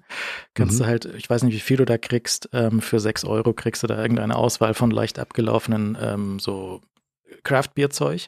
Okay. Dann gibt es ähm, ja. verschiedene, es gibt hier so eine Kantine irgendwie, drei Käfer weiter, die verkauft nachmittags dann das übrige Mittagessen irgendwie weiter für mhm. drei Euro. Solche okay. Sachen gibt es. Äh, Hotels, die teilweise Frühstücksreste am Mittag verkaufen. Ja, das Subway, ja. Subway verkauft am nächsten Morgen das übrige Brot von gestern zum Beispiel, aber nur Brot ohne, ohne Sachen, also kein Sandwich. Mhm. mhm. Und ähm, das ist vielleicht für Alex interessant, das habe ich jetzt für nächste Woche geklickt. Es gibt hier so eine Firma, die verpackt so Werbeartikel für die Messe, so Schokolade und solche Sachen in, in, in bedruckte Verpackungen und solche Sachen. Mhm. Da habe ich für nächste Woche irgendwie ein Kilo alte Gummibärchen bestellt. Alex sehr hellhörig geworden. Sehr hellhörig, ja. Also wahrscheinlich auch schon gut gelegen und dann ja, hart, ja. weißt du. Das ist sehr, sehr äh, gut.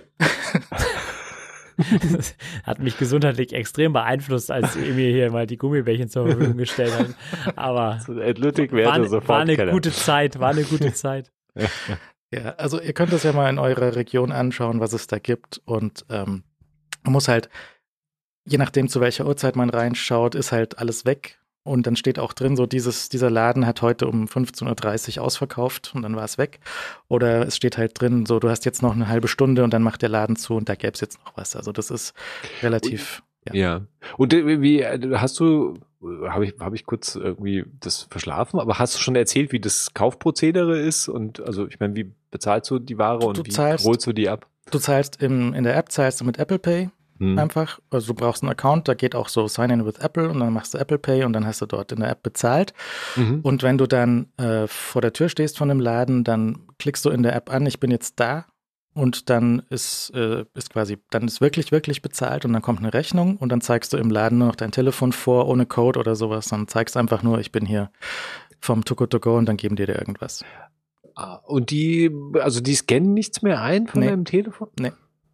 Ah, ist ja auch interessant. Ich, ich hatte mir immer vorgestellt, dass die nochmal irgendwie was einscannen. Also irgendwie so ganz klassisch halt dir irgendwie einen Code abscannen von deinem Telefon. Sehr Hm. interessant. Nö, also zum Beispiel der, der Starbucks hatte so die fertig gepackte Tüte schon da Ja, ja. stehen, steht drauf, to go und dann nimm, ja und geh. Also- aber ich meine, du kannst dann nicht einfach da reingehen Ja, und ja, to ja. go ab Ja. hochhalten, Ja. sondern Mhm. Kannst du Hm. schon. okay, okay. Ähm, und dann okay, kommt irgendwie. okay. Das ist skurril. Die müssen, da muss doch irgendwas erscheinen auf der Kasse oder so. Also ich weiß ja nicht mal, Hm. ob der Laden von dem Geld irgendwas bekommt. Also ist, ist das, ich meine, ist das äh, keine Ahnung. billiger ja. als wegschmeißen vielleicht, Mhm. weil du den Müll nicht bezahlen Ja, ja, musst? ja, ja, ja. Also ich weiß nicht, wer das Geld einsteckt. Ich weiß nicht, oder wie der Anteil ist, was die sich Mhm. nehmen, was sich die App nimmt. Auf jeden Fall gibt's da Backwaren ohne Ende. ähm, Ja, und das mag sich natürlich auch unter den verschiedenen Läden unterscheiden. Wer gibt da mehr oder na, je nach Tag unterscheiden, wie viel ist wirklich übrig und dann Hm. solche Sachen. Also guck mal rein. Ich fand das jetzt ganz lustig und ich werde da ab und zu sicher mal gucken. Aber irgendwann, das kenne ich auch von einem alten Job, der war das Büro neben der Bäckerei. Und da, nachdem ich mit dem Job fertig war, konnte ich auch diese, diese Bäckerei und diese Apfel, Apfeltaschen nicht mehr sehen. Also ja, das ja. War, war dann auch gut. das ist der Folgeeffekt. Ja, ja. Ähm, äh, ich habe beim Anmelden eben gesehen, es gibt, äh, es ist auch in relativ vielen Ländern, natürlich nicht hier, aber ähm, äh, relativ viele andere anliegende und nicht so anliegende Länder. Also, Mhm. äh, wenn man sich da einen Account klickt, Apple äh, mit dem Apple ID war relativ schnell gemacht, aber äh, für, für mich jetzt keine Option, aber du kannst da auch Umkreis einstellen und so, also Mhm. Ähm, in dem du schauen willst. Und äh, standardmäßig sind irgendwie, was, was, 10 Kilometer oder so? Sowas. Hier, ja, kannst du, kannst du nachgucken. Ja, und ansonsten sind hier noch ähm, so bessere und, und schlechtere Bäckereien dabei und und und und noch ein paar Restaurants gibt's vielleicht auch noch hier und da und manche, weiß du, Nordsee gibt der alte Fischsemmeln. Ich weiß es nicht. Das würde ich Hm. jetzt dann so. Aber Ja, also ich meine, das so furchtbar alt ist das Zeug ja auch nicht. Also Gerade im Süden von- im Süden von Deutschland ist ja die See sehr ja gut, bis die, meinst du, bis die von der See hier rüber geschippert ist. Ja gut, Nordsee ist schon, da sind schon suspekte Sachen dabei. Also ich meine, also es ist die, die, sagen wir mal, die höchste Form des Fisches ist es vielleicht nicht, den du da vorgesetzt bekommst. Vorsichtig formuliert. Ja, aber ähm, da vielleicht ist auch, weiß nicht, vielleicht gibt es in irgendwelchen Städten irgendwelche total coolen Sachen, die, ähm, die, die, wo man sich vielleicht, wie man sich sonst nicht leisten würde oder was weiß ich. Ne? Also guck mal rein. Ich fand das jetzt ganz lustig. Ja, das ist vielleicht auch eine lustige Idee, wenn du sagst, ich will, will mal einen Bäcker ausprobieren. Du kriegst ja ganzes Sortiment praktisch. Mhm. Mit, diese, mit dieser Wundertüte kriegst du einen Teil zumindest und siehst du schon gleich, ob das was taugt oder nicht. Und ob du je diesen Bäcker jemals wieder betreten willst oder nie wieder. Du kannst ja mal zu so einer Tankstelle gehen und irgendwie zwei Tüten mitnehmen und dann schauen, ob du das in einem Tag wegbekommst mit der Familie. Naja, ich meine, kommt wahrscheinlich auf den Tag an. Ne? Also ich meine, wenn ich jetzt irgendwie sehr lange Fahrrad fahren gehe, dann kann ich irgendwie schon so ein paar Streusel Kirschtaschen für gebrauchen. Also das, dafür wäre es nicht so schlecht. Das wäre eigentlich eine gute Sache, irgendwie für so eine lange Radtour Streusel. einzuplanen, irgendwie so auf der Hälfte Stopp bei irgendeiner Bäckerei zu machen und dann so für 3,70 so eine Riesentüte einzukaufen und sich dann die Rückfahrt da äh, irgendwie durchzukommen. Das wäre eine gu gute Strategie. Hab ich Mhm. nicht drüber nachgedacht. Gut, was hast du zu picken? Ähm, ich habe komm noch mal zum Gehör zurück, äh, wo wir, ach, das haben wir glaube ich in der Pre-Show drüber gesprochen. Ja, hören. Also und zwar nicht die Mimi äh, Mimi Hörtest App, weil die habe ich ja immer noch nicht äh, benutzt. Die ist zwar hier auch auf meinem Telefon, aber die muss ich mal eines Tages ausprobieren. Die, was ich ausprobiert habe, ist eine andere Hör-App. Ich weiß gar nicht, wie lange es die schon gibt. Äh, äh, das Icon und die App sind relativ furchtbar. Die App kommt dafür immerhin von der äh, WHO. Also es ist, sagen wir mal, es ist eine große Organisation dahinter, die sehr wenig Geld äh, und Liebe in App-Entwicklung und Icon gesteckt hat. Aber die App selbst ist interessant, weil die, die ja letztlich äh, einen Hörtest mit einem machen soll und äh, oder machen will. Und ich weiß nicht, ob das irgendwie die, die perfekteste Form ist, um einen Hörtest zu machen, aber du ähm, klickst dich halt in der App, ich weiß, du, also ob du Kopfhörer auf, ich hatte Kopfhörer auf, ich weiß nicht, ob du das auch, ohne Kopfhörer hat wahrscheinlich keinen Sinn.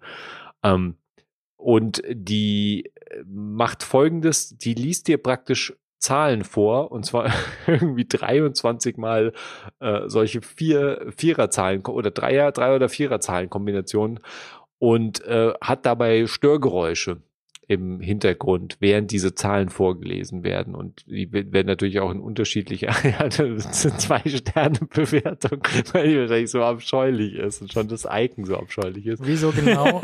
Das, das Icon ist, ich, ich zeig mal, dass das Icon, das ist also, das ist ein Ei, ein Hühnerei mit Kopfhörern auf. Und, und die App heißt hier, Hu, wenn man so will. Mhm. Also hier, hier, also hier, hier hören, hier hören und mhm. WHO in Kombination. Also ein, ein abscheuliches Icon. Es ist so, also muss man unbedingt in der, irgendwo in der App-Mediathek verstecken. Es ist sozusagen ein, ein Ei. ja, das Weil, ist wirklich was, was hat das mit Eiern zu tun? Nein. Nein. Äh, überhaupt nicht. Also außer das Hören, außer das Gehör hat irgendwas mit Ei gehört zu tun. Ich war, keine Ahnung.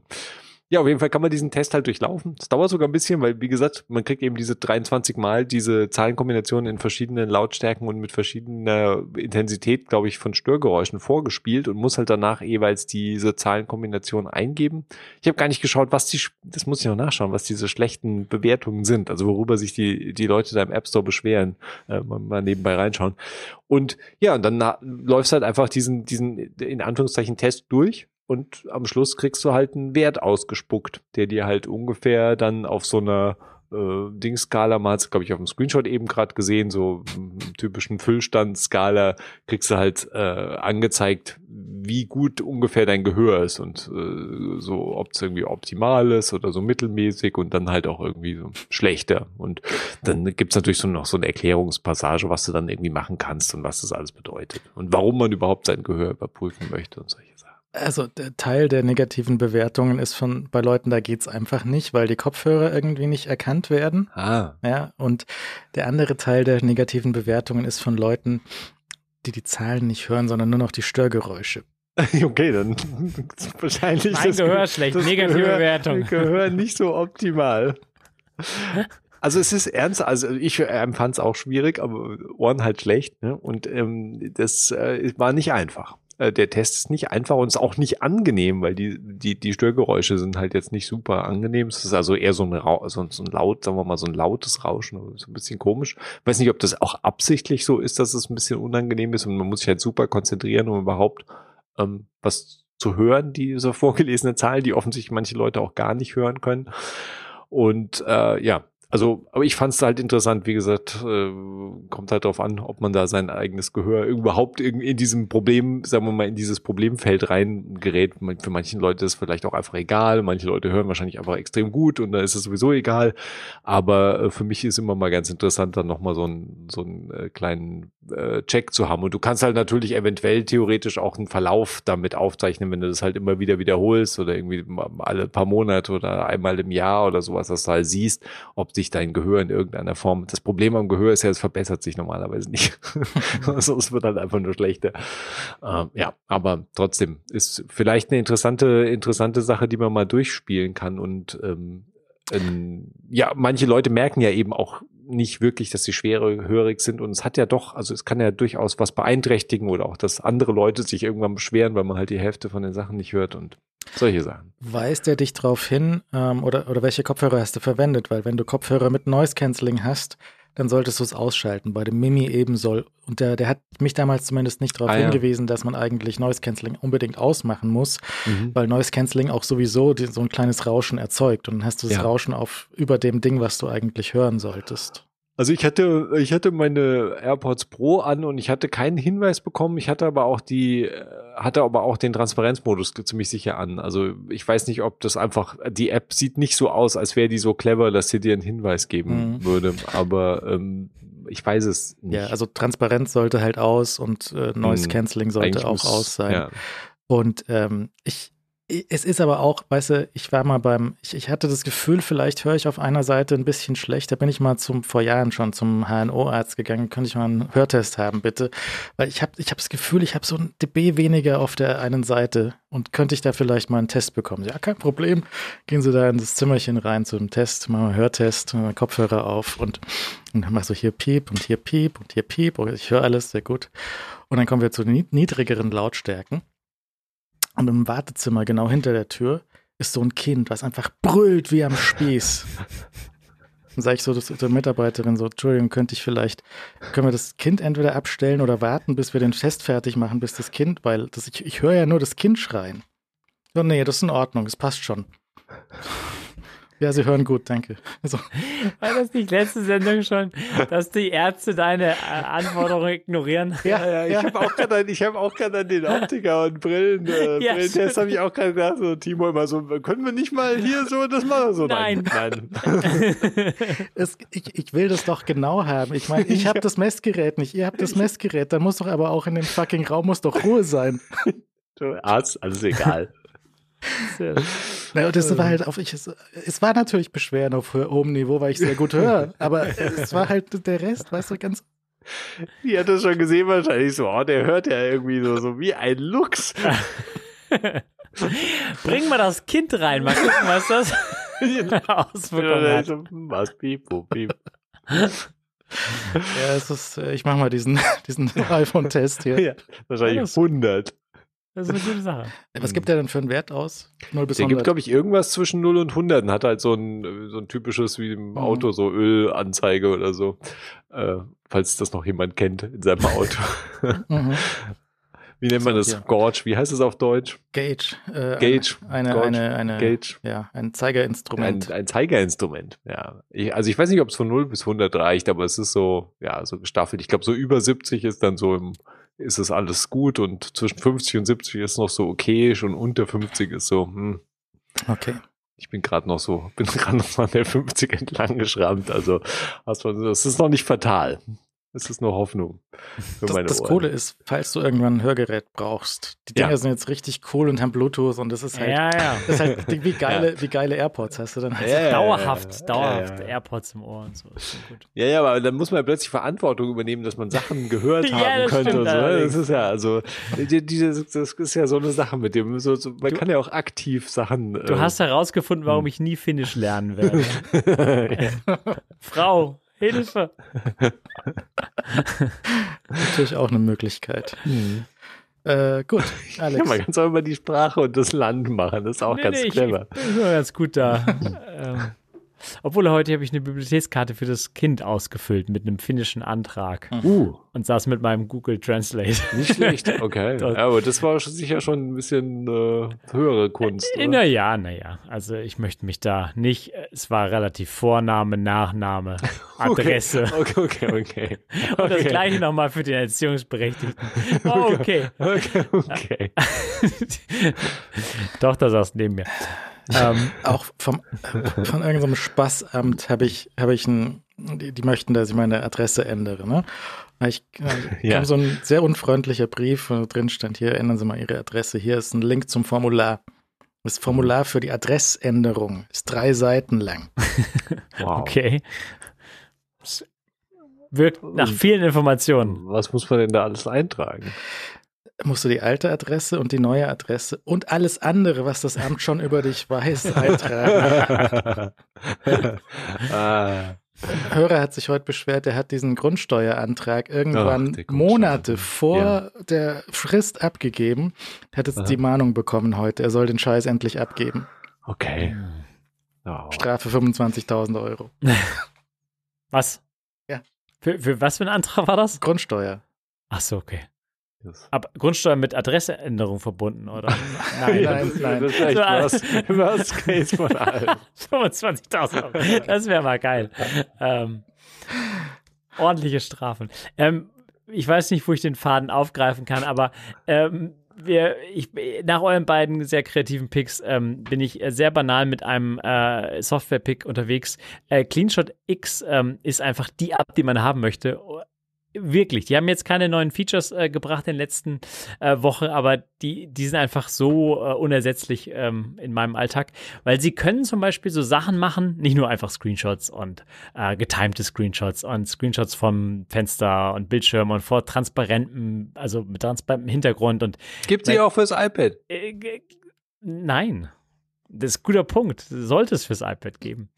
Ähm, Du kannst, du kannst natürlich gleichzeitig irgendwie sagen, ähm, wenn ich einen Screenshot mache, dann ähm, ersetzt bitte hinter, das Hintergrundbild, verdecke meine, mein, mein, ähm, meine Unordnung auf dem Desktop etc. Mhm, mhm, Aber sie können auch zum Beispiel Sachen machen, du hast mal ein Tool gepickt, das ähm, das setzt so äh, Bildschirmfotos auf äh, farbige Hintergründe, ja. äh, damit sie so ein bisschen netter hervorstellen. Das können die zum Beispiel. Du kannst zum Beispiel einfach so einen farbigen, netten Hintergrund ähm, dir bauen lassen und da einen Text-Screenshot, dass der ein bisschen hübscher aussieht. Das können die auch noch gar nicht so lange, glaube ich, oder? Kam das war eins der neueren in letzter Features. Zeit mal irgendwann dazu, weil das ist ziemlich cool, ja. Mhm. Das ist ziemlich cool, weil manchmal hat man einfach Text-Screenshots und die sehen einfach sonst nicht aus oder lassen sich einfach schwerer, schwerer konsumieren einfach. Ja. Und äh, so ein paar Optionen dafür, dass die Art der Rundung einstellen und wie groß das auf so einem farbigen Hintergrund sitzt und so weiter. Das ist ein Screenshot-Tool und dann so ein Editor. Und ähm, der Editor, den, den siehst du aber nicht erstmal, sondern du siehst erstmal nur die, die Screenshot-Tool und dann bekommst du, wenn ein Screenshot gemacht wurde, einfach so ein kleines, kleines äh, Icon eingeblendet auf deinem Desktop und von dort kannst du den Screenshot gleich irgendwo hinziehen, was ich einfach ein sehr gutes Feature finde. Das wird nicht irgendwo abgespeichert, sondern du kannst es von dort einfach gleich Drag and Drop irgendwo hinwerfen. Mhm, mhm. Weil man, oft hat man ja einfach ähm, Bilder, die will man einfach nur irgendwo in iMessage werfen und jemandem zeigen und die müssen nicht groß abgespeichert werden mit Dateinamen und umbenannt und so, sondern die der, der Workflow ist da einfach viel, viel einfacher. Allerdings ist Clean, äh, Clean, äh, CleanShot X auch ein Editor, ähm, mit dem man einfach auch Bilder öffnen kann. Und die haben cooles, ähm, äh, coole Funktionen, um einfach Sachen zu verpixeln, um Pfeile zu setzen, Bilder zusammenzufügen, all den, all den Kram. Und vor allen Dingen hat der mir oder hilft der mir, der, der, der, die Software enorm beim Erstellen von kurzen äh, Screencasts, zu so kurzen Videos. Mhm. Ähm, du kannst nämlich nicht einfach nur die Screenshots machen, sondern auch bewegtes Video festhalten, entweder als GIF oder als wirkliche Videodatei. Und das ist einfach vom, vom Workflow extrem einfach. Wenn ich was in einem, wenn ich was für mein Video in Final Cut haben möchte, kann ich einfach CleanShot äh, X starten, kurzes Video aufnehmen, es hat so einen kleinen äh, Bearbeitungsmodus direkt integriert, wo du hinten vorne was abschneiden kannst, so Fehlversuche, wo du was zeigen wolltest, was nicht mhm. geklappt hat. Mhm. Und dann ziehst du es einfach in Final Cut rein und es ist eine sehr hoch aufgelöste Screencast-Aufnahme, die in deinem Final äh, Cut-Projekt dann lebt. Hast du, kann, kannst du sagen, mach mir das gleich in 16 zu 9? Ja, du kannst, ja, du, also du kannst äh, also genau, wenn du diese ähm, Screencasting-Funktion startest, dann kannst du die entweder in einem voreingestellten Template-Format starten. Oder du sagst einfach, ähm, du wählst aus, ähm, du, der ganze Bildschirm, du ziehst nur ein Fenster ähm, auf die Größe, die du es haben möchtest. Du kannst pixelgenau kannst du eingeben, wie viel, wie groß dieser Ausschnitt sein soll. Mhm. Oder halt vorausgewählt, 16:9, 4 zu 3, whatever. Mhm, das ist eine eigene Auswahl und ähm, äh, ich variiere das auch immer, weil das äh, mit den Fenstern und macOS ja manchmal schwierig ist, wohin die sich ausklappen und wie viel Platz man dann wirklich bra braucht. Und ich erfasse immer meistens mehr und in Final Cut äh, zimmer ich es dann zusammen. Aber das ist vor allen Dingen ist es halt einfach schnell. Also andere, äh, andere Utilities, die rechnen dann irgendwas raus und, und konvertieren das um oder so. Hier ist einfach so aufgezeichnet, sofort abgespeichert, sofort verfügbar und ähm, läuft einfach so reibungslos und äh, kannst du auch für ich weiß nicht, ob Stunden, aber kannst du für Minuten mitlaufen lassen und sagen, okay, der letzte, beim letzten Mal hat es irgendwie genau geklappt, ich wollte genau das zeigen und dann hast du so einen kleinen, wie in QuickTime, so einen, so einen, so einen Schieberegler oder so, so kleine Ecken, wo du anfährst und das zusammenziehst, äh, die Aufnahme und dann speichert er auch nur wirklich diese drei Sekunden raus. Ja. Also es ist ähm, sehr nettes Tool. Das ist so, so, so ein kleiner, kleiner Screencast. Das ist so eine Anwendung, die die, die fehlt irgendwie. Ne? Also, das, wenn der das sehr gut macht, das ist, äh, glaube ich. Ja, vor allen, Dingen, vor allen Dingen kannst du so Sachen machen wie, ähm, äh, bitte zeichne nicht nur den Bildschirm auf, sondern nimm auch das Video von meiner Kamera, wo ich mhm. im Bild mhm. sitze. Oder nimm dieses Mikrofon, das ich gerade reinspreche. Also du kannst ihn auch kurz kommentieren. Ähm, und äh, ja, es, ist, es, geht, es geht wirklich, also ich habe ScreenFlow zum Beispiel vor, vorher verwendet und das ist halt wirklich aufwendiger. Da kannst du vielleicht dann auch andere Sachen machen, aber es ist halt vom Workflow viel, viel aufwendiger. Und ähm, hier kannst du hast ein paar Optionen, äh, die, die diesen Screencast dir zusammenstauchen und dann ist das Ding erledigt und das ist sehr hilfreich. Also CleanShot X ist einfach eine, eine Empfehlung. Nicht nur für Screenshots, sondern auch für Screencasts gibt es Einmalzahlung 29 Dollar oder Abo 8 Dollar im Monat oder in Setup drin. Ja, wobei man sagen muss, bei diesem Preismodell ähm, ist das so, dass dieses 8 Dollar im Monat ähm, die App und dieser Cloud-Service ist, den ich nicht habe. Ähm, also du kannst für das zusätzlichen Online-Speicher und so kannst du zahlen. Ähm, das brauche ich nicht. Äh, das One-Time-Payment das ist einmalig zum Anfang und dann jedes weitere Jahr kostet dann nochmal 20 Dollar. Also es ist trotzdem eine dauerhafte Zahlung, die du da. Äh, Aber wenn du keine Updates willst, dann nicht. Ja, genau. Also das, äh, darauf haben sie sich eingelassen. Ich weiß nicht, wie zukunftsfähig das ist, ähm, weil schon noch was dazukommt und sich natürlich dann irgendwie mit mehrere Jahre Laufzeit dann auch einige lustige Kombinationen wahrscheinlich ergeben von Leuten, die keine Features haben, aber die in der App irgendwie umgesetzt werden müssen. Jedenfalls ähm, du kaufst sie halt einmal und du kannst sie halt, also du bist auf der sicheren Seite auf jeden Fall, wenn du dich auf diese jährliche Zahlung einlässt. Es ist nicht was, was du, also wenn du es nur einmal im Monat brauchst, dann kannst du auch mit macOS einfach deinen Screenshot-Utility nutzen. Aber wenn du es halt dauerhaft benutzt, ist es halt auch einfach echt ein wertvolles Werkzeug. Mhm. Gut. Ja. Ja, sehr, sehr, sehr gutes Werkzeug. Sehr gutes Werkzeug. Es hatte ja auch zum Beispiel, weiß gar nicht, wann das auch dazu kam, diese Funktion, für die auch mal ein anderes Tool extra gepickt habe, nämlich äh, ähm, Text, äh, Text aus Screenshots zu extrahieren. Ja. Die ist ja auch einfach integriert. Korrekt. Auch, also ich meine, das nimmt halt, das hat so einen Berg an, an verschiedenen Tools inzwischen jetzt alles rund um natürlich Bildschirm und Screencast und, und Bildschirmfotos äh, übernommen, dass es halt sehr viele andere kleine Tools äh, überflüssig macht. Das andere hieß Text Sniper, mhm. ist das, was ich, glaube ich, gepickt hatte damals.